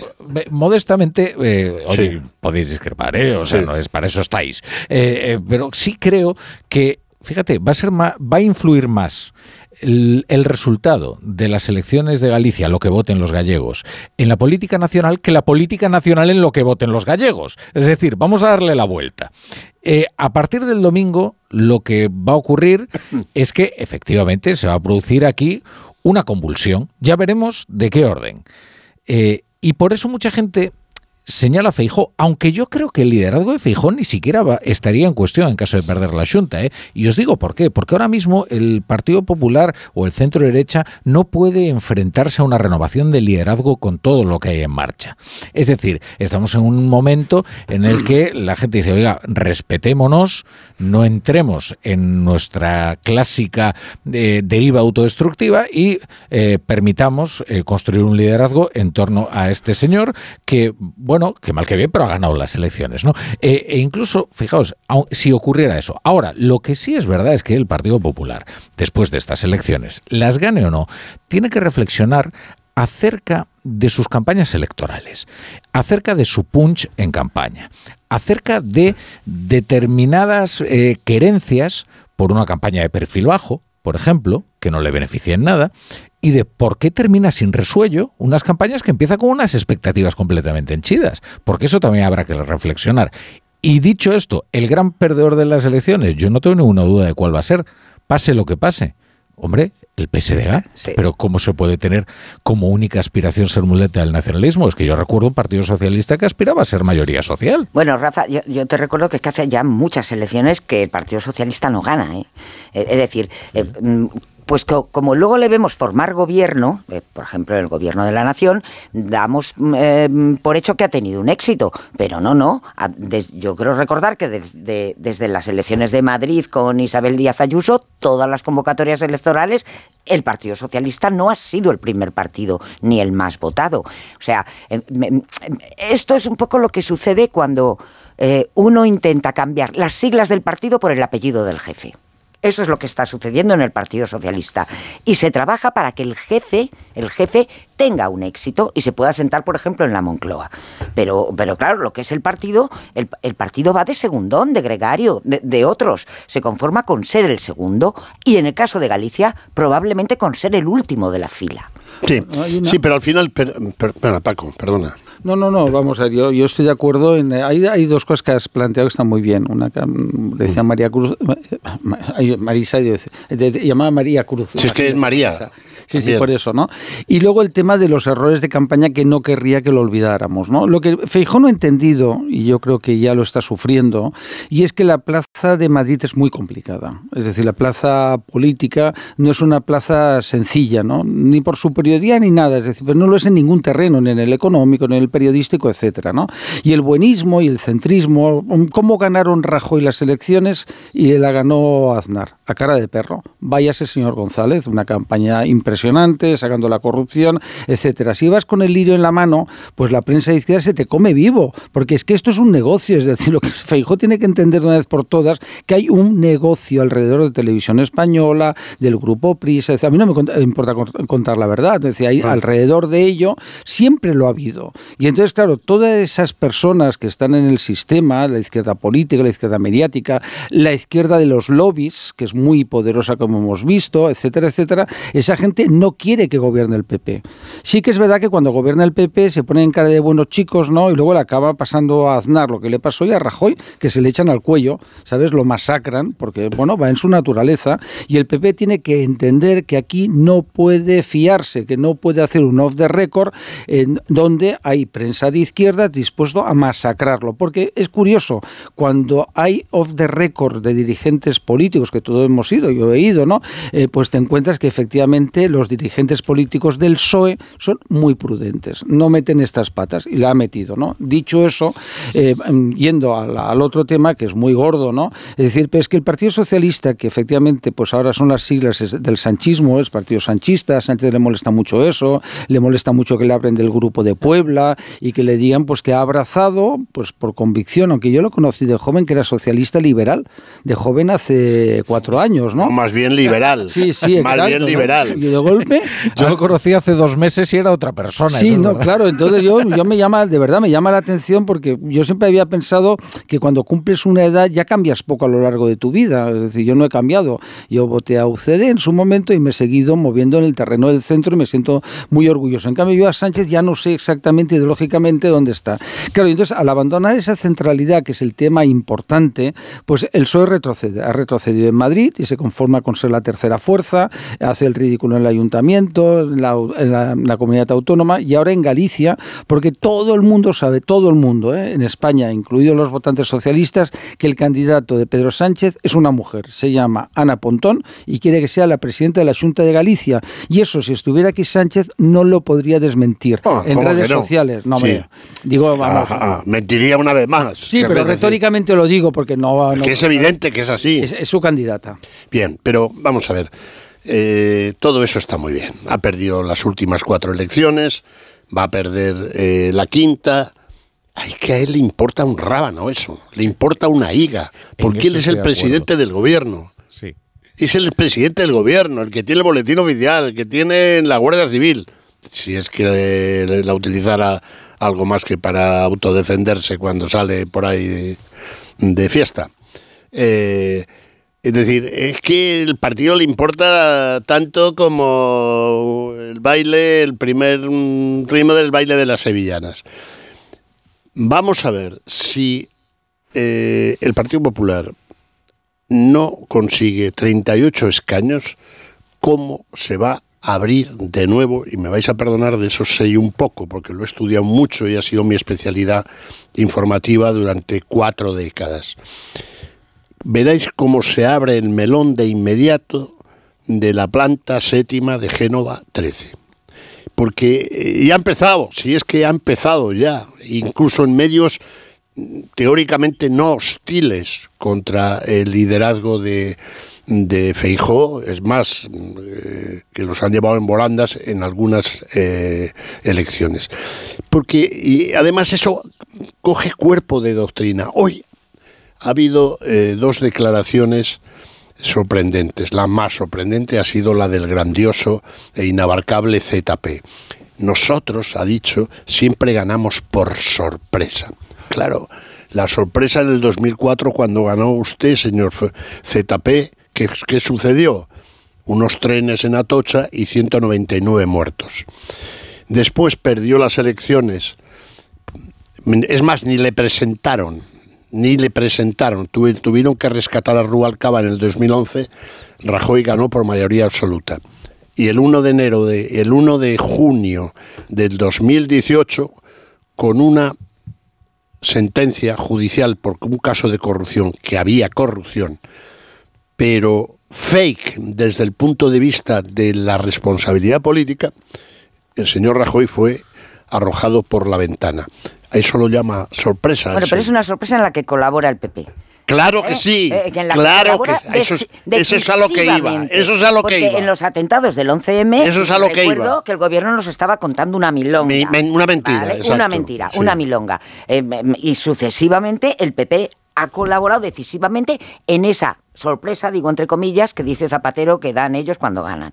Eh, pero mm, a lo que voy, y, creo que lleva razón Graciano cuando dice que a, Sánchez esto no le importa nada. No le importa nada. Claro, eso es lo que digo yo, el problema de cambiar las siglas del partido por el apellido. Bueno, perdona, sí que le importa una cosa. ¿Eh? Le importa echar a, a, Feijói y así tener todo el tiempo. Pero para él, porque, claro, para él, para es lo que le beneficia. El problema es en qué situación queda el partido, porque cuando el jefe desaparezca, el apellido del jefe desaparezca, el partido ha quedado hecho unos zorros. Bueno, pues ya bien, ya se recuperan, se, recuperan. te recuerdo Francia, Francia, el Partido Socialista francés, que era muy poderoso, tuvo que vender hasta el palacio en la calle Solferino. Italia la corrupción, los líos, los enredos, Partido Socialista ya no existe. Pero también podemos hablar de los republicanos, del centro derecha, de los que estaban en el Partido Popular Europeo. Quiero decir que todo eso eh, está muy bien.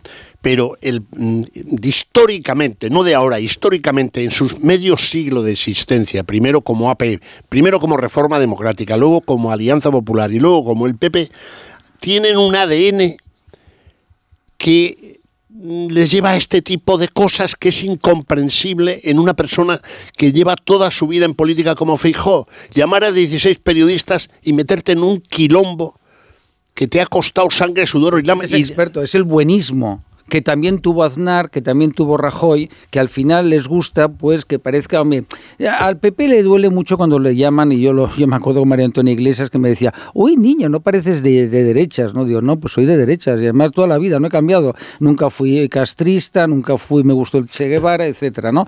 Pero a mucha gente del PP, ¿te acuerdas cuando os acordáis? No cuando una camiseta del Che, eh, Yo nunca. Yo tengo a Castelao, que no te lo he dicho antes, por cierto, ¿Ah, tengo dos catedráticos gallegos, compañeros míos de la Rey Juan Carlos, que quiero muchísimo, ¿no?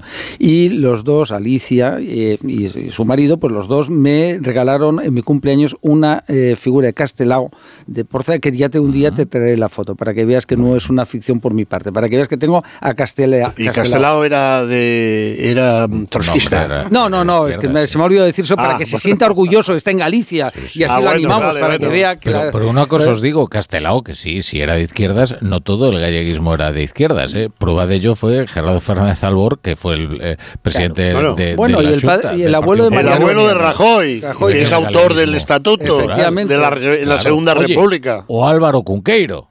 Por ejemplo. bueno, pasa que, el galleguismo. que Castelao, ¿eh? Galleguismo se caracteriza, si no te ofendes, por una empanada como no hay en Galicia, ¿no? Pues la cantidad de formaciones. Mira, yo el otro día me empecé a sacarme y ya al final me volví loco todas las siglas. ¿eh? He hecho un dossier así de grande, ¿eh? que me ven aquí mis compañeros, con todos los partidos que desde el año 75, ¿eh? cuando empieza la transición y tal y cual, todos los partidos que ha habido en Galicia. Es increíble de galleguismo. Coalición galega, Oye, centristas de Orense. ¿eh? Mareas varias. Mareas. es el minifundismo agrícola de Galicia trasladado a la política, si me permites. Oye, eh, ahora mismo tenemos un partido que yo creo que es una experiencia bastante Jácome, interesante. Jácome. Eso es, democracia urensana. Oye, ahí hay un provincialismo que probablemente funcione, ¿eh? porque la campaña, que mucha gente ve como una cosa marciana y tal, eh, le ha quedado simpática. Y la gente dice, bueno, mira, fíjate, este ya ha hecho ruido. ¿Simpática o repartiendo?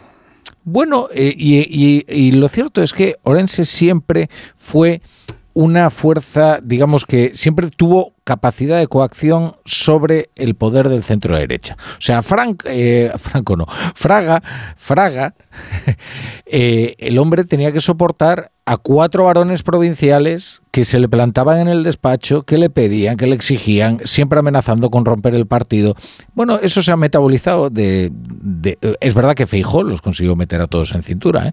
pero ahora parece que ha florecido de nuevo no esta, esta idea no de, de una opción eh, más, más de provincia de provincia dentro de dentro de las provincias ¿no? Oye, yo quería, quería eh, Rafa, eh, hablar de la quinta provincia, ¿no? O de La, no De sé qué. Argentina. Bien, mira, eh, en las últimas elecciones, eh, porque he visto que has incidido mucho en este tema y porque es muy importante de cara a la configuración final, has incidido mucho con los dos colegas entrevistados en el voto eh, del exterior.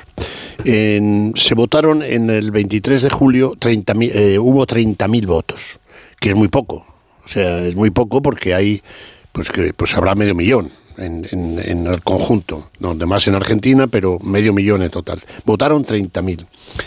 Y ahora piensan, con un tema que se acaba, que lleva el periódico de Paco Marguenda, insistiendo, insistiendo en la última semana, el 4.9 para Vox, que también va a ser decisivo de cara a la configuración final y sobre todo el resultado de Rueda, Feijó, Feijó Rueda. ¿Quién manda en Argentina ahora? ¿Quién es el coaligado, el hermano político de eh, en España de Milei? Vox. Claro, es- y ha pedido el voto para ellos ¿eh? Vox. ¿Y qué ha sucedido? Que es la primera vez que un candidato del centro derecha, de la derecha democrática, por entendernos, no ha viajado en campaña electoral a Hispanoamérica. ¿Y tú crees que debió, de- que debió hacer? Hombre, si se va a jugar, como tú mismo dices, o como todos dicen, en un pañuelo, pues claro, 30.000 votos es un huevo, mi querido amigo. Sí, debería Oye, haber ido. sí. Hubo, hubo una época en la que el PP se trabajaba eso muchísimo. Uh, ¿cómo Yo- mucho? Yo, he viajado con Mucho. Aznar, Sí, sí, he sí, recorrido muchísimo. a- América entera con él, viajes de 10 días en los que los encuentros con la colonia española con- eran una cosa, eh, eh, eran muchas veces el centro del viaje. ¿eh? Después esto decayó. Ni Zapatero se trabajó eso para el PSOE, ni Rajoy mm, se lo siguió trabajando para el Partido Popular. Y ahora efectivamente es un poco sorprendente porque, como bien decía Graciano antes, tenían por lo menos a, a- a tres líderes que podían haber viajado allí. No tenía Es por qué verdad. haber sido Rueda, ¿eh? Podía haber sido Mariano Rajoy o podía haber sido el propio Feijó.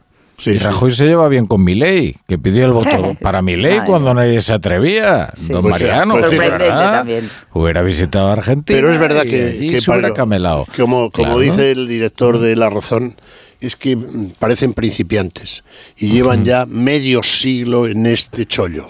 Hay una Bueno, cosa que antes se ha quedado sí. colgada que si me permite. Pero vamos a hacer una cosa, querido Paco. Eh, eh, Censurándome lo- ya no pasa nada, No, yo estoy no, no, no, no, Me impides sencilla- mi- mi- Solo te corto para cumplir con unos compromisos eh, publicitarios con los Estaba que yo opinando nosotros- encima, eh, que lo sé.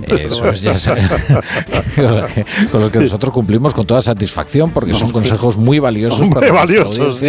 y que además permiten sufragar vuestras generosas Ah, es nóminas. De manera que vamos a, vamos a hacer una breve pausa y pero yo te doy la palabra para que no me acuses de censor al regresar, ¿vale? No, te va a acusar igual, ¿eh?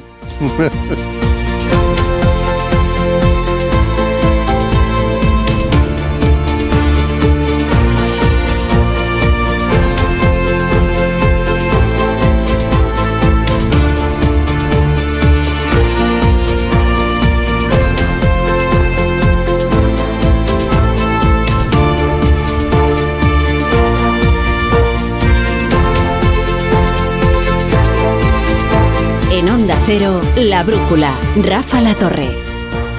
¿Qué, ¿Qué es lo peor de las redes sociales? Estar enganchada a la pantalla. Que nos bombarden con notificaciones todo el día. Los comentarios de haters. El ciberacoso. Las fake news. Pero ¿sabes qué es lo mejor? Que podemos cambiar las cosas. Demostremos que también somos capaces de usar las redes sociales con cabeza. Si tú también quieres formar parte del cambio, regístrate en Efecto 1000 y sube tu vídeo. Nosotros ya formamos parte de la generación 1000. La generación que usa las redes sociales con cabeza. Entra en efectomil.org. Un proyecto de la Fundación A3 Media con la colaboración de la Fundación Telefónica. Tengo la memoria fatal, se me olvida todo. Si te falla la memoria, toma de Memory. De Memory con vitamina B5 contribuye al rendimiento intelectual. Y ahora para los más mayores, de Memory Senior de Finvisa.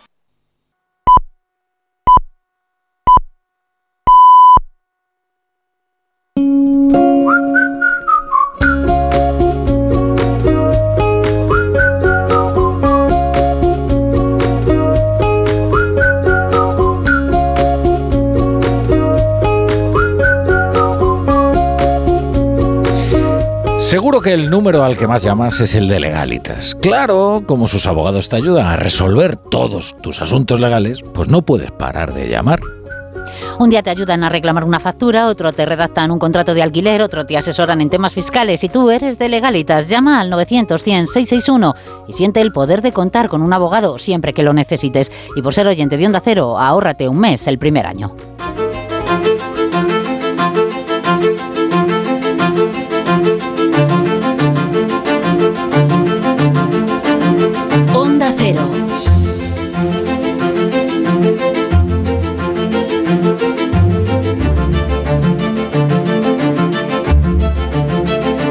La Brújula. La Torre. Bueno, y la brújula les saluda desde Pontevedra, desde Onda Cero Pontevedra, donde estamos no como en casa, sino en casa. Y hasta aquí no han venido, pero les escuchamos eh, Marisa Cruz, Graciano Palomo y Paco Maruenda, al que iba a decir, al que le corté la, la micción, no, la opinión, la opinión, justo antes de irme a, a la publicidad. Pero te, te he de decir de que no estamos en Galicia porque yo no sé si mis dos compañeros han recibido alguna invitación de ir a Galicia, a tu Pontevedra, etcétera. Yo no la he recibido, igual No, no, ellos sí. yo Digo, no, tampoco, no, no, vale, no, no. decirlo. Digo para ser precisos, ¿no? No, era una pregunta retórica y, Ya, ya, y- ya. y ma- y- y malévola. Un periodista está donde está la noticia. ¿Dónde Eso, está hoy la ah, noticia? Pues empieza por ahí, ¿eh? Pero Ah, hubiéramos estado bueno, a tu lado, Mira, el comiendo domingo, a tu costa y cenando a tu costa y el comiendo y domingo va a haber un, un gran despliegue eh, aquí de, de Onda Cero eh, y estáis invitados si queréis venir. El domingo estaremos en Santiago y luego el lunes en, en Santiago también con la brújula. Estáis siempre invitados, no hace falta invitaros. O Ah, sea, vale, vosotros perfecto. presentaos aquí y ya está, punto. Pues tomamos buena nota. Ramón, Bueno, que- eh, un- unos billetes de avión No, aquí pero- para los tres. Es que, mm, Rafa, tú como eres un poeta, eh, Sí. no acabas de entender la profundidad del pensamiento de Paco.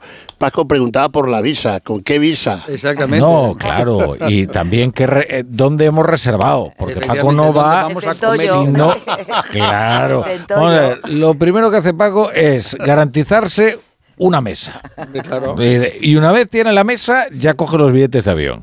Pero te voy a decir una cosa. En Pontevedra hay buena mesa, ¿eh? Lo sé, lo sé, he estado. Ten en cuenta que yo tuve el honor de estar cinco, casi seis años con Mariano Rajoy, que es de Pontevedra, y también le gusta comer bien. Aparte de ser una bellísima persona, le encanta comer, ¿no? Así que no, Le gusta pero- comer. Sí, sí, Y, sí, oye, sí. Y, y yo creo que no he conocido a nadie en esta vida que le guste tanto Pontevedra como a Mariano Rajoy. Entonces, sí, sí. en serio, ¿eh? mira que hay gente que, que adora Pontevedra, ¿eh? pero lo de Rajoy es, es una cosa eh, extraordinaria. ¿Pontevedra O sea, es- quieres decir la ciudad o Pontevedra San la ciudad. Ah, no, ya. no, de verdad. O sea, eh, de, de- bueno, que le gusta, que le gusta. La Pero mira, peregrina. Pero ¿no? mira, mira, viene muy bien esto porque ahora estaba acordándome de que ya en la época de UCD lo de Galicia era la pera limonera, ¿no? Es decir, las facciones, las corrientes. Luego apareció de los huevos, ¿no? Que montó ahí. la- Eulogio Franqueira. Efectivamente. Es Orense, Orense. Efecti- No, pero Galicia, digo Galicia, Ah, Galicia. en digo Galicia en general, ¿no? La eh, Cuiña peleando, intentando pues acabar con Rajoy,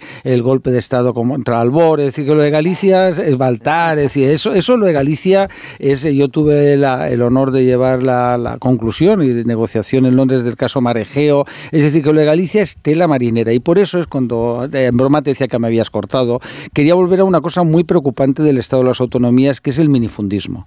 Es decir, lo que ahora ya resulta preocupante, porque claro, con la transición, eh, pues el modelo de PNV y en Cataluña el nacionalismo, mucha gente miró hacia ahí y dijo, oye, pero claro, si los más ricos quieren esto es porque eso será rentable. Y entonces hemos descubierto que el modelo se sustenta en quién puede chantajear más al inquilino de la Moncloa. Ya está. Es decir, en su momento chantajeaba pues Arzayus, chantajeaba eh, Puyol eh, de forma. En aquella época era, bueno, más moderado y tal, ¿no? Y ahora tenemos al garrulo de. que es un garrulo auténtico, ¿no? del cobarde eh, Puigdemont, pues claro, y Junqueras, y estos, eh, pues lo que hacen es esto. Y ahora pasa lo mismo en Galicia. En Galicia que hay un minifundismo, en mi opinión, ¿no? Pues el de Ourense dice, oye, pues Jacob Mestre dice, oye, pues ¿por qué no tengo mi chiringuito? Si consigo un diputado en, en el Parlamento gallego, pues podré extorsionar aquí, sacar lo que sea y tal, colocar a mis amiguetes, ¿no? Y así todo eso, es decir, el riesgo que corre el Estado de las Autonomías, en mi opinión, es que hemos pasado, vamos evolucionando de un sistema de partidos a una partitocracia, de una élite, como pasa con Sánchez, que domina el partido, y luego de partidos pequeñitos que pueden ir surgiendo, que digan, oye, lo de eh, Teruel, etcétera, que afortunadamente ya ha desaparecido, pero que el riesgo es ese. El riesgo de que se vuelva a una política con una lógica de terruño y ni siquiera unas ideas detrás, ¿no? Sí, pero vamos a ver, yo creo que eh, eh, eso es un, peligro que, digamos que está bien descrito, bien eh, definido, y era uno de los riesgos que se corría con, con, el tema de la Constitución. Pero en lo que yo difiero es que voy a poner el ejemplo para que se pueda entender bien lo que quiero decir. Vamos a ver, Postdemont no es nada. Junqueras no es nada.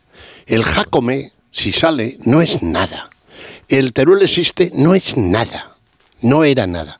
El problema es cuando hay un primer ministro, en el caso de Sánchez, que para continuar frente a toda eh, lógica política y democrática, utiliza a esos para permanecer en el poder.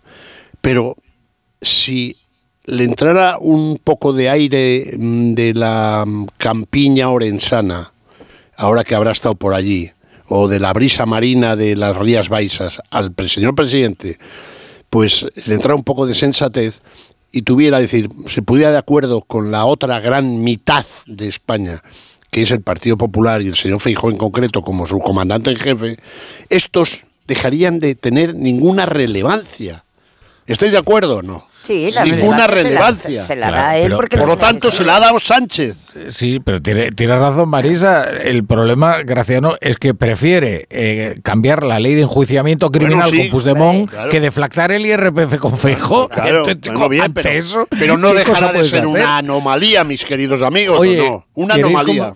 ¿Queréis comentar lo de lo de Oscar Puente? Eh, pues en una ronda muy rápida, eh, que, luego quería hablar con vosotros también de lo de Navalny, que es la ah, verdadera noticia. Lo, de Oscar Puente es el, dislate máximo, ¿no? E, es, como decir, bueno, pues anulemos el Poder Judicial, oiga, y aquí que sea el gobierno el que dicte amnistías según le convenga, y así pues no pagamos a los jueces, ¿no? Y nos ahorramos pues una pasta. De verdad, o sea, creo que no se podía haber dicho un disparate mayor eh, que, que, que el que ha dicho Oscar Puente. Por cierto, también hoy se ha referido a una consejera, la que no conozco de nada, por cierto, de, Castilla y León, llamándola sinvergüenza.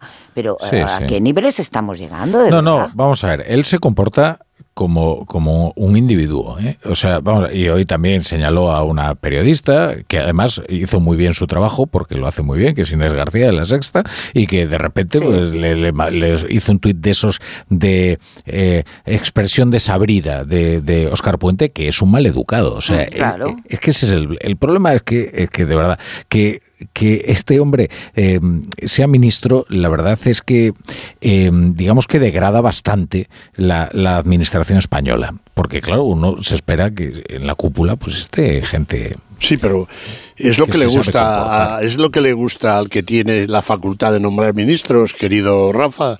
Es decir, si es que precisamente está encantado con él y, le dio Paulo cuando la moción de censura y, y dice lo que le gustaría decir al señor Sánchez. Por cierto, el señor Oscar Puente, que eh, no lo hizo del todo mal en Valladolid, ¿eh? no lo hizo del todo mal pero tenía una cierta tendencia a hacerse amigo de los ricos, es decir, y pedirle prestado los eh, eh, automóviles de alta gama y fin, y otras cosas.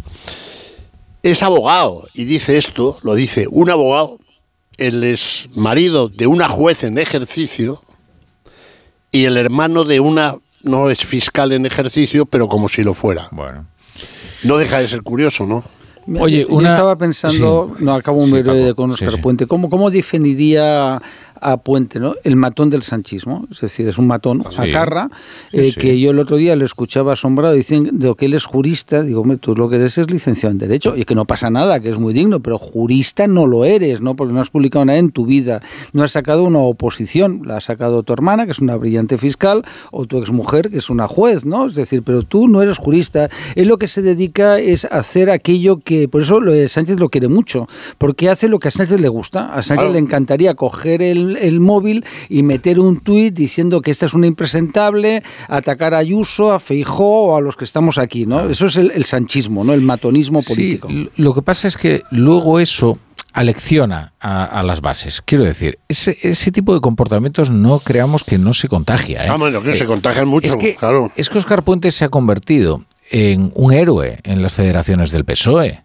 si bien mm, son federaciones menguantes, porque como el PSOE consiste en una transfusión de sangre continua a Pedro Sánchez para darle vida, mientras, eh, claro, pues estas federaciones pues, se van desangrando, pero se ha convertido en un héroe y las maneras de Óscar Puente se están imponiendo. Basta ver, por ejemplo, algunos eh, serviles eh, columnistas de algunos periódicos que se dedican a utilizar exactamente las expresiones de gente como Puente, ¿eh? o algunos directores de comunicación, o es decir, que, se consideran, bueno, con la bueno, con la autoridad como para, oye, para darse un desahogo. Cada con, el descaro, con el descaro. eso es. oye, ¿esto qué es? O sea, es que Escorgar Puente es de una vulgaridad bueno, pues un, tanto grimosa. para que, sí, pero él considera que él es rentable desde el punto de vista político y que acojona, vamos. Eso es. Que busca acojonar. Oye, vamos, vamos, a hablar de alguien que acojona de verdad, eh, eh, que es, eh, Vladimir Putin. Que es, este sí, este, este sí. sí. acojona. Mirad, hoy la verdad es que todo lo que hemos conocido hoy de, de, Rusia en realidad no, no es novedoso para nosotros. A Navalny ya lo intentaron matar. Es más, en cierta manera ya lo mataron. Lo que pasa es que consiguieron reanimarlo cuando estaba en coma en un hospital en, Alemania. Hoy han conseguido ya matarlo y nadie dudó de que se trataba de una orden de Vladimir Putin. Sobre lo que hay teorías es sobre eh, ¿Por qué lo hizo? Teniendo en cuenta que ya lo había sepultado en vida en una prisión de condiciones aberrantes, terribles, ¿no?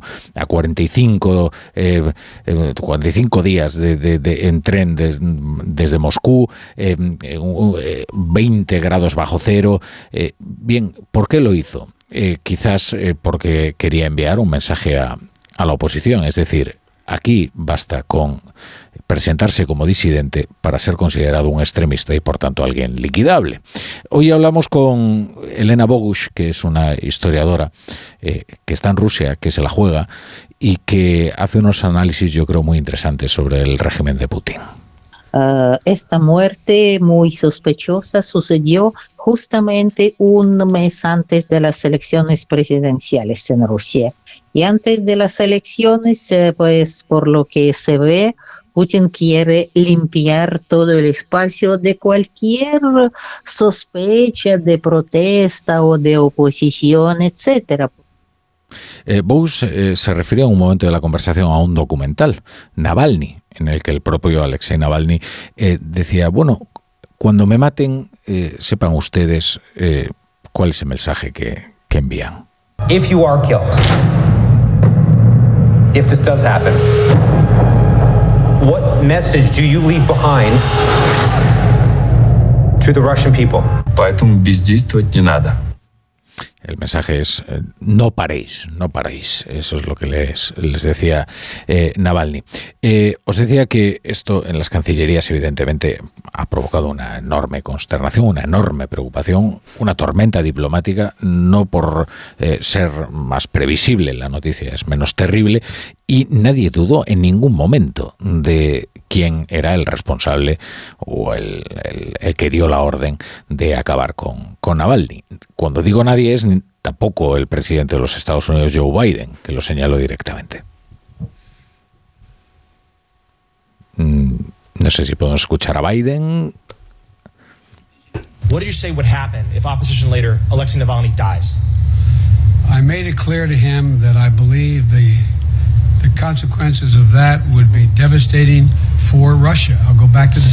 Este corte es de 2021 y en el Joe Biden está diciendo que si Navalny es asesinado, las consecuencias para Rusia serán devastadoras. Bueno, veremos si eso ocurre. Ha habido algunas manifestaciones en ciudades importantes, nada demasiado significativo. Las consecuencias internas cabe prever que sean limitadas porque el régimen, la capacidad para imponer el terror del régimen, pues eh, es muy grande y, ya veremos eh, si la diplomacia también consigue algo teniendo en cuenta que Rusia ya es un estado paria. Y ahora os pregunto, ¿qué opináis? Yo, la verdad es que me, me sorprende que alguien pueda pensar que esto lo haya matado o no lo haya matado Putin o haya muerto como consecuencia de este asesinato en diferido, eh, donde pues al final un cuerpo humano aguanta lo que aguanta. Es que claro, nadie se pueden imaginar lo que significa cómo es Rusia, las distancias de Rusia y la vida penosa que tenía este hombre en esas circunstancias. Pero pensar que a Putin le importa algo lo que diga la Unión Europea, le diga Washington, digan las cancillerías, es que le es igual.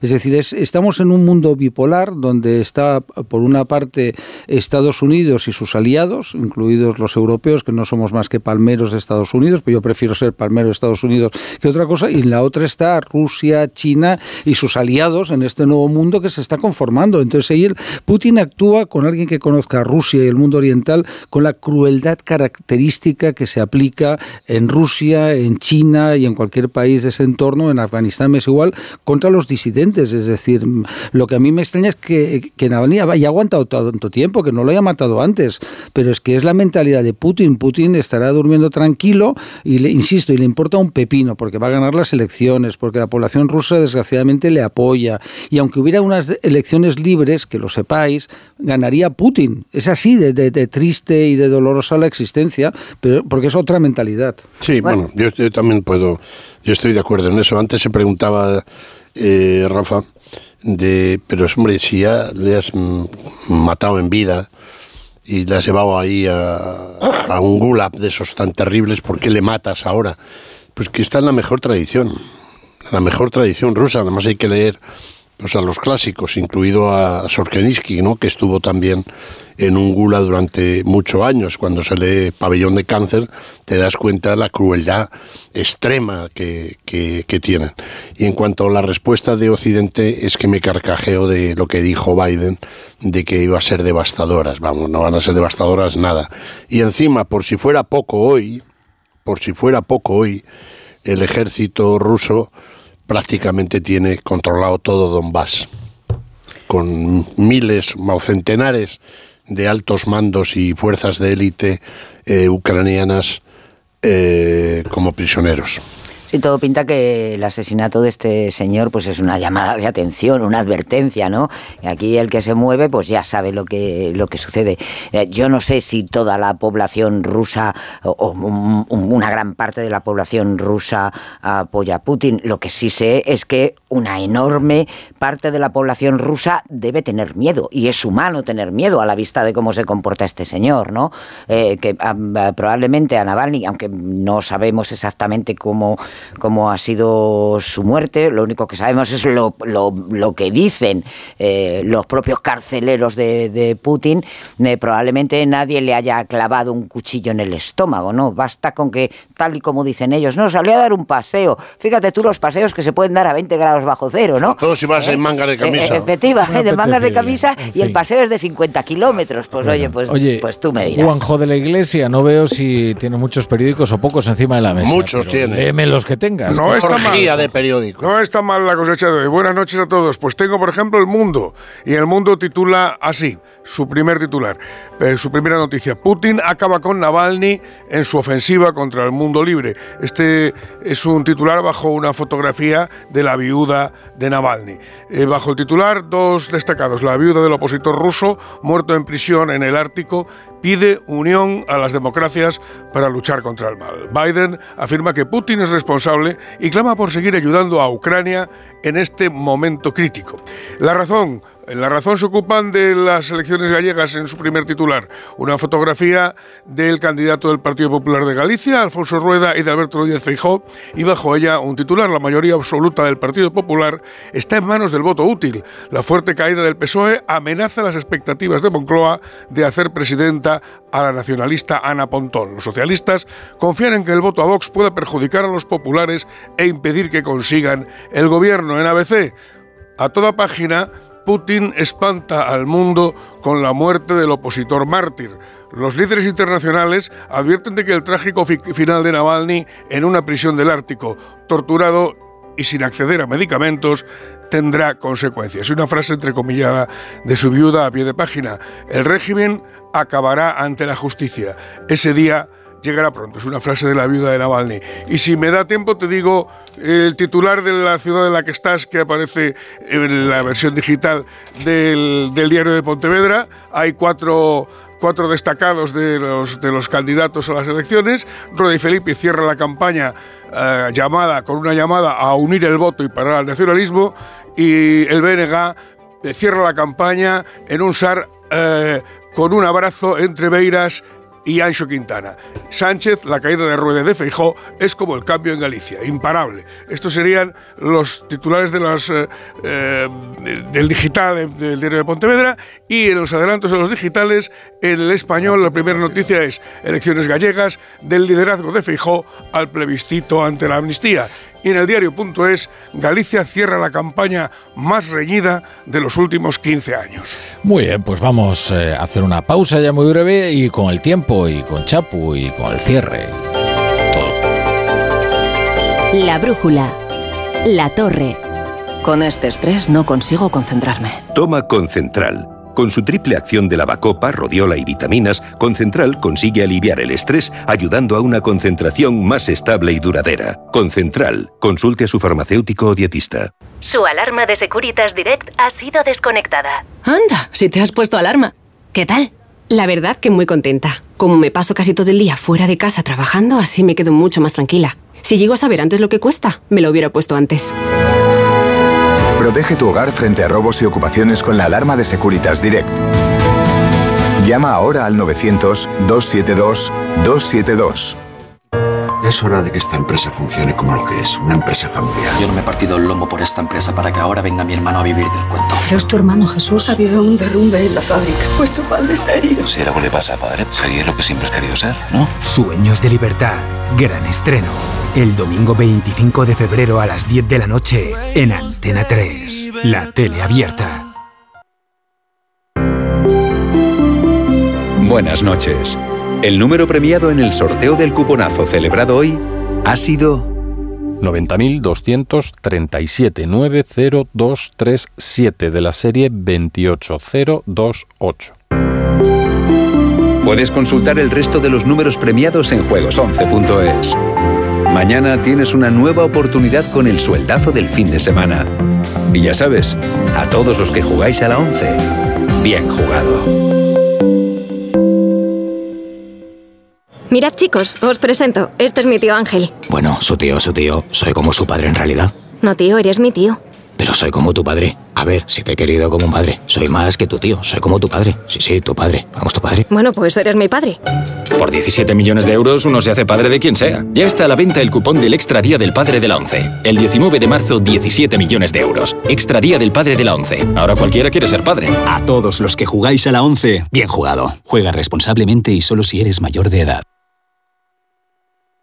¡Vigor, gor, gor, gor, gor, Toma Energisil Vigor. Energisil con maca contribuye a estimular el deseo sexual. Recuerda, energía masculina, Energisil Vigor. Su alarma de Securitas Direct ha sido desconectada. Anda, si te has puesto alarma. ¿Qué tal? La verdad que muy contenta. Como me paso casi todo el día fuera de casa trabajando, así me quedo mucho más tranquila. Si llego a saber antes lo que cuesta, me lo hubiera puesto antes. Protege tu hogar frente a robos y ocupaciones con la alarma de Securitas Direct. Llama ahora al 900-272-272. Con este estrés no consigo concentrarme. Toma Concentral. Con su triple acción de lavacopa, rodiola y vitaminas, Concentral consigue aliviar el estrés ayudando a una concentración más estable y duradera. Concentral. Consulte a su farmacéutico o dietista.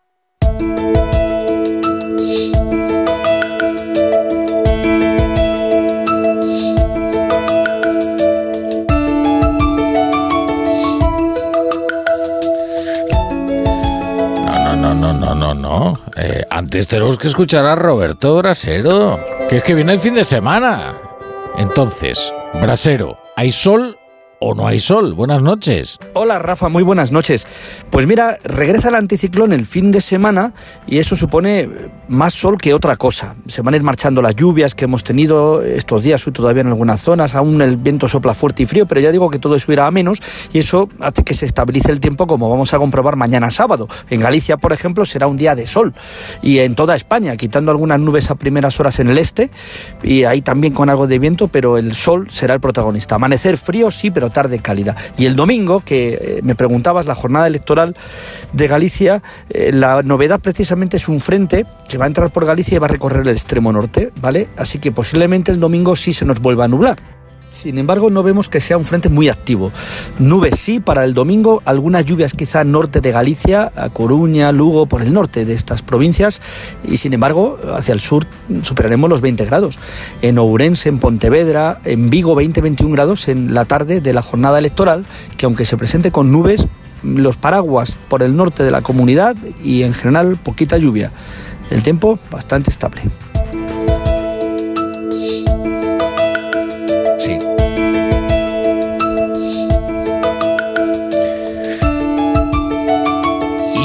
Ahora sí, y ahora sí. Bueno, querido Chapu, vamos a echar el cierre, ¿no? A esta noche tan buena que hace aquí en Pontevedra, por lo menos es fantástica. Dan ganas de salir inmediatamente a pasear. Querido Chapu, bu- buenas noches. Buenas noches, Rafa La Torre. Cierre Pontevedrés. ¿eh? Cierre Pontevedres. Vamos, vamos allá. A ver qué traes ahí anotado en el cuaderno.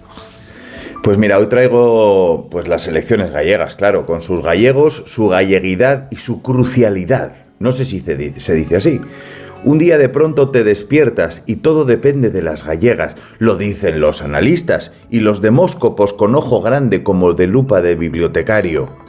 Me gusta mucho la distancia que toman los asuntos gallegos de la cosa de mi Españita y la que toma mi Españita de los asuntos gallegos. O eso pasaba antes, porque coinciden los mm, guruses en que allí hay un votante al que no le importan mucho las cosas del país. Yo la gente ojalá no le importaran las cosas de las regiones. Pero ahora todo depende de todo. Yo la verdad es que añoro los tiempos en los que nada importaba nada. Bueno, cosas circunstanciales propias del normal devenir del destino toman de pronto una dimensión determinante. En una cárcel del norte de Rusia, bajo los cielos del círculo polar, ha muerto, eso dicen, Alexei Navalny, principal opositor del gobierno ruso. En 2020 le pusieron Novichok en los calzoncillos. Ahora dicen que ha muerto paseando, no sé, otros torturado, sin acceso a los medicamentos. Dirán que fue de muerte... muerte natural. A Putin no es que le crezcan los enanos, es que se le mueren todos los opositores. También es casualidad, ¿no? Si nos ponemos estrictos, todas las vidas terminan por parada cardiorrespiratoria y las causas son de lo más variado. A los opositores que se caen de las ventanas, en realidad los mata la fuerza de la gravedad. A otros les estallan los aviones, fallaría una pieza o algo. Los tirotean unos ladrones, otros se matan ellos solos, con los nervios. ¿Qué queréis, eh? No hay veneno para tanta gente. No dijo Tito Livio, pero casi, que los dictadores podrían matar a sus opositores de aburrimiento, pero a veces encuentran otras maneras mucho más efectivas. Bueno, Chapu, hasta mañana. Siempre amence. siempre, siempre. Bueno, eh, pues queridos, eh, Paco Maruenda, Marisa Cruz, Graciano Palomo, pues ya lo siento que no estéis aquí. Pues sí, la verdad. Pero más deberíais sentirlo vosotros. Pues sí. Bueno, vamos a pensar. Mándanos el número de visa y, y no lo pensamos. No, no mando nada, Graciano. Tráete unos percebiños. unos percebiños. Venga, un puñadito, un puñadito. Bueno, eh, yo tengo cosas que hacer, ¿sabes? Bueno. Porque eh, ya empieza la jornada de reflexión. Eso significa que para los periodistas que no reflexionamos mucho es día de asueto. Eh, y vosotros, pues tendréis también cosas que hacer, pero seguro que menos gratas. Eh, disfrutad, os agradezco mucho la compañía. Graciano Palomo, Marisa Cruz, Paco Maruenda. Ha sido Un abrazo. Y ahora ustedes se quedan con Raúl Granado y el deporte y la mejor radio deportiva en el Radio Estadio Noche. Nosotros regresamos el domingo con el especial. Estaremos aquí con, con Alsina, que estará comandándolo. Eh, bueno, por supuesto, sigan Juan Diego Guerrero y los servicios informativos de Onda Cero y todos los programas que la radio no descansa. Hasta luego.